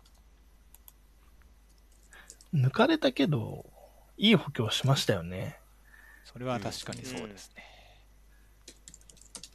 だから、まあ、踏みとどまれるんじゃないのってみんな思ってるんじゃないかなと思っていて。うん、うんそうですね。うん。戦闘、反則庫。いいの7し7うん。島川とかはい、島川もそうですしね。うんあと、ここユース、ユース上がりがえぐいんですよ。えぐいんだトスな。点取られたし、普通に。ユース上がりに。ユース上がりえぐいんで。ユーサユーサー狩りと大卒っすね。そうそうそうそう。大卒も確かに。大林大地が。林大地とか、ほんと。なんだっけ、風地だっけ。あ、本田プーチ。風地とか、あの辺が普通にやれるから、まあ、トなんか仙。台戦で取ったもんな、本田確か。そうですよ。初ゴールで2発初ゴールでした2発、いや、いい選手だなと思って、うん。たし。まあ、林大地もそうだね。でも物おじしない人が多そうですもんね、若い子もね。なんでそこはうまく、金明監督が土壌作ってんだなと思いますし、うんそうでしょうね。川崎は新任以外だと、金明妃が唯一、鬼木さんが勝ったことない監督なので、今年こそは勝ちます。そうか、川崎的には2位なんでしたっけ、トスが。そうです。はい。そっか。まあ、そんな感じなんでしょうね。まあでも、うーん。どうなるかな。いい補強してますよ。いい補強はしたいね。うんまあやれることはやる夏に抜かれないかじゃないですか、若手を海外とかに。確かにね。そっちの方が怖い気がする。良すぎてね。うん多分そうなると、サイクルはさすがに間に合わない気がしますね。うんそうだね。はい。はい。そんな形で、いいぞ。いいペースだ。いいぞ。いいベスだ。あ、パック、パックウィルグはいい、いいと思ってます、ずっと。あ、パクイルゲラストピースだったもんね。いや、びっめちゃくくりしたマリノスなんてことしてくれんだよって思なんてことしてくれたんだって。J1 からしたら、J1 サポからしたら一番なんてことしてくれたんだが、そうれですよそうそうそう。いやいやびっくりした。そうでもしなきゃ取れなかったものがある 絶対勝ってたもん、パックルグじゃなかったら。ホームですね。なんで確止められてた。それはあるな。スタジアムの帰り道にこういうこと言ってるあの小中学生いますよね 絶対勝ってたもんって絶対勝ってたもん、あの試合。うん、まあいいや。はい、すいません。というわけで、ベガルツ仙台です。ここからちょっと、もうちょっと残念ながらというか、降格圏予想ということで、ちょっと本当に悲しい。もう、マネラーとしてご参加いただいてて、本当に恐縮ではあるんですが、こんなところになってしまいました。はい。いやいや、気それは遣い。それは無駄な気遣いでしょ。そんなもんでしょ。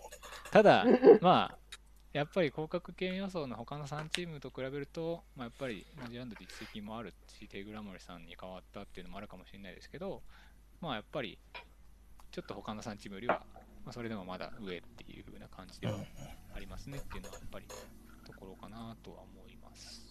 はい。じゃあちょっとここは、もう結構話しても話してもらってますけども、リュウさん。はい。まあ、えっ、とですね。まあ、土曜日も話したんで、話してない話からしますか。えっ、と、実はですね、4試合練習試合全部非公開で、仙台のメディアもスタメン予想が全部割れてます。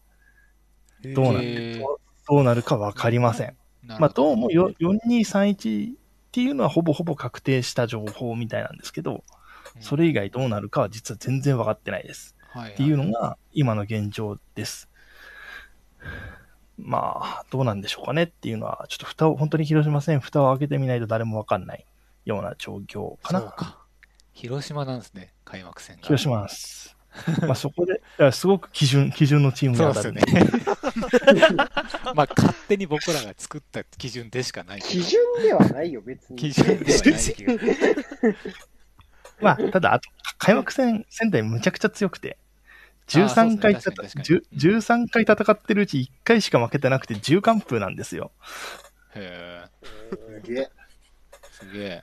J1 の開幕って。まあだから、ああんまり、あんまりその、基準には実はならないんですけどな。るほまああとは、今年、やっぱ去年、川崎、あ、瀬古さんが川崎のあの、コロナの雰囲気が、助く、あの、勝ち点プラスになったって言ってますけど、仙台は、湯浅が武器にならなかったんですよ。あの空気がなくて。うん。で、それはむちゃくちゃでかいと思っていて、で、ホーム全敗、あ、まあ一勝もしてないんですよね、去年ね。で、その前の年、渡辺監督の最後の年って、ホームは、な、な、わちょっと数字がパッと出てこないけど、なんか、ホームの順位だけ並べると、J リーグで4位なんですよ。ど。逆にアウェーが2勝しかできなかったシーズンだったんですね。はいはいはいはいそうだった、そうだっで、それが、その。その武器がなくなったから全部スドンと消えて、去年はアウェーでしか勝てなかった。うんっていうので、まあ今年は、まあもうちょっとマシになると思うんで、ホームでもまあそこそこ勝てんのかなとはなんとなく思ってますし、あの、まあ全、やっぱりね、去年全すごく勝てない時期が長かったですけど、うん。その、メンタルが、を押せない辛さ、鼓舞できない辛さっていうのはすごくあって、まあそのあたりは、まあで、木山さんも、なかなかそういうところをうまく伝えられない人だったっぽくて、なかなかこう、ポジティブな面にいかなかったんだけれど、まあ、比較的、比較的じゃないか。あの、今の監督が非常にポジティブな人なので、た。うんまあそういう多分、降格争いになるとは思ってんですけど、その、まあ残留争いか、残留争いになると思ってんですけど、その中でやっぱ勝てない時のメンタルがすごく重要。戦術とかよりもね。そうですね。で、メンタルがすごく重要になってきてる中では、まあ、手倉森さんってのはそこのマネジメントはめちゃくちゃ上手い人だから、まあ、大丈夫なのかな。ギリギリ残るんじゃないかなとはなんとなくは思ってます。うんうん。そう。まあ、ちょっとあ質問してもいいですか？はい、いいですよ。あ、ごめんなさい。あのいいです。僕の、僕さっきもちょっと冒頭言ったんですけど、はい手倉森さんのサッカーって、僕、去年の長崎あんまり見てないんでわかんないんですけど、はい。やっぱり2011年、2012年の仙台なんですよね、僕の中では。はいはい。で、当時のサッカーを知る人が、ベガルタにまだ何人か残ってる気がするんですよ。いますね。多分。はいハチスカとかそうですかね。えっ、と、八須賀、関口、富田。この3人が残ってます。ああ、そう、その3人がどれぐらい、こう、良かった頃の手倉森さんのサッカーを伝えられるかっていうか、こう、示せるか？みたいなのが重要なのかなって思ってるんですけど、もしかしたら全然やるサッカーが違うかもしれないんであれなんですけど、その辺踏まえたらどうですか？どうなんでしょうね。なんか、長崎、あの、11年、12年のサッカーを引き継いでないんですよ、長崎時代。うーん。うん。で、もっと、なんだろう、ぼ特に去年は、意外とロジカルにボールを持ってたチームだったと僕は記憶していて、うんうん意外とああいうやり方はしないのかもしれないし、でもそれは勝つための選択で、今回負けないための選択だったら11年とか12年に戻すのかなとも思っていて、で、その時に当然富田なんてのはあの戦術のコアだったんで、と助け、うん関口もそうか。関口とか富田はあの戦術のコアだったんで、当然助けにはなると思うし、まあでもちょっとどうなるかわかんない。アップデート、まあ戦術は実は原崎さんなんですよ。どうも。で、まあそこの原崎さんのアップデートがどうもあるらしくて、どこまでどうなってんのかっていうのはまだ僕も分かってなくて、やっぱり蓋を開けるまで分かんないなっていうのが今の感想です。うんうんうんなるほど。うん。まあでもあれですよね。手倉森さんは本当、仙台の街を巻き込むのがうまいっていうか、そういうのできる人なんで、仙台にそうは合ってますよね、本当ベガルタにはっていうか。そう思います。なんか、あの、間違いない。戻ってきてね、報道が増えました。単純に。なるほど、なるほど。うんニュースの時間も楽天から奪いましたし、すごい。なんか、あの人すごいっす。そうねそういう意味でなんか、さっきせ瀬古さんがその J2、き去年の J2 争いでやっぱり、まあ、あれだけの戦力いながら、うんあの、ぱ上がれなかったっていうのは、まあ確かにあるかもしれないですけど、ちょっと仕事としてはこっち側の方が得意なのかもしれないですね。なんかある意味、こう、あ逆、多分勝ち点逆境好きというか。うんそうですね。僕もそれは思います。あとは、勝ち点、その、か、なんか勝つサッカーより負けないサッカーの方が得意な人だと思っているんで、うんうんなんか、優勝するチームよりも、なんか残留するチームの方が合うやり方としてね、うんきっと。そんな気はします。なるほどですね。うん。まあまあ、あと、なんか長崎サポート喋った時に、はいメディアの使い方がうまいって話になって、うん メディアの使い方って違う、あの、メディアが手倉森さんの使い方がうまいっていう話になって、その、大体仙台のメディアって、ダジャレをタイトル、スポーンと、あの、タイトルに持ってくるんですけど、長崎でも言ってたけど、それが、こう、タイトルにならなかったと。そういう面でも、なんか、仙台の方が合ってるねって長崎サポは言ってました。うん面白い。それがタイトルにならなかった。そう。すみんなダジャレをスルーしたと。それは彼にとってアウェーだったと。そう。それは彼にとってアウェーだったと。そうそう。スルーしてなかったら勝ち点もうちょっと増えたかもしれない。そう。めんやだよ、めどくせえな。っちゃミーティングとかが、ミーティングとかでハチスガがめっちゃ笑ってんのやだわ、すごい。なんか、ハチスガと関口とかだけ、なんか、キャーとかなんかダジャレに笑ってんの、すごい嫌だわ。アイコンタクトでお前も笑えっていうふうに 横の若手に。そ、ういう雰囲気作り嫌だ心からわ。そうそうそうそう。まあ、昔、お、お、太田とかは全然面白くなないっすよとかって本人にかあっさり言ってたし。それはそれで面白いですけどね、逆に。ススタッフ笑いめっちゃ入れてほしいな。まあ、その辺からも、まあ、せん、なんか、す僕はすごく最、なん、なんとかな、監督の選び方がすごく異常な選び方だったので、今回の選び方って。うんいや、すごく心配したけど、なんかやっぱ最適解だったかなって今のところ思ってます。なるほど。うん。うん。じゃあ、次行きましょうか。はい。はいちょっとラスト3クラブでございます。い残りける。5分5分5いけるよ分で目標達成やな。よし。本当に2時だ。予想はしてたよ。皆さんも、もう54名の方、うんお付き合いいただいてありがとうございます。仙台です。す仙台じゃ間違えた。徳島です。えーっと、平均17位で、まあ、残りの2つのチームよりもちょっと少し上っていう風な状況です。まあ、ただ、まあ、やっぱりいろんなですね、あの、監督が来てないとか、交代したっていうところで、やはり難しいところもあるということで、まあパネラー陣は結構、なかなか皆さん厳しい予想をしているという風なところでございうん。ました。はい。はい。どうでしょう？まあ、あらかたここも語り尽くした感はあるかな。さっきの話で。まあ、監督が来れないってのが全てだよね。このチームにおいてはね。うん。まあ、あとはあれじゃないですか。その岩尾岩尾監督が どのくらいうん。できるかっていうのは大きいのかうな。うんん。なんか、徳島の報道とかちゃんと追いかけてないんでわかんないですけど、はい。こう、こぼれ聞こえてくる情報を総合すると、リカルドよりも、なんかロティーナっぽいのかなってちょっとん。思うんですよね。はいうん。新しい監督のやりたいことがは。で、それって結構違うじゃないですか。い違うね。やり方が。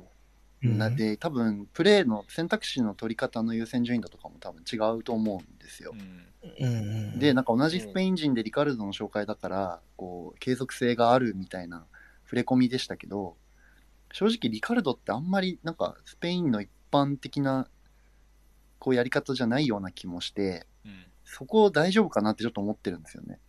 でそこに苦労するようだと、岩尾が知ってるからっていうのがうんメリットになんないこともある気がして。いや、リカルドの徳島はこうだったよっていうのと、いや、俺のサッカーはこうだよっていうので割れちゃうと。怖いですよね、そこはねなる。ほど。うん。で、多分現場ついていくの岩尾の方ですよね。うん。もしそうなっちゃったら。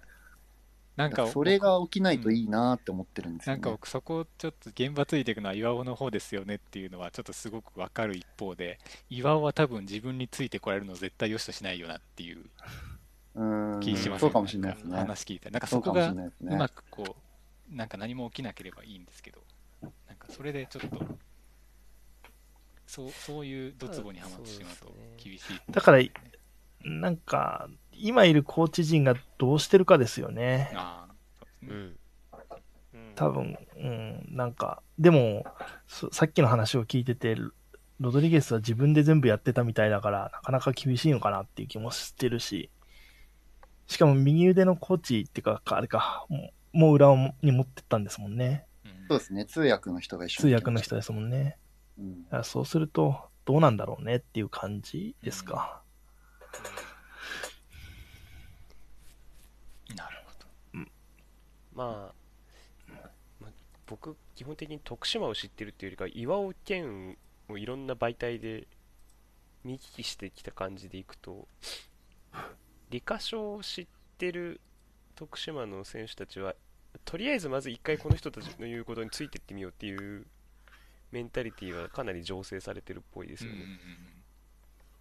なので、まあ、それがでも J2, だ J2 である程度なんていうかあのタイトルを追う側というか、まあ、昇格を追う側だったからある程度我慢はできたかもしれないけど降格っていうプレッシャーとの戦いはうんうんどうなんだろうとは思いますけどただ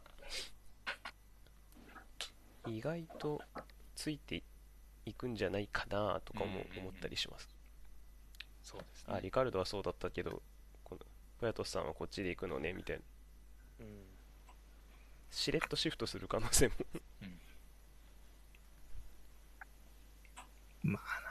うん。難しいな。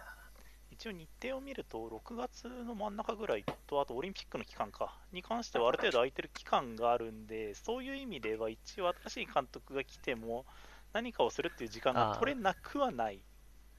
ちっちゃいキャンプやれるみたいな感じででもそこで半分以上終わってますよね。そうなんですよね。そこでどれだけ盛り返せるのかなって考えると、やっぱりなっていう考えの方々も多いんだろうなとはう思いますね。んなるほどまあちょっと、まあ蓋を開けてみないとわからない部分は多いですけど、まあぜひうん、楽しませてほしいと思います。はい。ただし小西は楽しみですうん。ああ、小西楽しみ？小西まあ、楽しみなんだよ選手、ここはみんな楽しみだよ、本当に。うん柿田とかね。うん一藤田応元もそうだしガンバユースです。はい。J3 で出たこともあるはず、確か。まあいいやはい。じゃあ次は、えー、湘南です。湘南がここに来た。まあ、あの昇格組2つに挟まれて、ちょっと、まあ、やはり去年最下位というふうなところもあって、えーやはり厳しい予想にした人が多かったのかなと、かろうじて、えー福岡よりは上の順位にいることにはなりましたが、まあ、それでもほぼ肉薄しているというやはり厳しい状況であることには、まあ、変わりないかなという、まあ、湘南に関しては、まあ、ちょっとやっぱり出入りがやっぱり多いのとこうある程度期待してたウェリントンとかウェリントン2号とかがまだ入国できてないっていうのもやっぱ大きいのかなとかは思ってますしそれで監督がちょっと辛いんごって言ってたのが言ってたね。スラインゴっていうのが さらにスラインゴを加速させるという悲しい状況になっているのが、まあ、状かなと思ってますが、いかがですか？まあ、抜かれたメンツがえぐいもんね。そうですよね。うんなんか、本当に。抜かったお金をどうするんですかねこう。でもまだ出てないのか、お金が。レンタルだから。デンタルじゃなかったでしたっけ、うんそうだ。キャッシュがないのか、もしかしたら。それ、結構大変ですよ、ね。ないんじゃないかな。うん。うんなんか、うん。これ思うんですその今のそのレンタルのそのレンタルで出して買い取りオプション付きで出すっていうのはその日本から出る手段としてすごく理にかなってると思うんですけど三方よしの選手クラブ、うん。相手クラブって。でもそれって多分余裕のあるクラブだけだったなってちょっと今思い思い直しました、うん、うん。切羽詰まった時に欲しいキャッシュが欲しいまあねとなると厳しいっていうのはそうかも、もしかしたらまあ来年再来年見据えてるかもしれないですけどもそこは絶対また上がってくるんでねどうせそうかね。まあ、しかもな。うーん。戦力、単単純に戦力的に辛いよね。うんと思ってる。しかも、うん。うん、しかもね、ブラジル人2人入ってないしさ。だからなという感じはするんですよ。サッカーはね、結構いいサッカーしてた記憶があって、最後の方。うん。あの、センターバックのちっちゃい石原が真ん中やって、真ん中やってましたな。そうそう、す広く使ってっていうサッカーやってたけど、うん、どうしても最後のところがねっていうのとあとディフェンスも最後のところがねっていうのが出ちゃってね、確かに厳しいんじゃないかな。もうこの順位になるとこういう話しかできなくなるんで。悲しいけえ、どでもポ、うん、まあ、でも本当でも、この今回は下の方が何が起こるか分かんないですもんね。四チームわかんないっすよ。逆に言うとそ、すぐにそこに落ちちゃうクラブもあるわけなんで、うん。ほんのちょっと頑張ればここ抜けられるかもしれないっていうのは、逆にね、うん。軽いかもしれない。まあそれと、今年はクラスター作ったら終わりじゃないですか。この辺のクラブが。そうですね。そうそうそうそう。だからどう、本当にどうなるかわかんない。はい。じゃあ、もうちょっと切り上げるぜ。すまねえ。湘南サポのみんな何人いるかわかんないけど。はい。まあ、大体でも毎、毎回放送こんな感じになるからな。最後。最後ね。皆さんお疲れ様でした。ついに20位です。アビスパは終わっちゃったじゃん。はい終わってないよ。ラストランだよ。お疲れ様でしたって言っちゃったから。で、えっと、アベスパ福岡、平均ではやはり一番低い17.73位となりましたが、意外とですね、この最頻値というところでいくと、最下位予想が、まだ大きくは、最下位予想ではなく、最下位予想が一番多いわけではなかったというのはあるのかな。多分徳島市あ本当だ。を予想した人が多くて、うん、最下位徳島、湘南予想してた方が多くて、福岡はまあ実は降格圏だけど、19位予想が結構多かったっていうのは、意外意外にも、そこはなんだろうっていうポジティブな部分もあったのかな。まあこれもほとんど最初のパネラージュニストの時に結構喋っちゃったんですけど、まあ意外とね、補強は最終的にはすごく、カウエ取って良くなったみたいな話もありますし、もしかしたら今集計し直したら、ちょっと上に行くかもしれないチームではあるかもしれないですね。そうね、買う上ね。うん、確かに。まあでもやっぱり大きいでしょうね。大きいとは思います。ただこのブルーノ・メンデスとかね、ファンマとか、ブルーノメンデスか。うん。なんかファンマ今年なんか全然使われなそうな気するしな、ちょっと思っちゃう。なんか、点とし、点と、なんかビハインドで出てくるのかなっていうイメージになるのかな。なんか、あんまり、ブルーノ・メンデスを主体にしようと思ったら、ハンマーってあんま使いにくくないですかっていう。もう僕もそう思います。うん。押し込まれて陣地回復するために時間作りたいんなら使うかなっていうイメージはありましたけど、ただなんかその陣地回復は、ちょっと罠臭くないですかその、まあ、ただ他になんか手段が思いつかなかったからっていう、確かに消極的な方ではあります。そうですよね。消極的陣地回復みたいな。消極的人消極的陣地回復やばい。ちょっとなんだそれ？回復って書いてあるのにな。ちょっとだけ、ちょっとだけ。消極的陣地回復ってなんだよ。ああ。ダメだな。まあまあ、脳みそがしびれてきてるわ。そうね。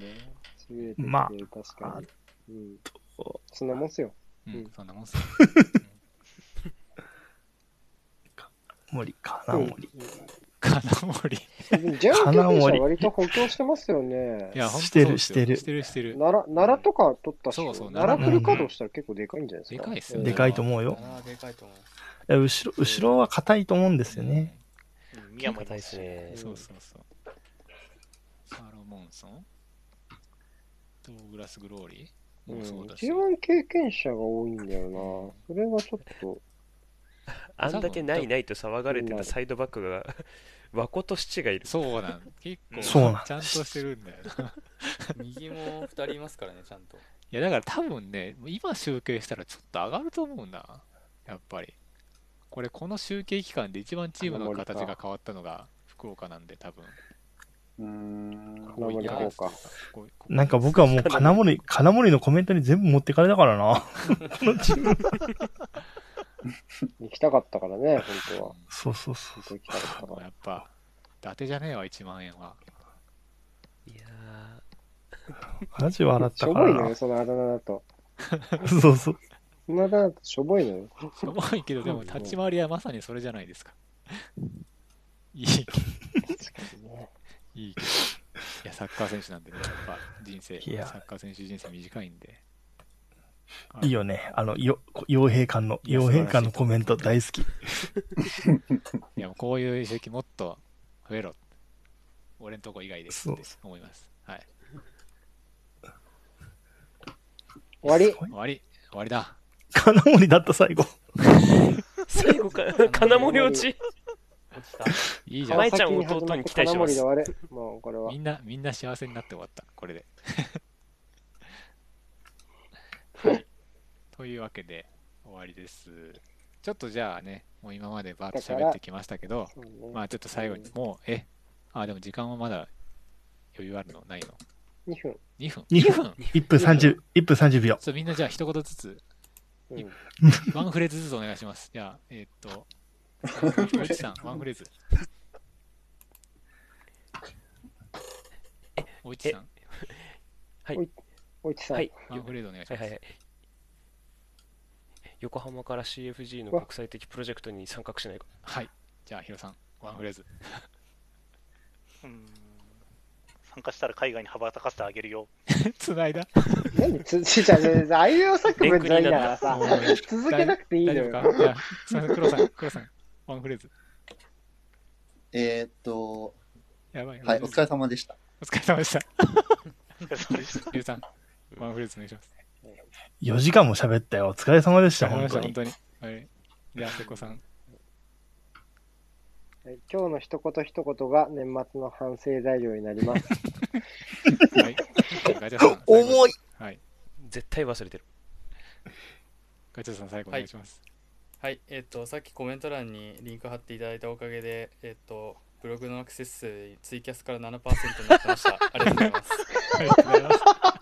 これが締めかあはい、残り15秒です。皆さん、多分引きこもごもあるシーズンですけど、まあ、シーズン始まったら恨みっこなしということで、皆さん、楽しくす1年、楽しく苦しみつつ1年過ごしていきましょう。というわけで、お疲れ様でした。いや、ありがとうございました。お疲れ様でした。おやすみなさいおやすみなさい。